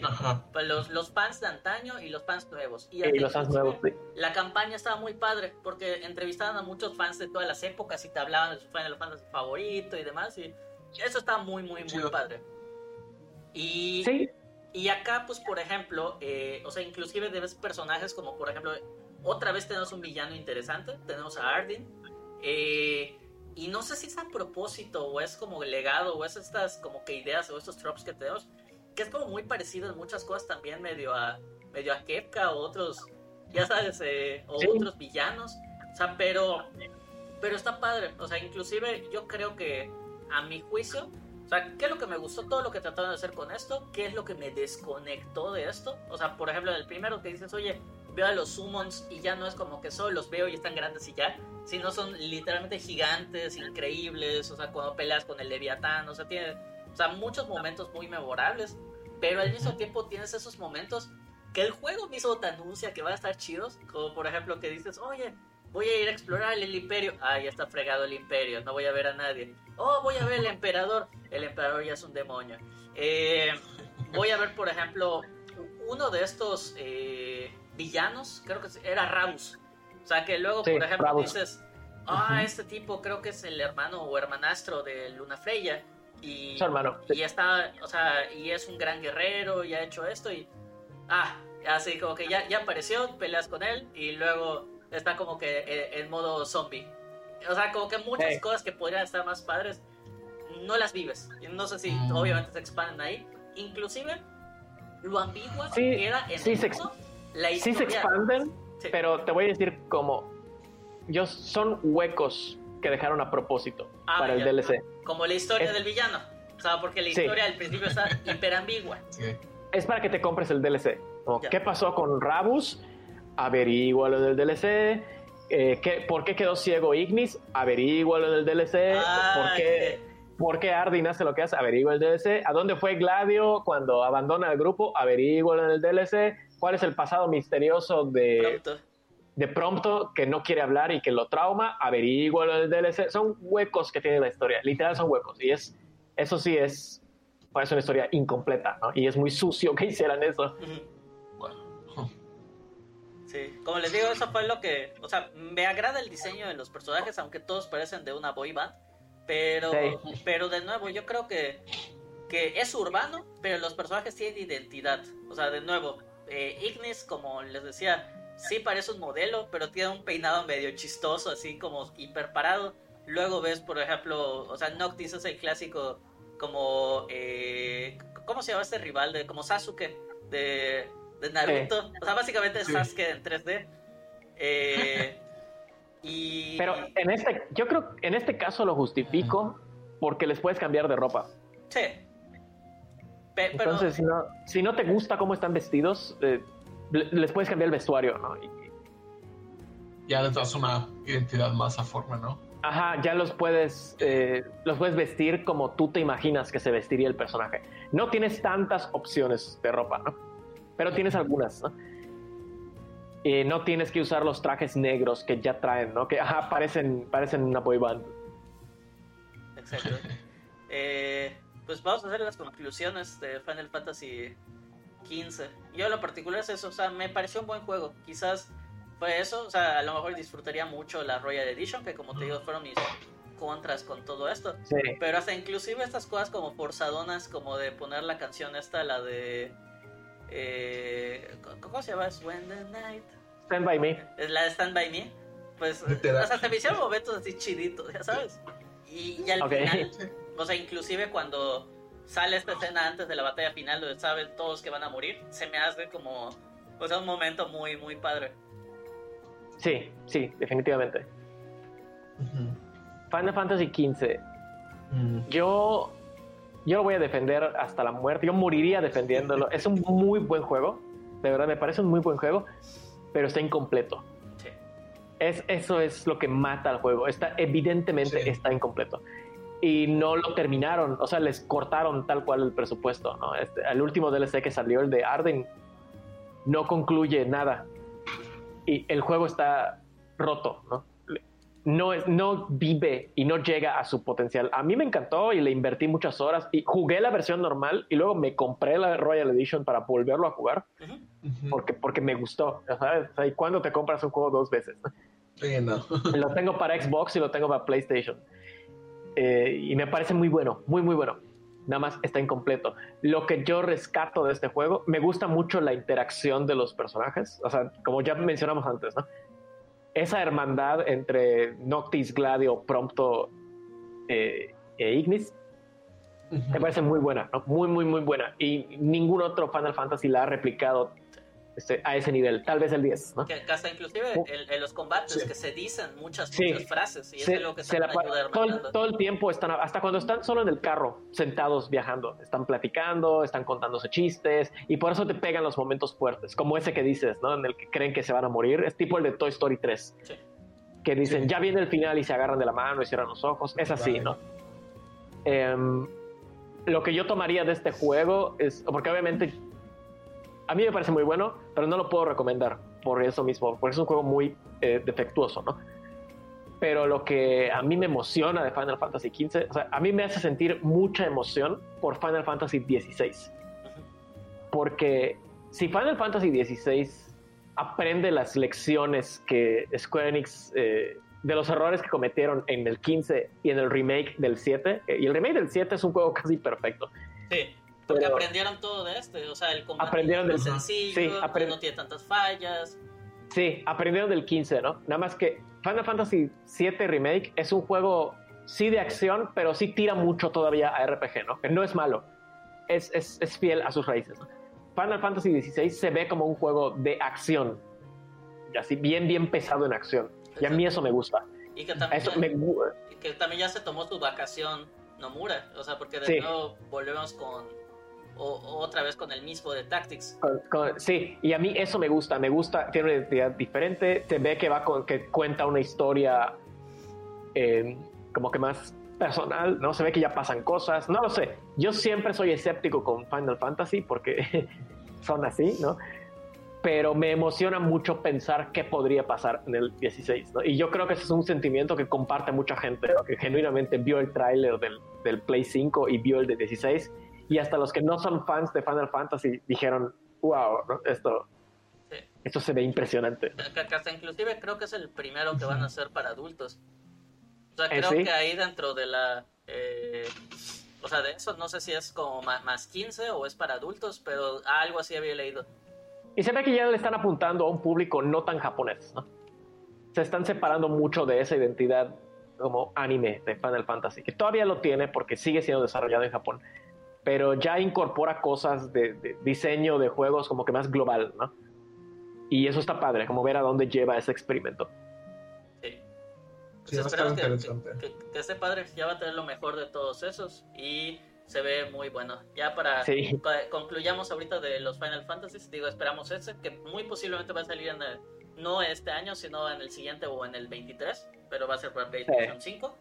Eh, pero, pues conclusiones acá. Eh, comenzamos así por la, la, ronda por Chris y luego por Sergio. Chris, sí.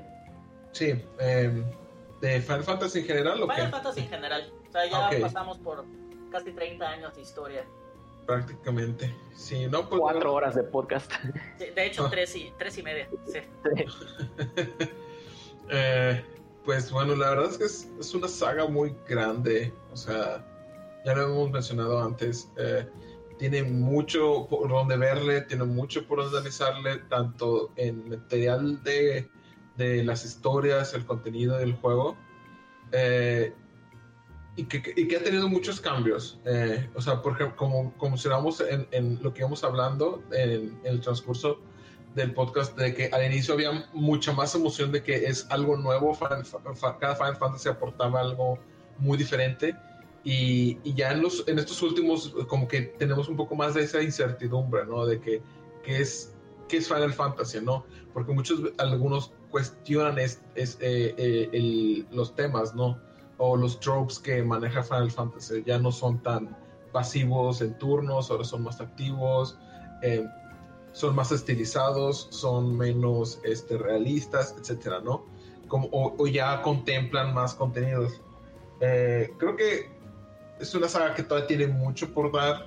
Eh, creo que todavía van a venir cosas buenas, al menos con el 15. Eh, creo que sí, eh, es una, saga que tiene mucho amor y que también trae mucha crítica por lo mismo, porque es algo que atrae a, pues, a, gran variedad de gente, pues con gran variedad de gente también vienen gran variedad de diferencias. pero creo que es una saga que todavía va a seguir inspirando. tal vez ya no eh, sería un error pensar que, eh, que le inspire, que siga eh, regresando como que a sus raíces o regresando hacia, hacia, hacia lo que fue y que, pues como todo, que siga creando algo, algo nuevo, ¿no? Que traiga la nueva experiencia de, de rol, ¿no? Exacto. Sergio, conclusión, conclusión rápida, conclusión muy rápida. Estoy totalmente de acuerdo contigo. Final Fantasy es una saga enorme que, que significa mucho para mucha gente eh, eh, de distintas edades, ¿no? Y es lo padre que sea una saga de 30 años. Hay un punto de entrada para todos, ¿no? Eh, para mí personalmente significa un montón, de nuevo, porque es el juego que me mostró que se podían contar historias con mucho engagement en un juego, ¿no? Yo jamás había sentido eso. Y sí, me emociona mucho el futuro de la, de la, franquicia, ¿no? Yo celebro mucho la historia de Final Fantasy, me gustan mucho los personajes y la música, los juegos, etcétera, Pero los juegos siempre van a estar ahí para mí, ¿no? Y yo, yo más que ver, porque hay mucha gente que pide como que remakes, eh, casi casi calcas de lo que es Final Fantasy, ¿no? Como que quiero un remake quiero un 6 con nuevos gráficos, ¿no? Quiero un 3 con nuevos, y para que ya está el 3, ¿no? Eh, y a mí lo que me emociona más es, como dices, las nuevas direcciones en las que puedan llevar esta franquicia. Eh, me gusta mucho Tetsuya Nomura, pero siento que sí le dio un aire muy fresco. Eh, que Nomura se enfoque ahora en el 7, en el remake del 7 y que ese sea su bebé. Y que dejen a otras personas trabajar en Final Fantasy, ¿no? Eh, como pasó en el 12, como pasó en el 15, como va a pasar en el 16, ¿no? Y ver a dónde lleva y ver qué incorporan y qué aprenden y ojalá que Square Enix aprenda de sus errores, porque así como tiene eh, aciertos gigantescos, tiene errores también descomunales que ni siquiera hablamos aquí, como la película que casi los deja en bancarrota, etcétera, ¿no? Eh, pudiéramos haber hablado. Hubiéramos tardado muchas más horas, pero pues, nos enfocamos en el juego de la línea eh, principal. exacto, pudimos haber hablado 12 horas o más de esto. Pero ojalá que aprendan de todo esto y, que Final Fantasy eh, no deje nunca de atraer a un montón de gente, ¿no?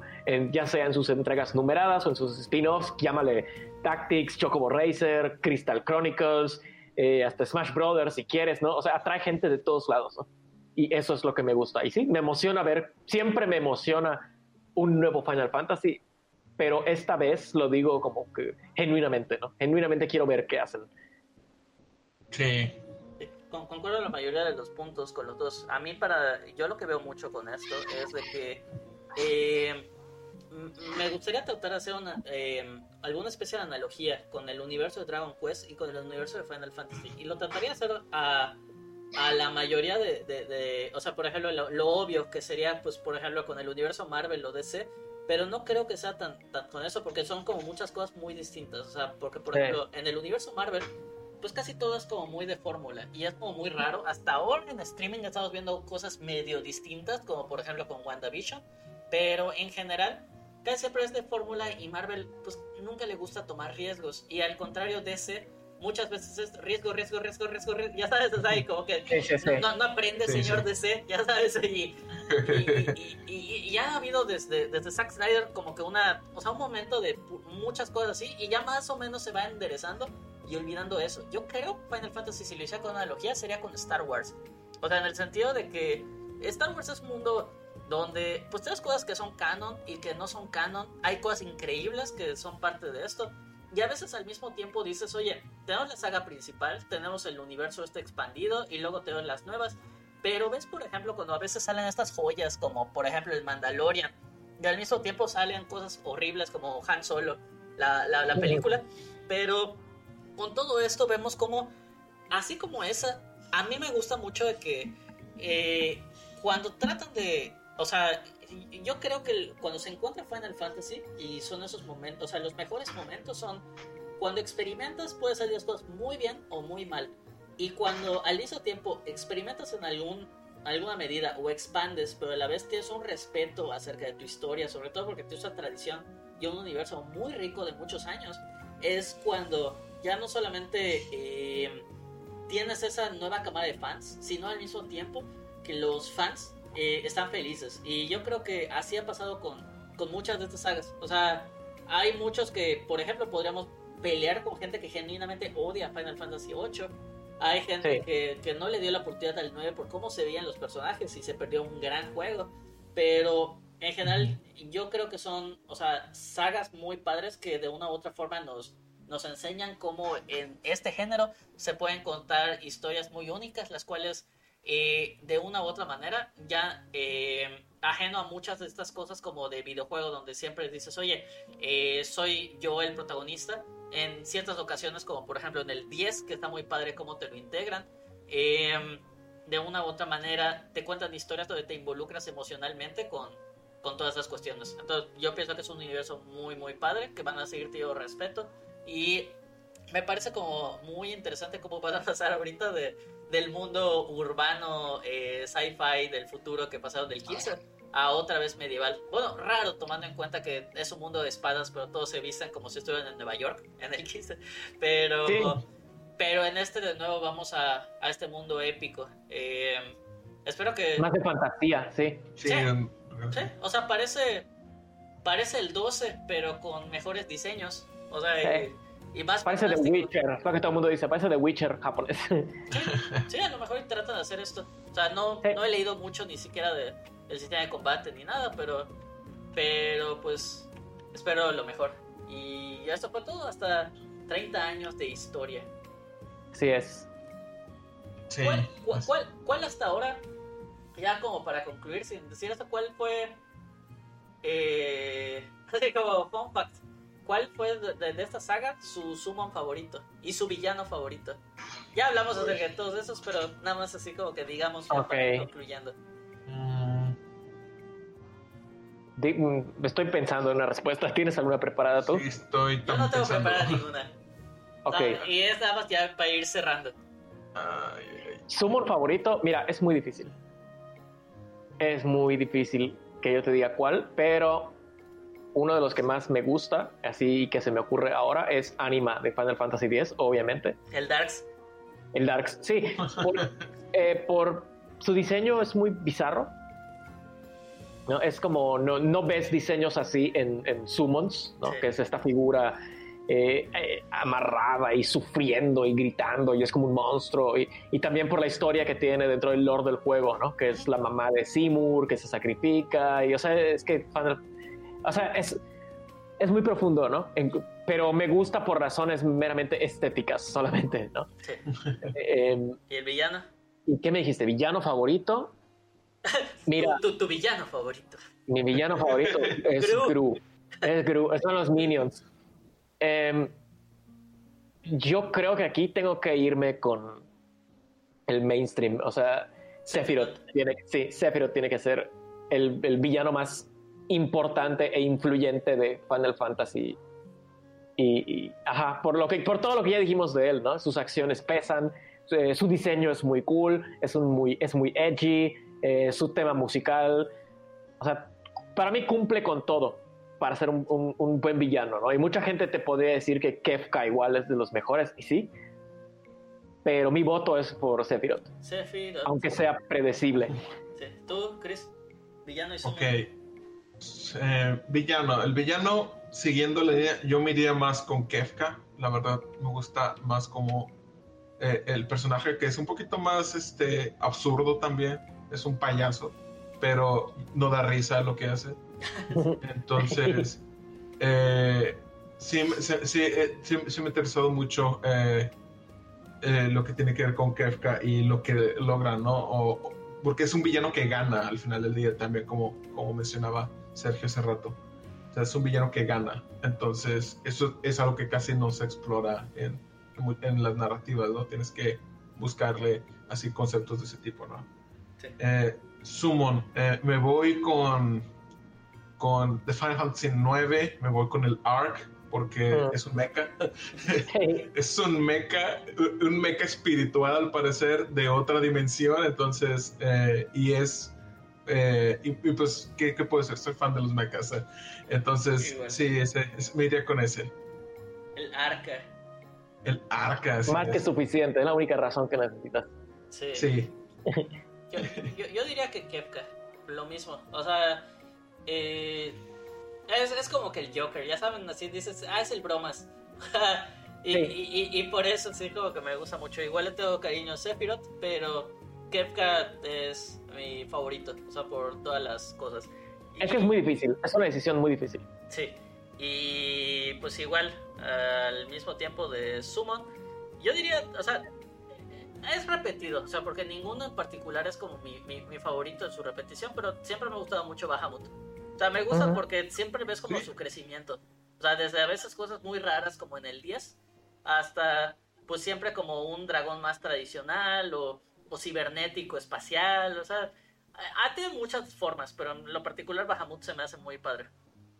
Me gusta cómo juegan siempre con Bahamut. Sí, es, eh, la, tradición. Sí, pero es que hay algunos que Ifrit ya sabes que es un como un león de fuego, ¿no? Y Shiva, ya sabes que es una mujer de hielo, pero Bahamut casi nunca es solo un dragón. Y eso está padre, ¿no? Cuando tiene que ser solo un dragón, es solo un dragón, como en el 9, ¿no? Que, es, que le apunta más a la tradición.